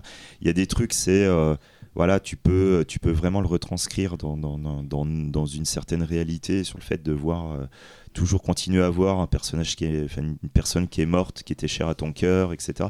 Il y a des trucs qui sont vraiment puissantes. Et c'est vrai que dans Frayeur, tu, c'est, peut-être un des films où tu ressens le, le plus euh, cette manière qu'il avait de, d'insuffler sa propre vie dans ses films. Euh, des, des éléments qui l'ont marqué, qui l'ont traumatisé, qui l'ont blessé. Ça va être de plus en plus fort au fur et à mesure de, Ouais, de- mais- de la suite de sa Mm. filmographie. Mais c'est vrai que c'est un, c'est vraiment très très fort dans Frayeur. Moi, je trouve que c'est surtout c'est celui où on est au meilleur point d'équilibre entre euh, L'onirisme. le et- surréalisme euh, et la tenue cinématographique. Ouais. À part le plan de fin qui a une explication. Bien euh, sûr. euh, euh, Enfin, il y a- il y a- non, en fait, on n'a pas jamais eu la vraie explication. Il y en a eu plusieurs. Non, mais il y a, il y a des logiques que tu peux quand même trouver pour justifier oui, oui. Ce Mais bon, plan. après, il y en a une. Voilà. la plus plausible, surtout, tient au fait que normalement, un certain personnage est censé être euh, un zombie, se révéler, mais ils l'ont pas. Alors, est-ce qu'ils avaient pas le, le maquillage n'était pas convaincant? Est-ce qu'ils avaient pas envie de montrer un enfant comme ça, etc. On ne sait pas. Euh, euh, mais bref. Mais ce, ce plan, c'est vrai, cette fin est très étrange, mais on est à 10 photogrammes peut-être de la fin parfaite pour le film. C'est, ça m'a toujours frustré. Alors que par ailleurs, je, c'est vraiment mon film d'horreur préféré de Fulci, en revanche. Euh, Déjà parce que c'est, il contient la seule scène gore qui m'a fait avoir en haut le cœur de toute ma vie. Euh, cette scène est proprement incroyable d'inventivité, en même temps de, de Laquelle? Oui, laquelle ouais. la scène où la fille vomit ses tripes dans la voiture. Ouais, mais qui, qui, qui est très intéressante parce qu'au début, c'est à la limite de la poésie Ouais. avant de, de virer dans Ah le ouais. sale. Tu sais, elle est, elle est assise, t'as le prêtre qui la regarde, le prêtre maléfique qui la regarde de l'extérieur de la voiture. Ah oui, au début. Ses ouais. yeux commencent à pleurer du sang. En plus, la fille a un visage très étrange, un peu, un peu un visage à la, euh, à la Sissi Spacek, tu vois. Elle a, elle a- elle a un physique et euh, c'est très beau. Et d'un coup, commence à faire ses bruits chelous. Le mec à côté dans la voiture, interprété par Michele Soavi pour l'anecdote, euh, et euh, commence à regarder bizarrement. La mousse arrive dans sa bouche, une mouche, ro- une mousse rose. Tu te dis bah oui c'est vrai en fait, je suis con, j'étais dans un Fulci. Et là, elle se met à vomir tous ses organes internes Oui, oui. avec des bruitages dégueulasses. Et en fait, bien. cette scène est, est- est une espèce de bascule dans le cauchemar le plus total. Ouais, ouais. En... Et euh, voilà, c'est ouais, moi c'est la scène gore qui m'a le plus impressionné de toute ma putain de vie. Et Dieu sait que j'en ai vu, euh, je suis pas le seul, mais en tout cas bon, mon métier et ma passion euh, m'y poussent. Et je la trouve incroyable et je trouve qu'elle a rien perdu de sa puissance. Et il y a quand même une autre scène juste hallucinante, la scène de la perceuse. Ah ouais, non, mais Qui, au la, niveau- scène de la perceuse est Au absolument niveau dingue. des effets spéciaux est phénoménale parce que c'est d'une simplicité enfantine. C'est avec l'idiot effi- du- village, c'est Ouais, ça et, ouais. et d'une efficacité incroyable. Euh, pas logique, mais en même temps, le film voilà, est une espèce de. de, de, de- de- voilà. On met un village sous une influence démoniaque sous cloche et on voit ce qui se passe. Et du coup, on peut inventer des figures horrifiques Le de village façon libre. Le village de Dunwich d'ailleurs. Oui, fait, tout à de- fait, Ouais, voilà, Dunwich, c'est- le, rapport voilà. à Lovecraft et le, le village qui fonctionne comme la longue nuit de l'exorcisme. voilà. Exactement, comme un, comme un lieu clos sous l'influence euh, de la religion jusqu'à euh, et, et, et- et de la mort jusqu'à jusqu'à la folie. Et euh, non, je trouve euh, après le, le- le- la- toute la fin dans les catacombes et tout, il y, a une- il y a une poésie. Certes, il y aura un aboutissement graphique un petit peu plus visible à ce niveau-là dans l'au-delà, mais je trouve que l'au-delà a des défauts de personnages, visuels, d'effets spéciaux qu'il n'y a pas dans Frayeur et qui pour moi, pour moi Frayeur est plus parfait en Mais accomplissement que l'au-delà. On, on va en reparler Mais après. on va en parler. Mais juste avant l'au-delà, aussi à préciser un truc, c'est que pour beaucoup de personnes, donc c'est le pape du gore et Mm. tout, mais il n'a pas enchaîné Frayeur et l'au-delà direct. Entre Non, les deux, il a fait Le Chat Noir, qui Mm. de mémoire, c'est un film de commande, donc une pure adaptation de Poe. Euh, pour aller plus loin dans l'adaptation, ce que j'ai dit tout à l'heure, puisque L'Emmurée vivante était inspirée de la nouvelle du Chat Noir, là c'est une vraie adaptation du Chat Noir. Euh, le film est très imparfait, soyons honnêtes, euh, à la limite du décevant, mais il- on sent quand même une volonté d'arriver dans, dans- dans quelque chose peut-être de plus, euh, de plus délicat. On n'est plus dans le gore euh, pur et dur à la frayeur. D'ailleurs, c'est Et- vraiment de et- me revenir. et c'est de se- il, de se, il se foutait un petit peu gentiment de la gueule d'Argento sur Deux yeux maléfiques et sur son sketch en disant Bon, j'aime pas Argento, mais quand même son sketch il était pas mal. euh, Ouais, et qui est le, ouais, le ouais. chat- qui a une histoire de noir. il le disait. Mais moi j'avais fait, j'avais fait mieux quand même. J'ai alors j'ai j'ai vu les films d'affilée, donc tout se mélange un peu, mais j'ai le souvenir d'un film un peu bordélique en fait, avec plein de personnages. Ah ouais, ouais, il y a Ouais, plein de personnages. Et, et du coup, tu t'y perds un petit peu. Tu dis, Bah, ah, en fait, le truc, c'est qu'il y a une. euh, Mais bordélique même en termes de rythme et de de- d'intrigue. hein. Au En bout d'un moment, a- tu, tu es perdu. Ouais, mais parce qu'il y, a une, euh, y a une donnée aussi dans le cinéma de. Enfin, J'ai passé euh, le temps à analyser les figures de Fulci, ça va être super chiant. Mais c'est que tu as euh, très souvent chez Fulci, il y a une notion de tu vas faire venir le mal. Et le problème, c'est que le mal que tu pensais contenir jusqu'à un certain moment va finalement exploser et s'étendre. C'est euh, le vaudou, les zombies qui du coup vont s'étendre c'est euh, le, prêtre qui va faire venir à la porte de l'enfer et tout. Du coup, le mal va s'étendre. Et dans le chat noir, tu as exactement ça aussi. C'est qu'en fait, il y a une structure à la limite du gialesque, où en fait, tu as un rapport entre chat noir et un médium, où on est dans, plus dans une histoire de vengeance, sauf qu'à un moment donné, il se passe un truc qui fait que ça, ça, ça, ça- ça devient hors contrôle. Et là, d'un seul coup, le chat, il est prêt à défoncer, mais tout le monde, quoi. Donc du coup, c'est vrai que la, la- différence de film entre les deux, où tu as un vrai truc qui est à la limite du giallo, que tu comprends pas tout de suite, c'est horreur giallo, et puis d'un seul coup, tu reviens à un truc en mode, euh, ouais, entité démoniaque ou attaque animale, tu sais pas trop, un truc, euh, tout, le monde, euh, tout le monde peut crever et tout. C'est assez bizarroïde, quoi. Mais du coup, ça peut donner cette impression de, de foutraque. Euh, on enchaîne avec euh, le film de Cyril. Et oui, jusqu'à maintenant, personne n'avait massacré l'italien, donc je vais m'y coller. Euh, donc le film dont on va parler, c'est Et tu vivrai nel terror, l'Aldila, de 1980. euh, donc l'au-delà en français et en anglais, c'est tu, et tu, enfin, si on traduisait, ce serait et, et tu verras la terreur, l'au-delà, quoi. Voilà. Euh, bravo Cyril.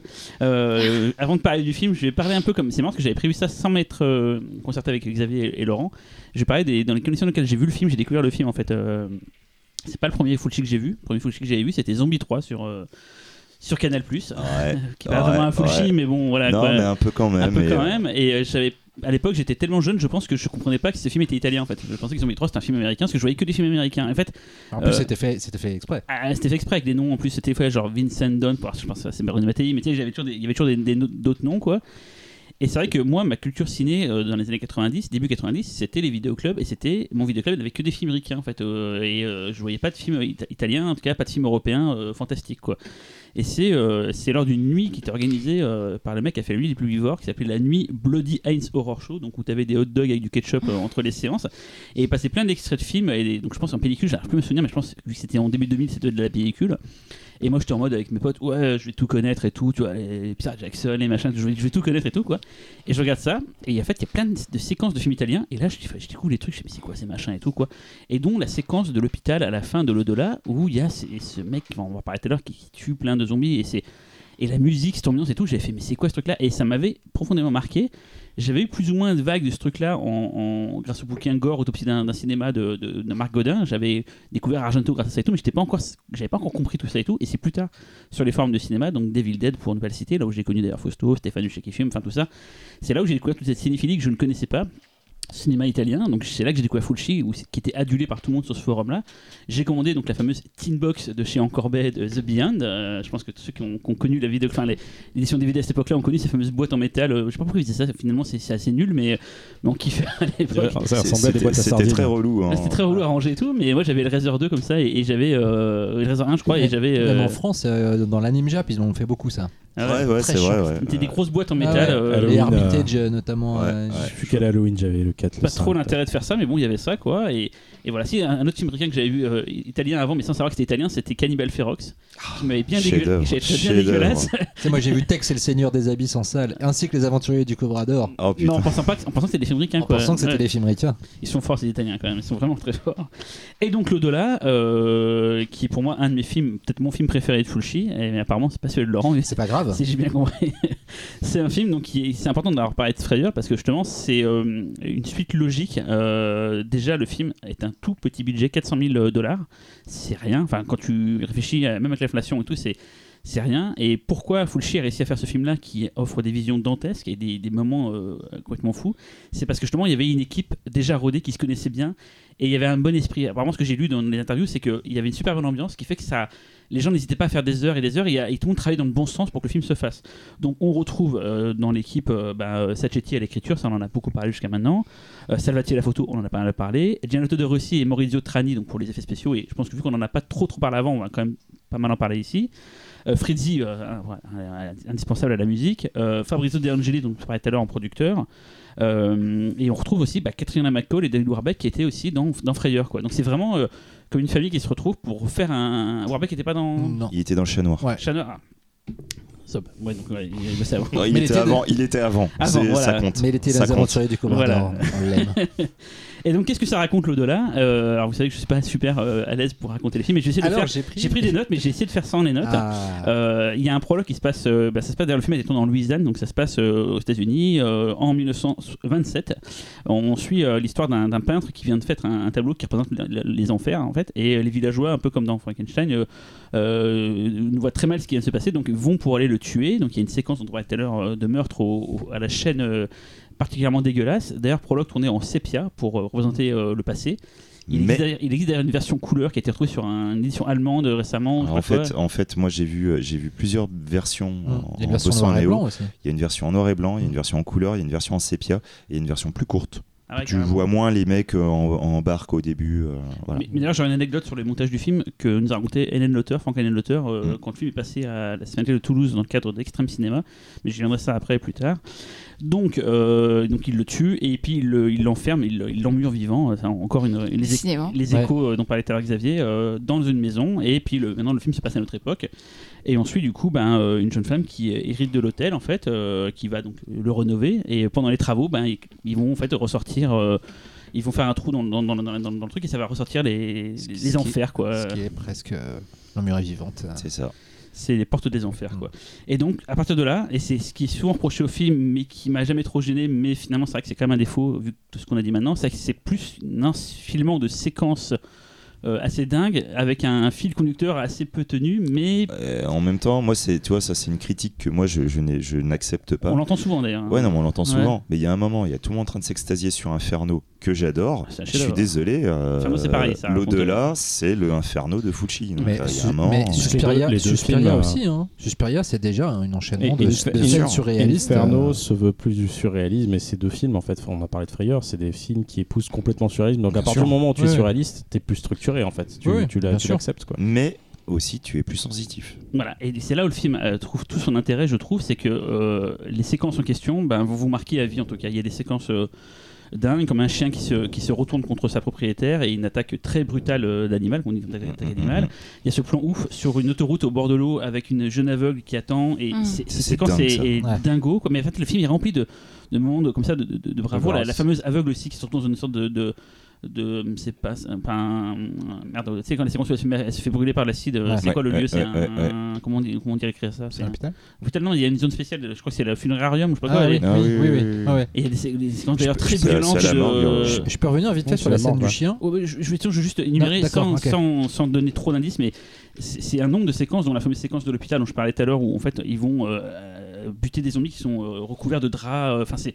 C'est rempli de, de- de séquences vraiment euh, très marquantes. Et alors j'oublie la séquence des araignées qui aussi fait polémique, moi, que moi j'aime bien, mais qui fait polémique, et on en verra tous ensemble. Moi, je crois que c'est vraiment. Oui, on en Mais la séquence de fin de l'au-delà, que je ne décrirai pas, c'est une des visions d'horreur les plus impressionnantes que j'ai vues de ma vie de cinéphile en fait. Mm. Je me souviens, c'était fou- euh, c'était logique en parler pour Martyr, où à la fin de Martyr, il, il n'a pas pu être capable de montrer ce qu'il voulait montrer parce qu'il ne se sentait pas capable d'être au niveau de Fulci et de pouvoir montrer une telle vision et d'avoir un tel génie que que- qu'a eu Fulci. C'est vrai que Fulci, quand tu vois ça, tu dis mais c'est dingue qu'un film à si petit budget euh, enfin arrive je peux pas dire pourquoi parce que vous allez voir le film et mais c'est euh, c'est tétanisant. C'est vraiment une image avec la musique en plus et l'ambiance et le vous voyez cette musique qui descend comme ça qui Oui, oui, oh là là mais et ça, je- je- le film a des défauts, j'en suis très conscient, mais c'est tellement une claque, c'est tellement ce que j'aime dans le cinéma euh, fantastique, c'est voir des images d'au- d'au-delà, de d'ailleurs, de, des, des- des images que tu verras jamais ailleurs. de- voilà, et, puis niveau, niveau violence et gore, c'est très imaginatif.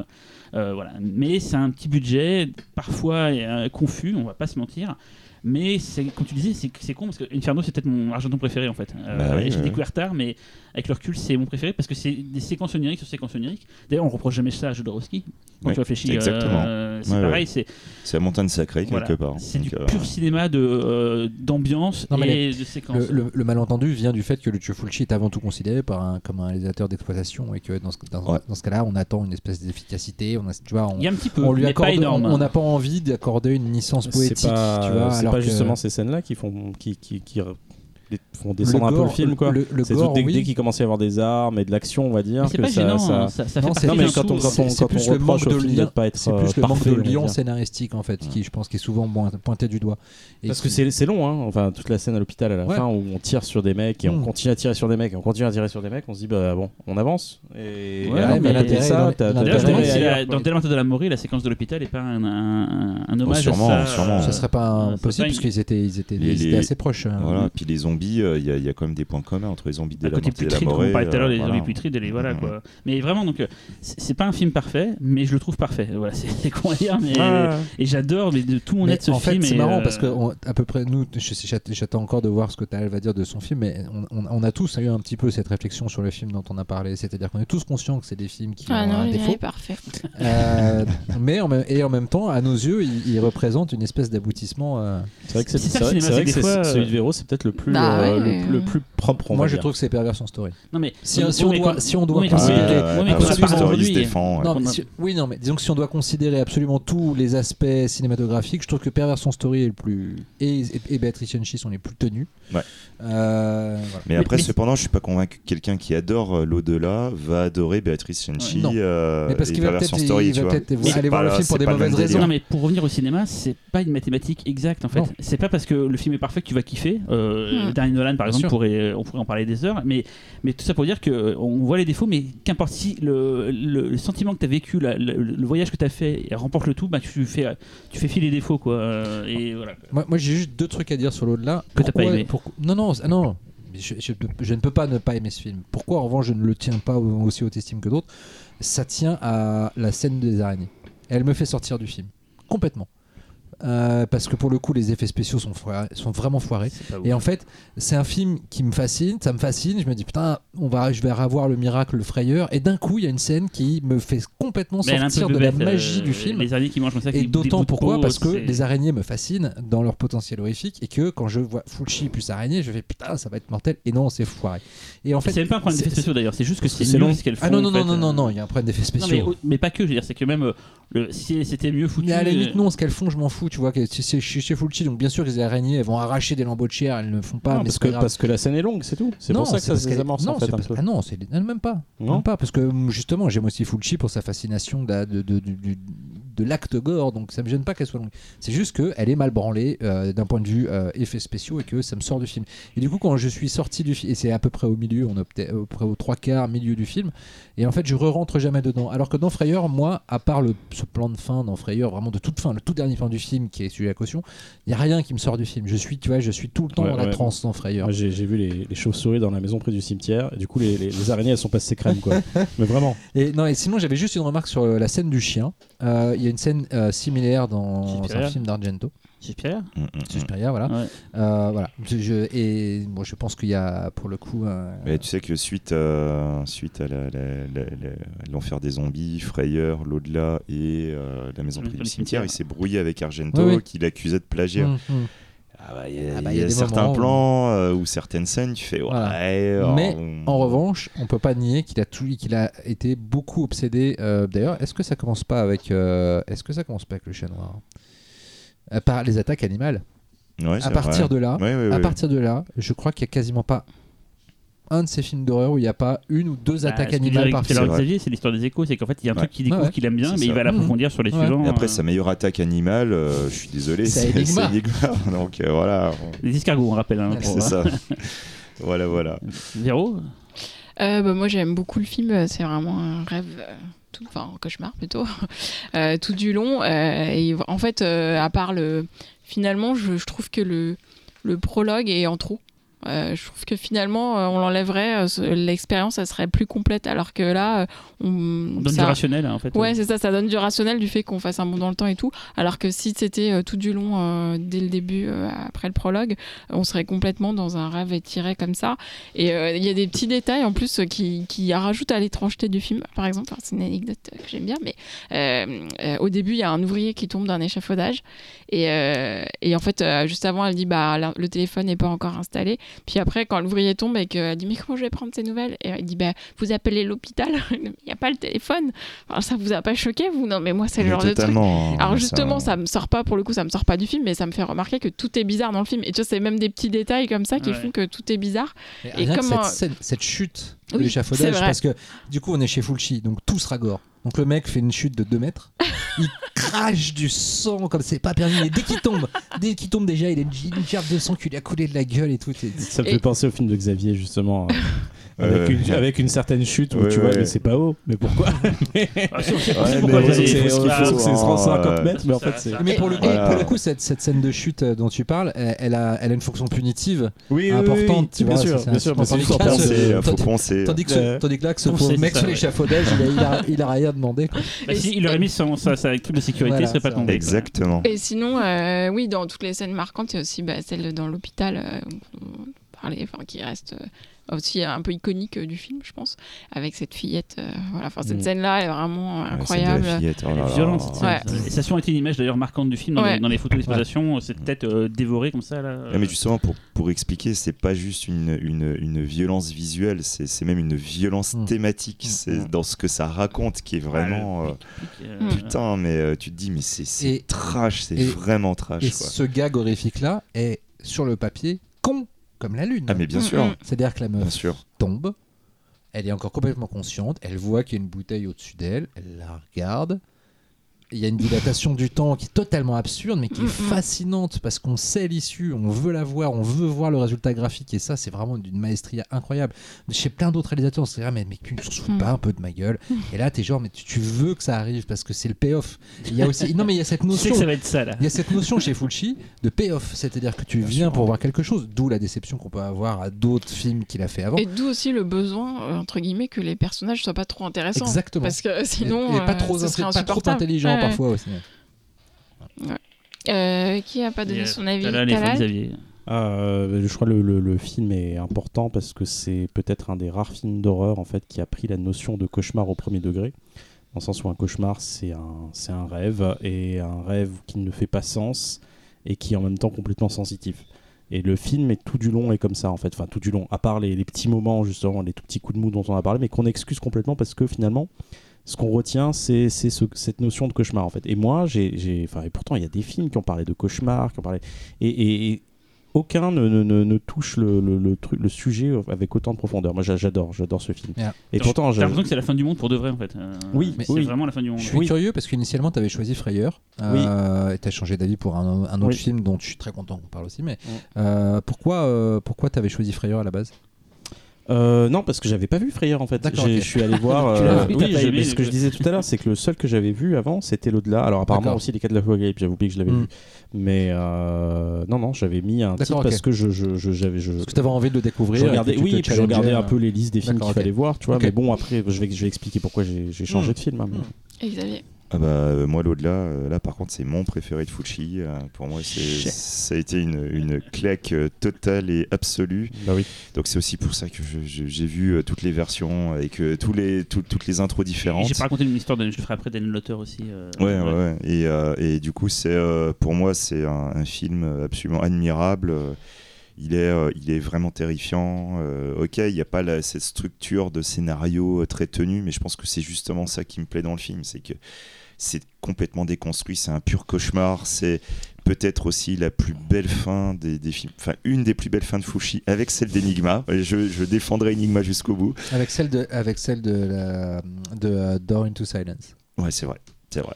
Et, euh, et, euh, et surtout, c'est aussi euh, une- un des plus beaux hommages à Lovecraft. Vraiment. Ouais. Là, c'est, il a réussi à faire un truc que peu de réalisateurs ont, ont- ont su faire, surtout quand on parle de Lovecraft Country, par exemple. Mais, mais voilà, quoi, c'est, c'est admirable ce qu'il a fait dans ce film. Vraiment. Parce qu'il je- s'est détaché du script en fait. Si Mais tu veux adapter Lovecraft, tu dois, tu dois te détacher d'une certaine forme de narration. que, mais c'est parce que, oui, Ouais. puis parce il a que de toute manière, euh, voilà, exactement. Mm. Si tu veux réussir à adapter Mm. Lovecraft, c'est c'est Mm. les sensations procurées par Lovecraft Apparemment, au qu'il fur et à faut mesure retrouver. sur le tournage, apparemment, ils, ils improvisaient pas mal en fait. C'est ce que je- j'avais lu dans les, Mm. dans, les, dans les articles et tout. C'est que comme c'est- c'est- le scénario était un peu très mince, ils ont décidé de- d'improviser un max pendant le, pendant le tournage en gros. quoi. Et donc ça expliquerait. euh, Il y a un, je vais juste, juste préciser un truc, il y a un film peut-être qui, euh, qui s'est rapproché de ça, mais dans un registre très différent euh, et avec peut-être beaucoup moins de subtilité et qui n'est pas du tout Lovecraftien, c'est The Cell de Tarsem Sin. Hmm. Je trouve qu'il y a un truc aussi chez, chez The Cell qui, a- caresse un en fait une sorte de malaise, ouais, de cauchemar, a euh, un un cauchemar pour, le coup, euh. pour le coup, moi, vraiment, le seul autre équivalent que je trouverais, ah, mais c'est plus pas pour moi Frayeur, parce que je préfère Frayeur, c'est Eraserhead. Pour moi, Mm. l'autre film de Ouais. cauchemar réveillé absolu, en tout cas dans ma culture cinéphilique à moi, j'ai pas vu tous les films de l'histoire, mais c'est Eraserhead. Peut-être qui serait vraiment le plus. euh, parce que Tarsem, il y a. euh, j'a- j'adore Oui. j'adore euh, The Cell, Il y a quelque chose de plus terre à terre et puis Il y a- non, puis il y a un truc plus ça, structuré, plus- oui, tu vois, tu-.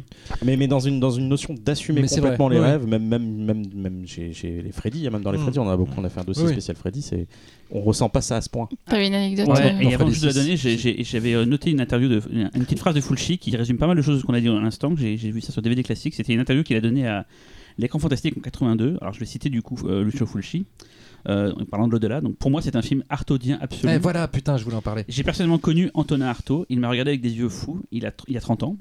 Mon idée était de faire un film absolu avec toutes les horreurs de ce monde. C'est un film sans intrigue, une maison, des hommes et des morts qui viennent de l'au-delà. Il n'y a pas de logique à chercher dans ce film qui n'est qu'une suite d'images. Et ça, c'est Fulci qui le dit. Mhm. Donc euh, texto, c'est la note d'intention, c'est on va vous donner des séquences quoi. Je voulais- tout à l'heure, on parlait des- tu parlais de ses influences, euh, de ses influences. Ouais, euh, ouais. Bah là, et je voulais, par- je voulais parler d'Artaud, mais le, euh, le nom m'échappait. Putain, elle était Ouais. sur le bout de Et la ton anecdote, l'anecdote, alors donc, euh, l'auteur qui découvre le film à la- en, en pellicule à la Cinémathèque de Toulouse et après coup nous apprend qu'en fait, pendant des années, ils ont vu le film aux États-Unis avec des bobines inversées. Et ça rajoute encore plus. Et comme le film est très bizarre, ça ne gênait pas en fait. Et finalement, c'est que plus tard, grâce aux éditions vidéo, ils ont découvert qu'en fait, c'était pas comme ça que le film était pensé. Et pendant des années, ils ont toujours cru que c'était comme ça que tout d'un coup, on, on bascule dans le scénario d'un truc et tout quoi. Et juste parce que le distributeur avait inversé deux bobines pendant des années. Voilà. Si je me souviens bien, c'est ce qu'il nous a raconté dans le D'accord. la- la- l'anecdote. On termine avec le film de Talal. Ouais, alors juste Bah, pour- juste pour- Comment Non, c'est avec t'as crié d'un seul coup. Ouais. Pardon. Euh, bah non, en fait, je, je vais expliquer pourquoi j'ai j'ai changé de film. En fait, c'est alors, bon, t'avais parlé tu, de mon chouchou, donc l'au-delà, euh, Cyril. Euh, du coup, euh, j'ai découvert Frayeur que j'ai aimé, dont j'ai- vu les qualités. Mais il y a quelque chose au final qui a, qui a, qui a changé, c'est que j'ai vu les, les, les Giallo de Fulci.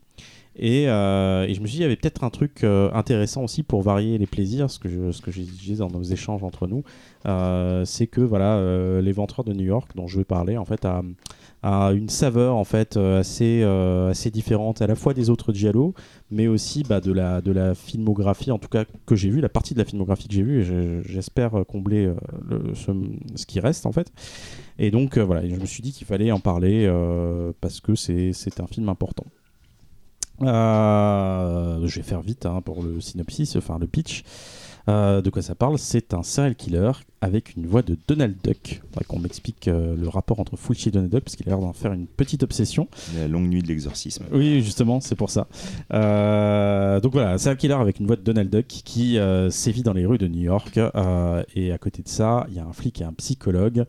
Euh, entre parenthèses, sosie de Laurent Duroche. Je n'exagère pas, je voulais t'envoyer des captures. Euh, je, je- je vais le faire. Je voulais le faire dans la Ah journée, bon j'ai oublié de le faire. Oui, oui, c'est t'as vraiment des plans. Putain, mais j'ai revu le film, quoi. ça m'a pas marqué. Ah non, ça. non, non, bah, parce que bon, tu te vois dans Pourtant, autant quand je vois Vincent Cassel, je me dis bon, je vois la différence. Ah, je non, vois non, la non, non, non, non.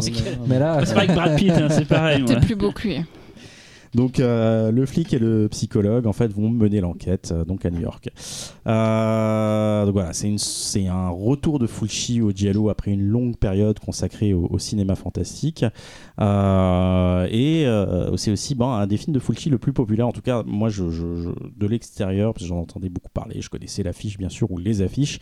Voilà, c'est c'est vraiment euh, celui qui va euh, taper dans toutes les recettes en fait euh, qui font ce que ce pourquoi le réalisateur est connu donc sexe violence gore et intrigue policière à tiroir je pointe Véronique du doigt parce que parce que l'emmure est Très vivante mal poli. donc voilà, le film, un film qui joue beaucoup et, et pour le coup avec brio, avec une tension sexuelle constante vis-à-vis du spectateur. En tout cas, c'est comme ça que moi j'ai vécu ce film.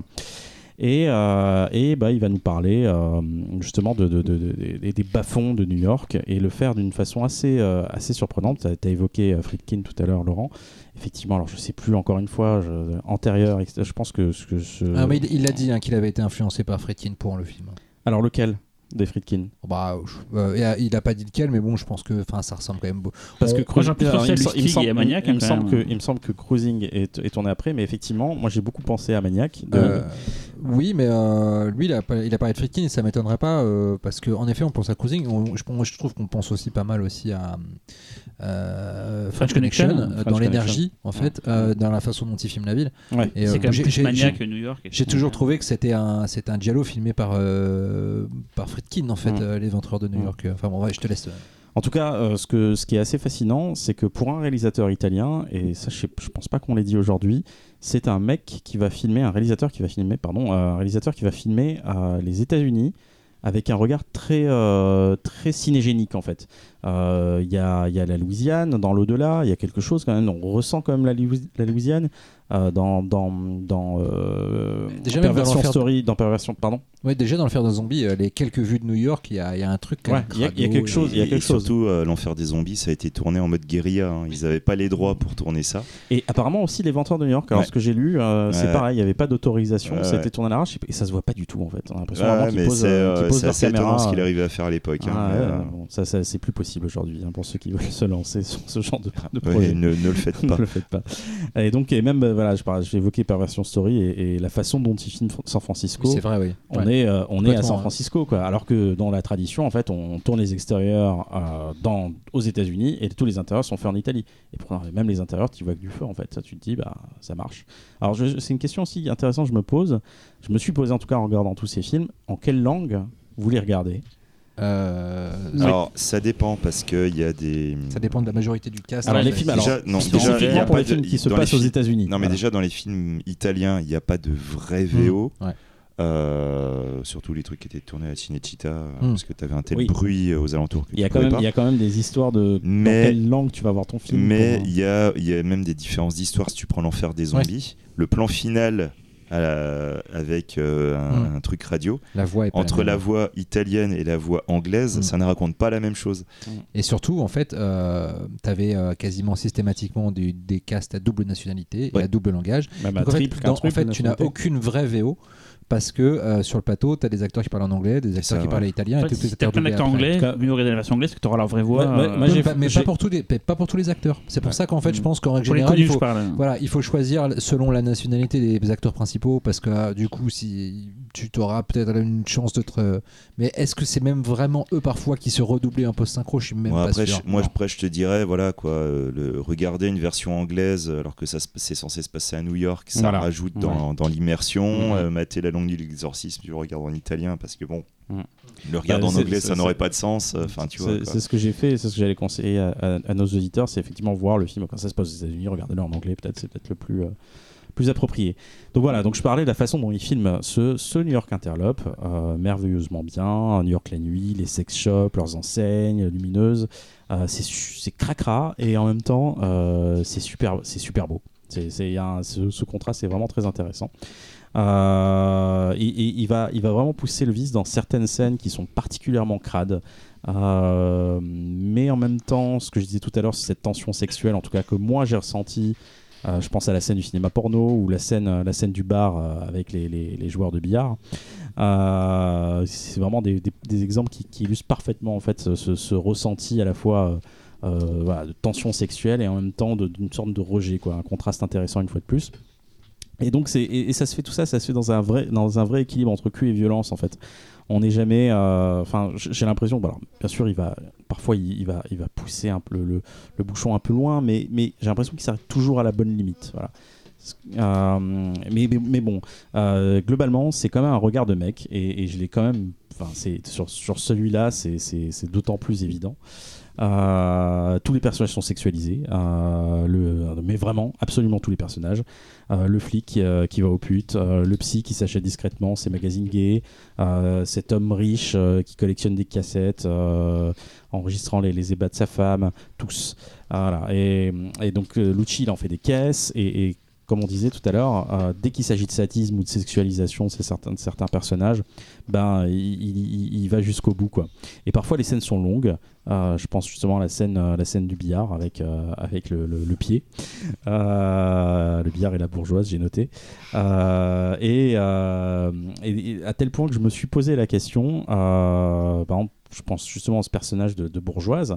Quel était en fait le but? Est-ce que c'était le but de créer un effet euh, psychose en fait, du genre tu vas suivre un personnage euh, qu'on va te faire croire qu'il est important, mais en fait non. Alors moi, moi, moi, je Ah, pense du coup à ou- Pulsion, moi plutôt. Ouais, plutôt pulsion, donc genre Ouais, changement ouais, de pulsion. braquet au milieu du. Pulsion, Pulsion lui-même qui s'inspire de psychose. hein, oui, c'est- ça, c'est Ouais, fait, mais du coup, qui, qui, qui en Change de rajoute personnage. plus dans le côté cul, Ouais. côté cul que tu retrouves dans, dans Les de New York. Ok.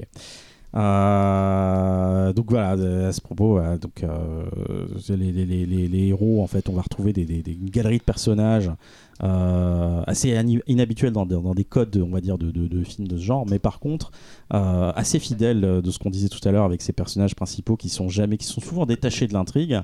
Et donc à ce propos, bah voilà, on va avoir ce flic. euh, mais là, pour le coup, j'ai l'impression que il pousse le truc encore un peu plus loin.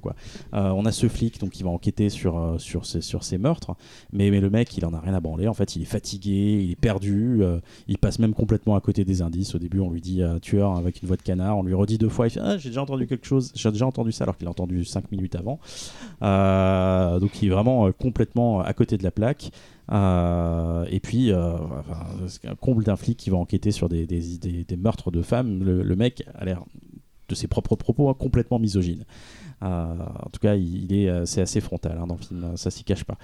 Euh, et à un moment donné, tu vas avoir le psy qui va dire, il, il est en train de discuter, t'as le, le flic et le psy qui vont en train de discuter pour essayer comment on va capturer ce, ce- ce mec-là. Et t'as le psy qui dit ouvertement, bah, on n'a qu'à attendre que, qu'une prochaine nana se fasse tuer, puis on pourra, on pourra le choper.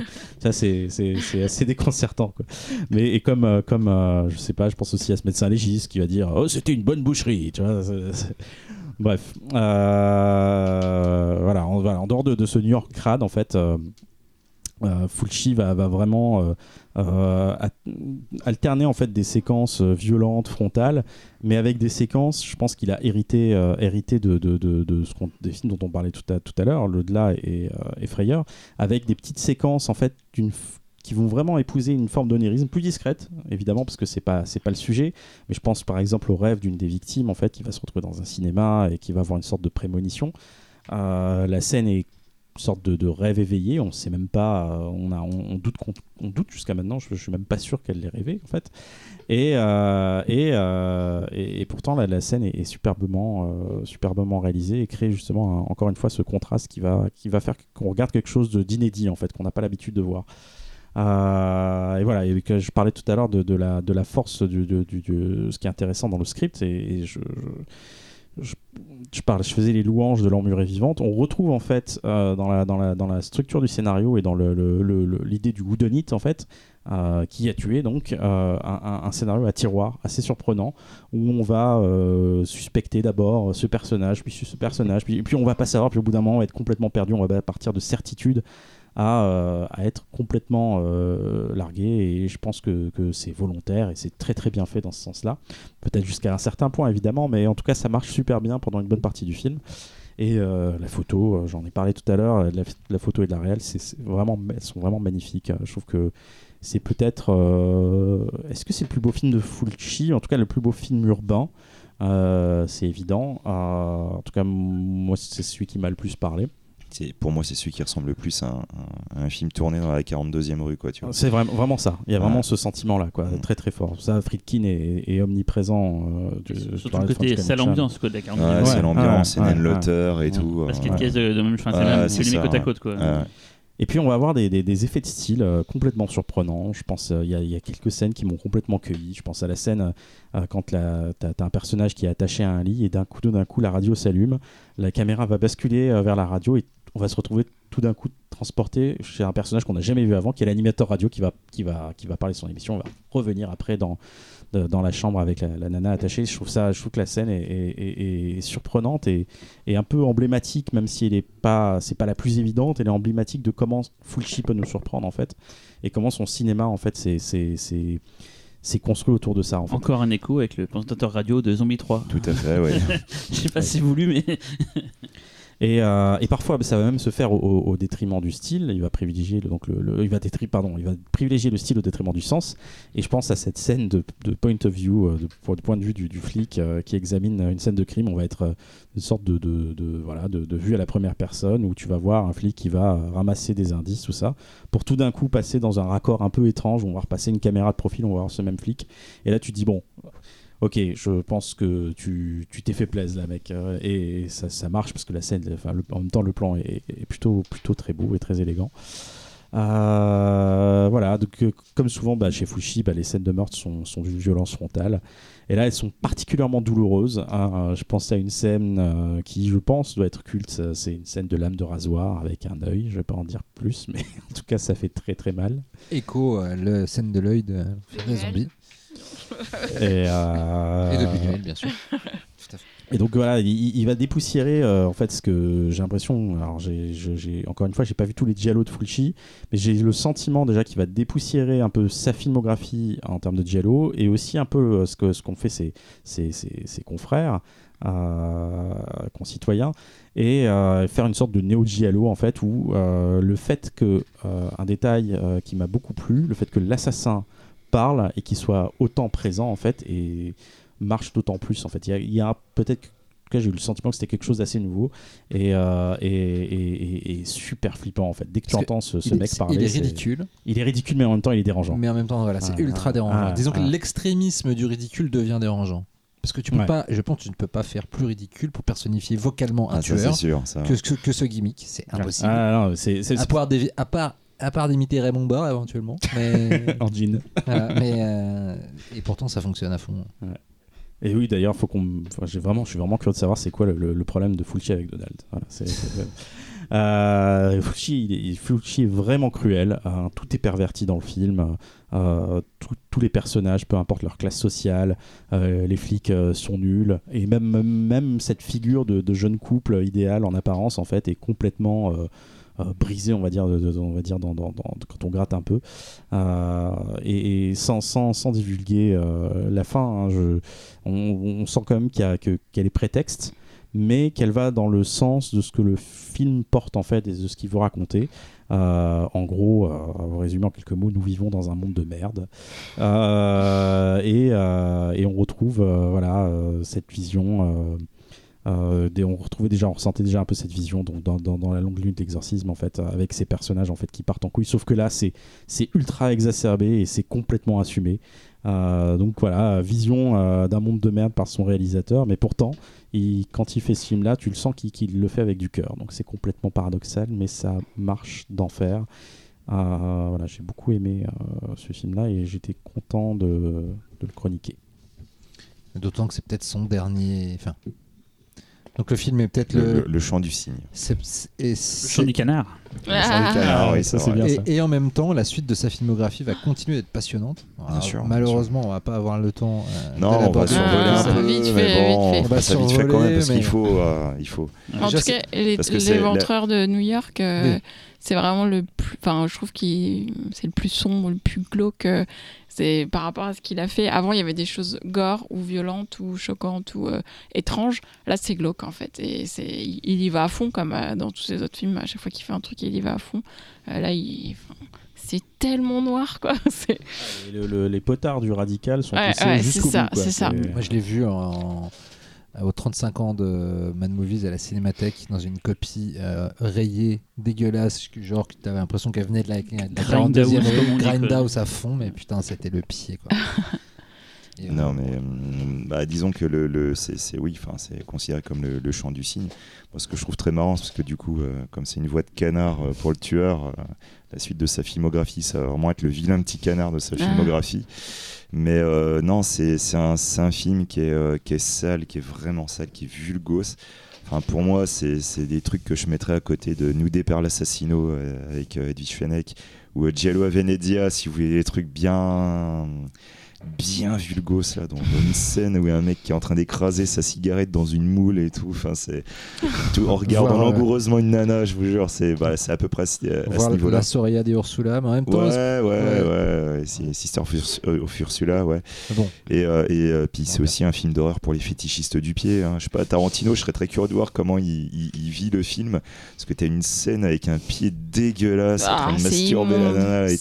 C'est dégueulasse, quoi, putain, mais vraiment. Euh, moi, après, je suis pas autant de fire que vous parce que j'avoue que moi, par contre, la voix de canard, vraiment, ça me sort du film. Ouais. Il y a plein de trucs que je trouve super dedans. Euh, le côté euh, 42e rue, j'aime ce, ce côté aussi qu'il a de, de, de, de- de mélanger le giallo avec le, le- le polar urbain euh, hard-boiled euh, américain. Je trouve que ça fonctionne super bien. Toujours dans une volonté de casser les codes du giallo qui voulait être extrêmement euh, esthétique. Je crois qu'il voulait juste Euh, faire chier Argento. en fait. Mais ça, c'est possible, hein, ça Ouais. m'étonnerait pas. Mais tu vois, le giallo, c'est esthétique. Mais c'est aussi fétichiste. Mm. Et bah, même les scènes de fétichisme, elles sont sales. Même ça, il casse ça. quoi. Il y a, y a plus ce côté beau ou fascinant. Donc, il y a. Si, si je devais le dire de manière très poétique et très imagée, en fait, il prend le giallo, il a juste envie de chier dessus et de l'étaler au maximum. Et il regarde le truc et il se marre. Quoi. Et pour moi, du coup, la, la voix de canard, c'est peut-être un- la dernière manière de, de- de désacraliser de manière absolue Mhm. le giallo en enlevant le côté iconique du tueur. Parce que le, le tueur, la majorité des giallo, Il est sexy, c'est quoi. c'est Un un, peu classe. personnage qui est classe. Il a des gants noirs Ouais, et tout. Il a des gants en quoi. cuir. Quand il, il va étrangler, il va prendre une arme et tout. Il y a ce petit craquement et tout. C'est ce truc très particulier. Les objets qu'il utilise pour tuer sont toujours fétichisés, avec toujours le jeu de lumière sur les lames, etc. Euh, toujours une figure fantomatique, effrayante, mais en même temps fascinante. Quelque chose de très beau. Et putain, là, c'est pas du tout ça. Quoi. C'est, il est à la fois ridicule dans sa voix. Voilà, Puis il est brut, tout enfin, il est sale et brutal, tout, il, a, il a ouais. aucune sophistication dans C'est sa ça, façon de euh, tuer et de... quelque part, c'est un giallo qui veut être un anti-giallo. C'est vraiment, ouais, on chie à la face du giallo. Bah, tout simplement. Donc, c'est un film que moi, j'adore pas parce que j'arrive pas à rentrer totalement dans le film. Mais d'un point de vue, euh, ce qu'il représente, par contre, je suis assez admiratif pour ce qu'il a fait avec, euh, avec ce film. Je trouve ça tellement osé. J'aurais tellement imaginé voir la gueule des fans de giallo à l'époque euh, qui se prennent ça dans la tronche. C'est vraiment, c'est ouais, je prends mon caca et je te l'envoie au visage, quoi. C'est c'est magique. C'est juste je- magique. Moi, j'ai plus vu comme un thriller en fait, plus qu'un giallo, euh, plus le pendant américain, on va dire, euh, à la maniaque justement, quoi. Et, et vrai que j'ai pas vu pour l'occasion, je suis désolé Talal, mais j'ai souvenir d'un film, donc comme on l'a dit, très sale ambiance, très euh, très dégueulasse. Et c'est marrant, c'est un peu fait entre l'accusé le film. Euh, Il y a un côté. Ouais, Ah, c'est ça, ouais, hein. Voilà, ouais, ouais. et, et surtout j'en ai vu un récemment avec des potes et il y a un, un- un- le mec qui, qui harcelait des gens qui après tuait quelqu'un, il l'appelait et il y a- on a la conversation téléphonique, je sais plus c'est un français qui a fait ça, on entend la voix, il fait pas le canard mais il y a ce côté un peu il parle comme ça et tout, un peu, un peu euh, une voix surréaliste que tu t'imaginerais pas, tu t'imagines une voix très euh, su- suave qui fait peur et tout et c'était une voix très ridicule et je me dis finalement euh, le tueur de, de l'agent de New York c'est assez proche de ce qui peut se passer dans la vraie vie. euh, voilà, ça quoi. rappelle beaucoup Black Christmas aussi. Les Oui. appels téléphoniques Ouais, de Black Christmas vrai, avaient ouais. ce côté avec ses voix ultra criardes, Ouais, ridicules. c'est ça, je, et- je sais, je cherchais le truc quoi Ouais. ça me faisait Mm. Donc voilà, donc vraiment ça l'ambiance et il y a, enfin je pense que tu en parlais dans les éditions vidéo, il y a une édition Ouais, je vais française. faire un, je vais faire un topo. Mm. Euh, Chant du cygne alors? Bah du coup, Chant du Cygne. euh, La maison près du cimetière, on en a pas parlé du coup. Non, on n'a pas parlé de la maison près du C'était cimetière. entre l'au-delà et l'éventreur de Est-ce que c'est grave Entre, entre l'au-delà et c'est- c'est- ah, son- esthétiquement, je trouve que c'est vraiment un de ses grands Bah, hauts faits. Le- le- en fait, la maison du, Ouais. près du cimetière, on est obligé d'en parler parce que pour beaucoup, il y a une, une tétralogie euh, Oui. Avec euh, l'enfer des zombies qui, pour moi, n'a pas de sens parce que l'enfer des zombies est à part. Non, c'est toujours, une une- trilogie. c'est une trilogie, Plus l'enfer ouais. des zombies pour moi, c'est toujours mais vous verrez, il y a des gens Ouais. qui parlent de tétralogie. Tout à fait. Et par contre, c'est vrai qu'il y a une sorte de trilogie, euh, voilà, entre Frayeur, la maison près du cimetière. Euh, moi, je suis comme Talal. Moi, des trois, c'est celui que j'aime le moins, la maison près du cimetière. Même s'il y a des fulgurances Mm. évidemment dedans, euh, il y a- des gueule trucs des qui zombies sont, déjà, quoi. Leur visage euh, il y a des trucs qui sont assez dingues dedans, mais je sais pas, pour moi, l'au-delà était tellement loin. Tu vois, à la limite, je pense que si on avait commencé avec la maison près Oui. du cimetière. Parce que c'est pas assez euh, freestyle en fait. bah, la maison c'est près du ça, ouais. cimetière. ouais. Et je pense que là, on aurait eu un truc euh, parfait, euh, crescendo et J'ai- une question, ça a été un succès euh, au box-office euh, C'est les, les deux premiers, hein, le- je, pense, je pense à Frayeur et l'au-delà. Est-ce que c'est En fait, gros celui, cartons celui qui, a, qui a vraiment cartonné, en fait, c'est l'enfer des zombies. C'est lui qui a été le gros carton. Lui, ça a été un truc. Donc de ça l'a pas forcément poussé à revenir vers du surréalisme, il est resté donc il est revenu vers Non, quelque non, chose non, de non, plus non, brutal. mais euh. du coup, en fait, après, quand il a fait Frayeur et, euh, et l'au-delà, euh, bah, ça a marché, mais quelque part parce qu'il surfait sur Voilà. le- le- l'enfer des zombies. Mais est-ce qu'il en avait même vraiment envie? Ça, c'est pas certain. Ça, c'est pas certain. Il a fait. On va en parler à la fin de sa- Mm, son chant du cygne, parce qu'il y a un film qui parle de ça dans la toute fin de sa filmo, qui est passionnant et qui est en même temps une espèce d'arnaque totale, C'est mais ça. qui est génial à Et regarder. justement, c'est euh, c'est ça qui est assez beau. Donc, bon, pour, désolé pour la maison près du cimetière, on n'en parlera pas plus longtemps. Mais, mais, et, euh, ju- juste la, la fin de la maison près du On cimetière. en parle qui pas plus longtemps, on a dit. Oh là là. Bah, le- On raconte pas les fins, on non, a dit. Non, non, mais la, la fin du film qui est, qui est particulièrement. Le film, le film m'a laissé plus ou moins différent, avec, comme tu dis, des petites fulgurances. oui, mais mais la, fin, mais je me Est-ce que tout the le monde fuck explose et... non, mais effectivement, la, la fin est bien, mais globalement, la maison près du cimetière, je trouve un petit peu chiant. Voilà. Si je dois être Ouais, cash, euh, je, Oui, je- c'est parce qu'il est plus, il est sur des rails. trop long à venir, On oui. pensait qu'il. Il- voilà, c'est surtout bon, ouais. tu, tu le vois venir. C'est Hmm. voilà, tu le vois venir. Euh, bref, en tout cas, euh, quoi qu'il arrive, euh, après euh, l'éventeur de New York, il va réaliser euh, Manhattan Baby. euh, c'est plus une, obli- une obligation contractuelle. C'est son premier deux en un. Ouais, J'ai trouvé, c'est-à-dire Ouais, c'est peu, c'est ouais. Poltergeist, mais l'exorciste en un seul film. Voilà, c'est, Ouais, pas c'est pas génial, mais par contre, c'est surtout la, la, de dernière fois qu'il euh, qu'il travaille avec la, la Dream Team. Mmh, ouais. Et, euh, et ça, c'est un truc qui va vraiment, euh, qui, qui- il va vraiment être attristé par ça euh, Mm. par la suite de sa carrière. Euh, donc après, euh, après 1982, c'est une période qui est considérée par beaucoup de personnes comme une période euh, bah, à la déchéance. hein, on va pas se, voilà, on va pas se- voilà. Euh, donc 82, Conan le barbare. Euh, comme expliqué tout à l'heure, la production italienne essaie toujours de surfer sur les succès américains. Donc du coup, bah, il va essayer de faire un film d'heroic fantasy qui est donc Conquest. Moi, j'aime bien. Ouais, Franchement, j'aime bien. Est-ce que tu l'aimes vraiment pour de bonnes raisons? Oui.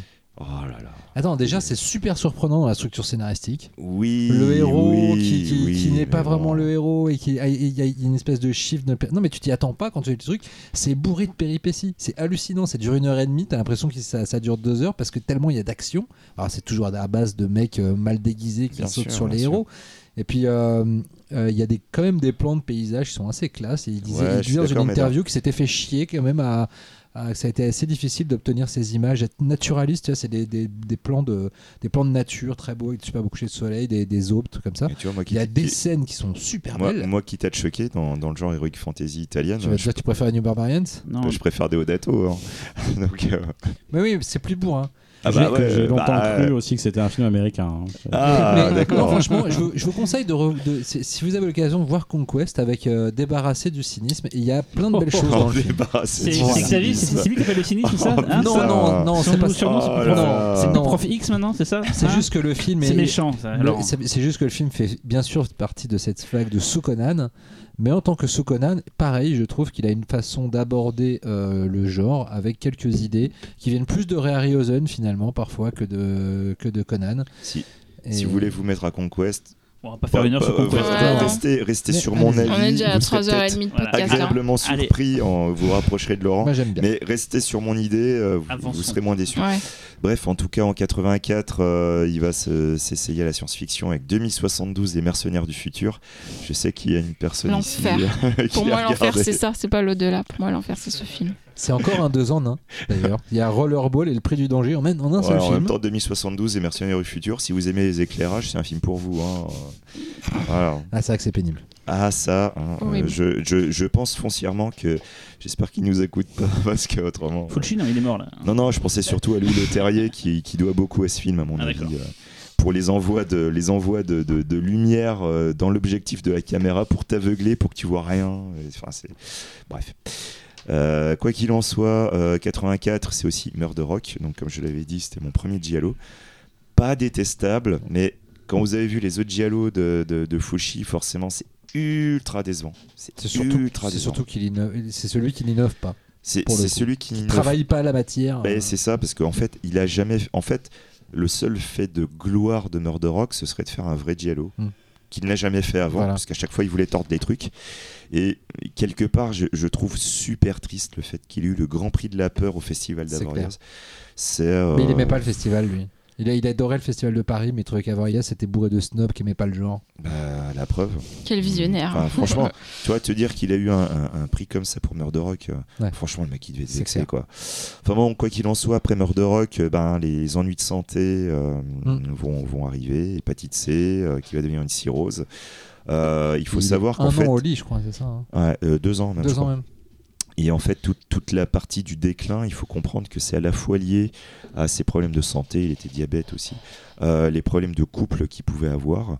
Euh, c'est euh, tous ces événements personnels ont beaucoup influencé sa créativité et ont- ont des fois obligé à tourner des films pour avoir de l'argent. C'est euh, il y a un moment, faut bouffer quoi. Donc euh, bon. Et euh, du coup, en fait, il- à cause, enfin suite à cette maladie, il va revenir en 86 euh, au cinéma avec Le Miel du Diable, J'adore ce film. qui est donc un, un- un thriller érotique.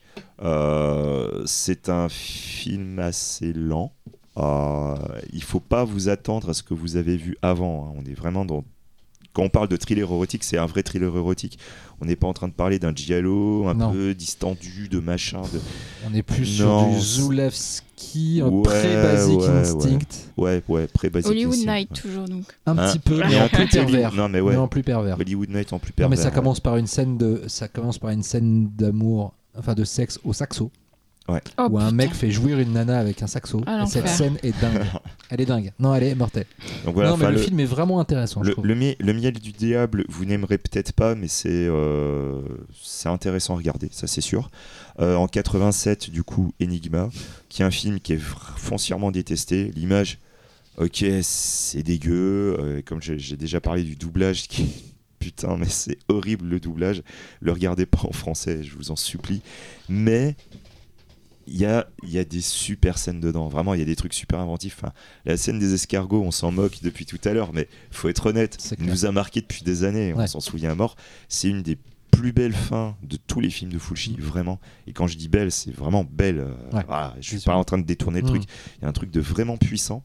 Et surtout, en fait, Enigma, il y a un, un début de rapport à la mort et au deuil où Fulci, face à la maladie, donc face à la mort, il commence déjà à s'interroger. En fait, il faut se dire que Plaisir pervers, c'est sa dernière célébration de la vie et de l'amour, Ouais. je trouve. Déjà teintée de désespoir, Mm, mm, mm, euh, avec une fin ouverte dont on pense qu'elle sera plus sombre que euh, lumineuse. Tout à fait, ouais. Mais c'est un, peu de- un peu ça. Et à partir de là, en revanche, c'est c'est- C'est c'est ça. une plongée dans les ténèbres. C'est ça. Et euh, tu vois, par exemple, il y a tout le monde qui est en train de, de s'extasier devant euh, Clint Eastwood, en train de parler de sa vieillesse et de lui face à la mort, etc. Bah, les gars, Fulci, il a fait euh, quelques années avant, donc euh, bon. Et euh, enfin, en tout cas, voilà quoi. Enigma, c'est vraiment un film que moi je conseillerais. Après, euh, du coup, en 88, bah, il commence Zombie 3, il va quitter le tournage euh, suite à un, un conflit avec des producteurs. Au final, c'est euh, Mattei et Fragasso qui vont le terminer. Avec la classe qui les caractérise. voilà. Personnellement, je déteste pas le film, franchement. Ouais, non plus. On l'est passé d'ailleurs à Minerland. Il y y, a- une efficacité roborative. il y a- il y a une Et la musique est cool. La musique est cool. Ouais. Et franchement, moi je trouve que la, la partie euh, Fulci, les, Mm. les idées fulciennes, on les, on les, on les voit. Il y a, il y a un truc, il y a un truc assez étrange. C'est un film malade. On quoi. sait combien de pourcents en fait qu'il a tourné du coup Oh, je On sais pas. Jamais. ou 20, Je sais 50 pas, je sais rien. Moi j'irais plus, de, plus proche de 20 que de 50 à mon avis. hein. Mais il y a des idées, tu fais. euh, Peut-être que c'est pas lui qui les a tournées, mais c'était des idées à lui qu'il a dû insuffler, quoi quoi qu'il arrive. Euh, quoi qu'il en soit, après, il y a le. Il y a le, triste passage du Lucio Fulci Presenta. Euh, c'est un projet de plusieurs films qui a été amené à Fulci, euh, mais où on a un peu masqué les véritables moyens financiers. Au final, il va en réaliser que deux, qui sont Les Fantômes de Sodome en 88 et Soupçon de mort aussi en 88. Soupçon de mort, c'est plus intéressant que l'autre, mais euh, ça reste du téléfilm euh, plus plus, on va dire. Surtout que la, grosse déception des fantasmes de Sodome, c'est enfin des fantômes de Sodome, c'est qu'il y a T'as l'impression qu'il va faire une espèce de truc un peu à la salaud. D'ailleurs, Ouais, lui-même, quand il en parle, il dit que c'est, une- c'est, c'est un peu sa vision. euh, Mais bon, ça, ça, ça débouche jamais sur rien. C'est jamais, Ouais, non, jamais ça. assez offensif parce que c'est un, c'est un téléfilm finalement. Ouais, voilà. Et euh, donc c'est et, ouais. Et c'est pas inintéressant parce que ça se passe quand même dans une maison où les nazis où des nazis faisaient euh, des, des orgies et une bombe euh, explose sur la maison. Les fantômes des nazis restent prisonniers de la maison Et euh, des, euh, des décennies plus tard, des jeunes euh, viennent euh, s'arrêtent dans la maison euh, parce qu'ils ont une panne d'essence. C'est c'est con comme la lune comme scénario et sont influencés par euh, les esprits des nazis et des fantômes. euh, Alors, on est loin de salaud quand même. on est loin de salaud, et, mais euh, et on, est tr- on est très loin et on en restera très loin alors que euh, il, y avait, il avait une intention d'essayer d'aller truc, dans, ce, hein. dans, cette, dans ce sens-là, mais ça va. euh, non, ça débouche euh, jamais sur rien. Mais du coup, voilà quoi. Après, il vire vraiment dans le téléfilm avec la Casa del Tempo. Euh, il va tenter de revenir à un moment à l'horreur avec Démonia, euh, que certains, de manière très gentille, vont euh, trouver que c'est une sorte de parodie euh, de film euh, qu'il a pu faire et tout. C'est juste nul. C'est juste nul. On est d'accord. La scène mais- d'intro, Ouais, la scène d'intro avec la crucifixion. Après, de la l'avantage qu'il y a, c'est que Démonia, quand vous verrez la jaquette, s'ils l'ont toujours pas changé euh, par la suite, vous savez où vous mettez les pieds. Donc clair. au moins, c'est clair. hein. On vous ment pas sur le, C'est pas le nom du truc. groupe de Simonetti, ça aussi euh, Démonia maintenant tu sais, Euh, ah, c'est possible. Groupe, euh, c'est possible. ouais, ouais, ouais. Qui a fait la musique de Conquest d'ailleurs. Ouais. Qui est pas faux folle. Et, euh, et, euh, et du coup, bah attends, les Goblins, en plus, il y avait une reprise des Goblins dans, Oui. dans Frayeur. dans- Ouais, tout à fait. Euh, bref, en tout cas, euh, le projet Lucio Fucci Presenta euh, prend l'eau. Finalement, il arrive à trouver un accord avec les producteurs. Et, euh, et du coup, en fait, il va devoir tourner. Enfin, tourner. Pff, il, il doit tourner un film qui contient des extraits de production de, de, de cette série, la Lucio Fucci Presenta. Du coup, ça donne Nightmare Concert, qui est une sorte de truc.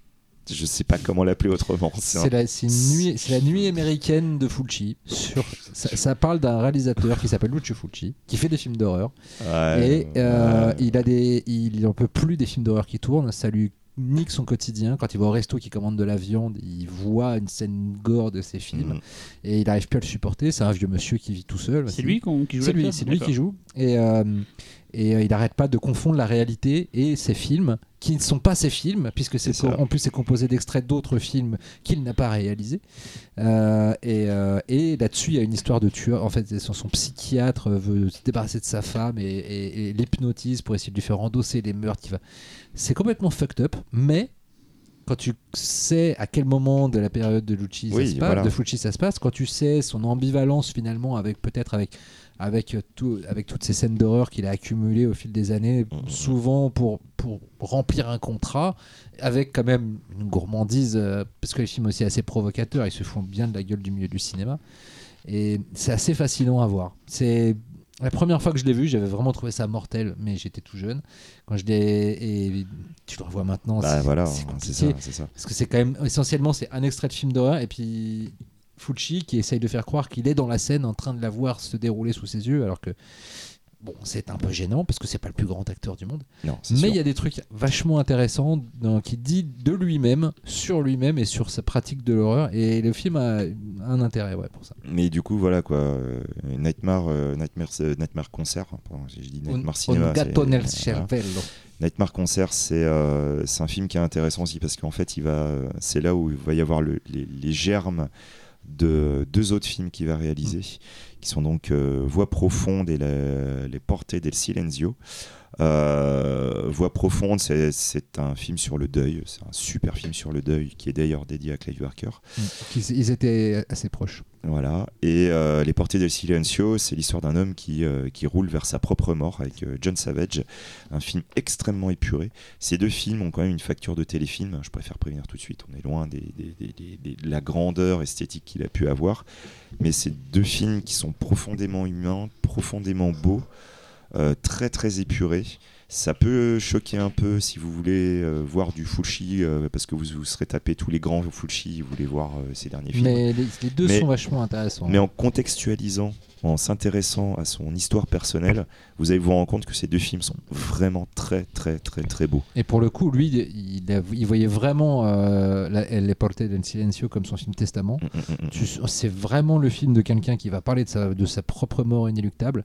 Euh, c'est Duel, vraiment. hein, c'est le scénario de Duel de Steven Spielberg. C'est un mec qui, euh, en voiture, euh, il manque d'avoir un accident à cause d'un corbillard et qui va passer son temps à poursuivre le corbillard. Il même décalque même des scènes de duel, littéralement la scène où il s'arrête pour rentrer dans le café pour essayer de trouver le chauffeur, il y a exactement la même. Euh, et euh, c'est vraiment intéressant de voir la façon dont il se réapproprie comme ça complètement le- le dispositif cinématographique d'un autre pour en faire quelque chose d'ultra personnel, longuet. Euh, c'est sûr. Et puis John Savage, quand même, je veux dire. Ça, John Savage, c'est pas n'importe quel acteur, quoi. Et, euh, et- et il, bah, il, il est vieillissant, il est un peu bouffi, etc. Mais c'est John Ouais, Savage. mais Il a son intensité, il a sa sauvage, folie. Et euh, c'est super intéressant comme film. Ouais, je, je trouve que la fin de carrière de Fulci est très touchante. C'est ça. Donc du coup, voilà, au niveau des films, euh, ça, ça va s'arrêter là. Il a essayé de faire euh, un autre projet après, qui était, euh, qui aurait été tiré d'un recueil de nouvelles qu'il a publié en 92, qui s'appelle Les Lunes Nere. Euh, finalement, euh, ça s'est pas fait. Au final, euh, il s'est, euh, il est, il s'est, il s'est rabiboché avec Dario, Dario. Et du coup, ils auraient dû réaliser un nouveau Masque de cire, mais le réalisateur donc, va mourir le 13 mars 96. Et du coup, c'est Steve Aletti qui va le, qui va le réaliser. Et je crois que le film est dédicacé à Lu- Lucio Oui, Fulci. tout à fait. Ciao Lucio. J'ai vu, euh, j'ai vu un documentaire pas mal euh, au Festival d'Apertoire l'an dernier. Il s'appelle Fulci for Fake. Ah, mais putain, on Ouais. en a parlé dans Mad. Ça y est, c'est- ça commence à être diffusé ce truc Ah, moi, euh, moi, j'ai vu l'an dernier, donc D'accord, euh, parce que il a fait une petite tournée de festival On en a- apparemment. bah, je crois qu'on en a parlé peu de temps avant qu'il arrive au festival. Alors, je garde pas un souvenir euh, intarissable du documentaire, mais euh, des moments super émouvants. Par Mm. contre, Euh, ça va, sa, sa fille, en fait, Ouais. qui était euh, sa script, euh, si Ouais. je me trompe Qui pas. a été, tout à fait, qui a été réelle Ah, après. Enfin, qui elle été voulait, ré- elle, Ouais. oui, elle est devenue réelle. Et euh, je sais, je sais plus, mais en tout cas, euh, qui était très proche de lui. euh, Il y a toute, toute une histoire. En fait, ça s'est beaucoup centré sur sa fille et toute la tragédie en fait qui a frappé la famille. Mm. euh, euh, la fille qui est devenue handicapée, tout ça, et qui, qui enfin, le bon, la- elle, a- elle est morte avant que le documentaire soit fini. Le film Mm. lui est dédié. J'ai le souvenir d'un très beau film de, sur une histoire de famille. Et pour quelqu'un qui n'était pas, enfin moi j'étais pas spécialiste de Fulci, euh, j'ai été très touché par le film. Après c'est pas non plus un grand documentaire.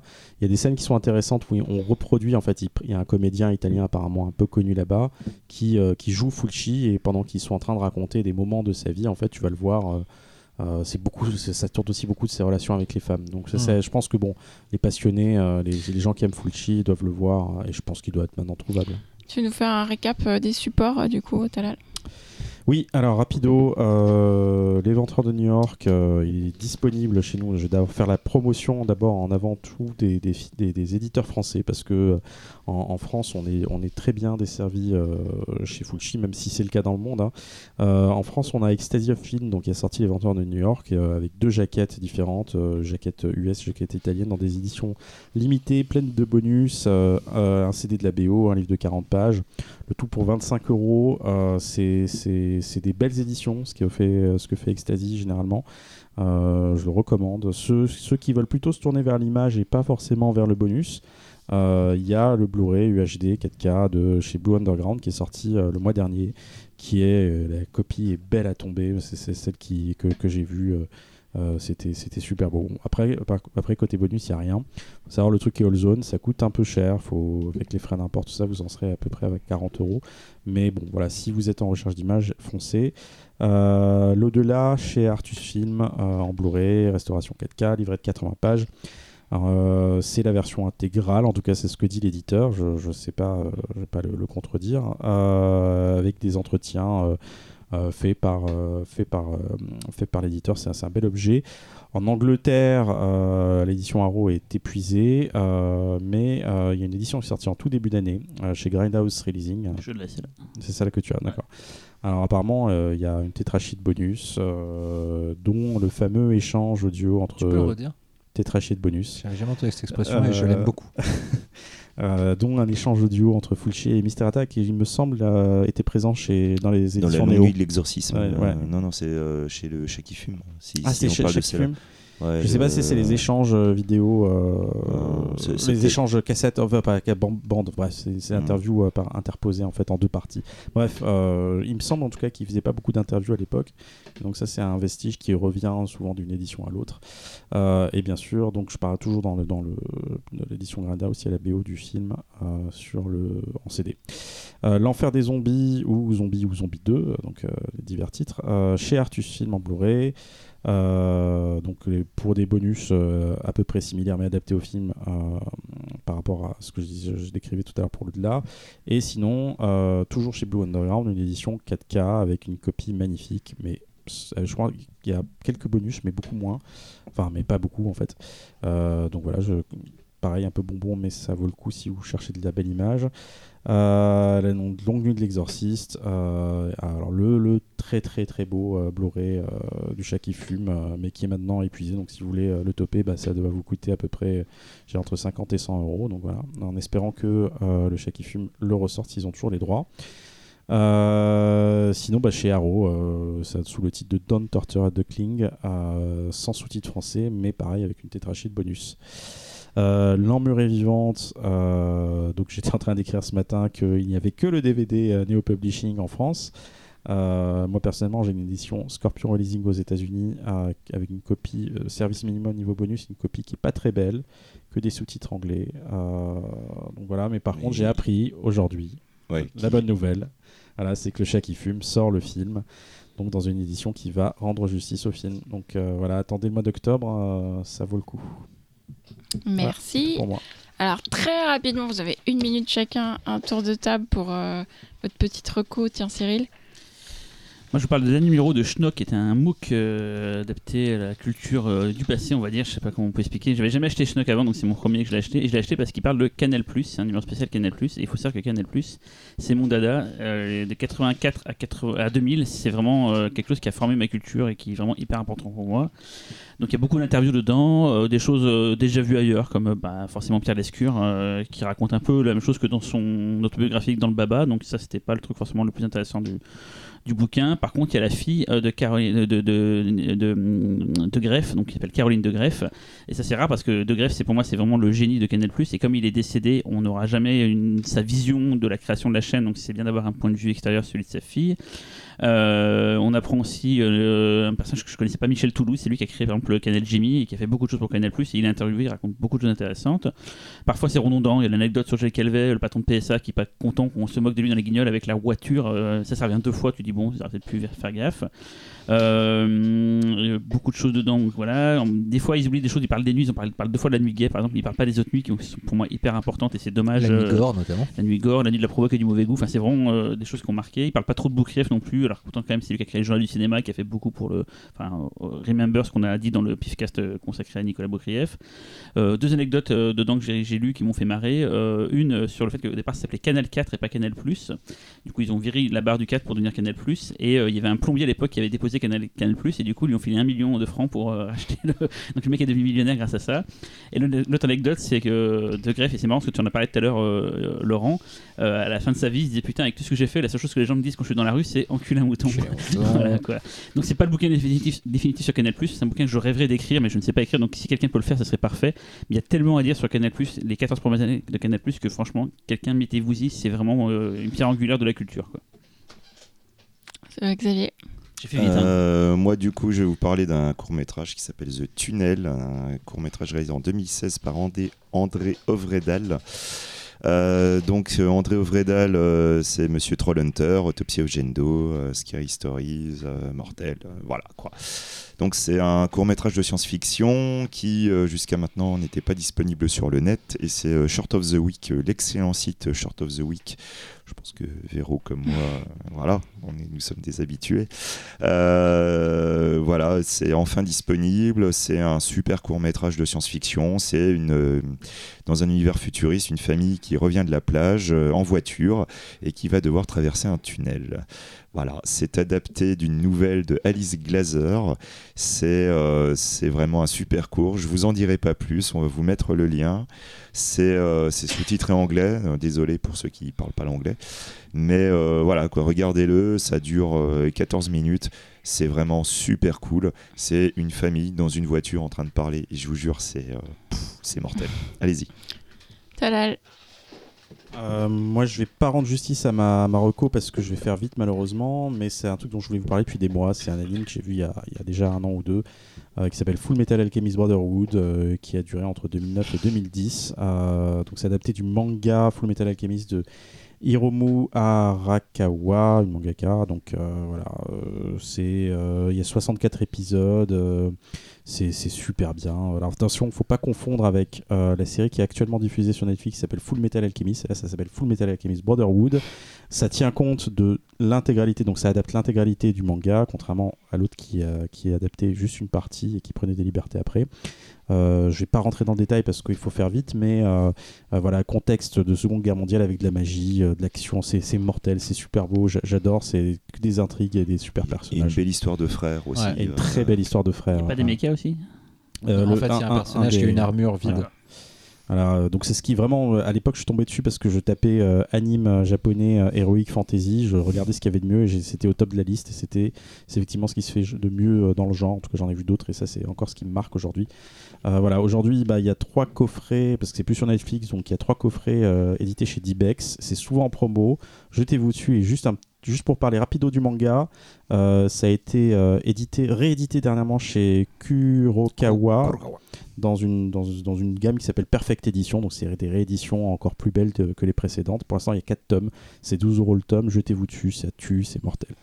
Alors, Eh ben, je vais rebondir sur Talal parce qu'en fait j'avais j'avais totalement oublié de préparer Marocco et euh, Talal me fait penser euh, à un autre excellent manga de, la, de Arakawa euh, qui certes a explosé sur le marché du, du manga euh, avec euh, Full Metal Alchemist qui est son premier titre et qui est devenu immédiatement un des plus grands hits du shonen, c'est-à-dire du manga pour adolescents euh, de sa génération.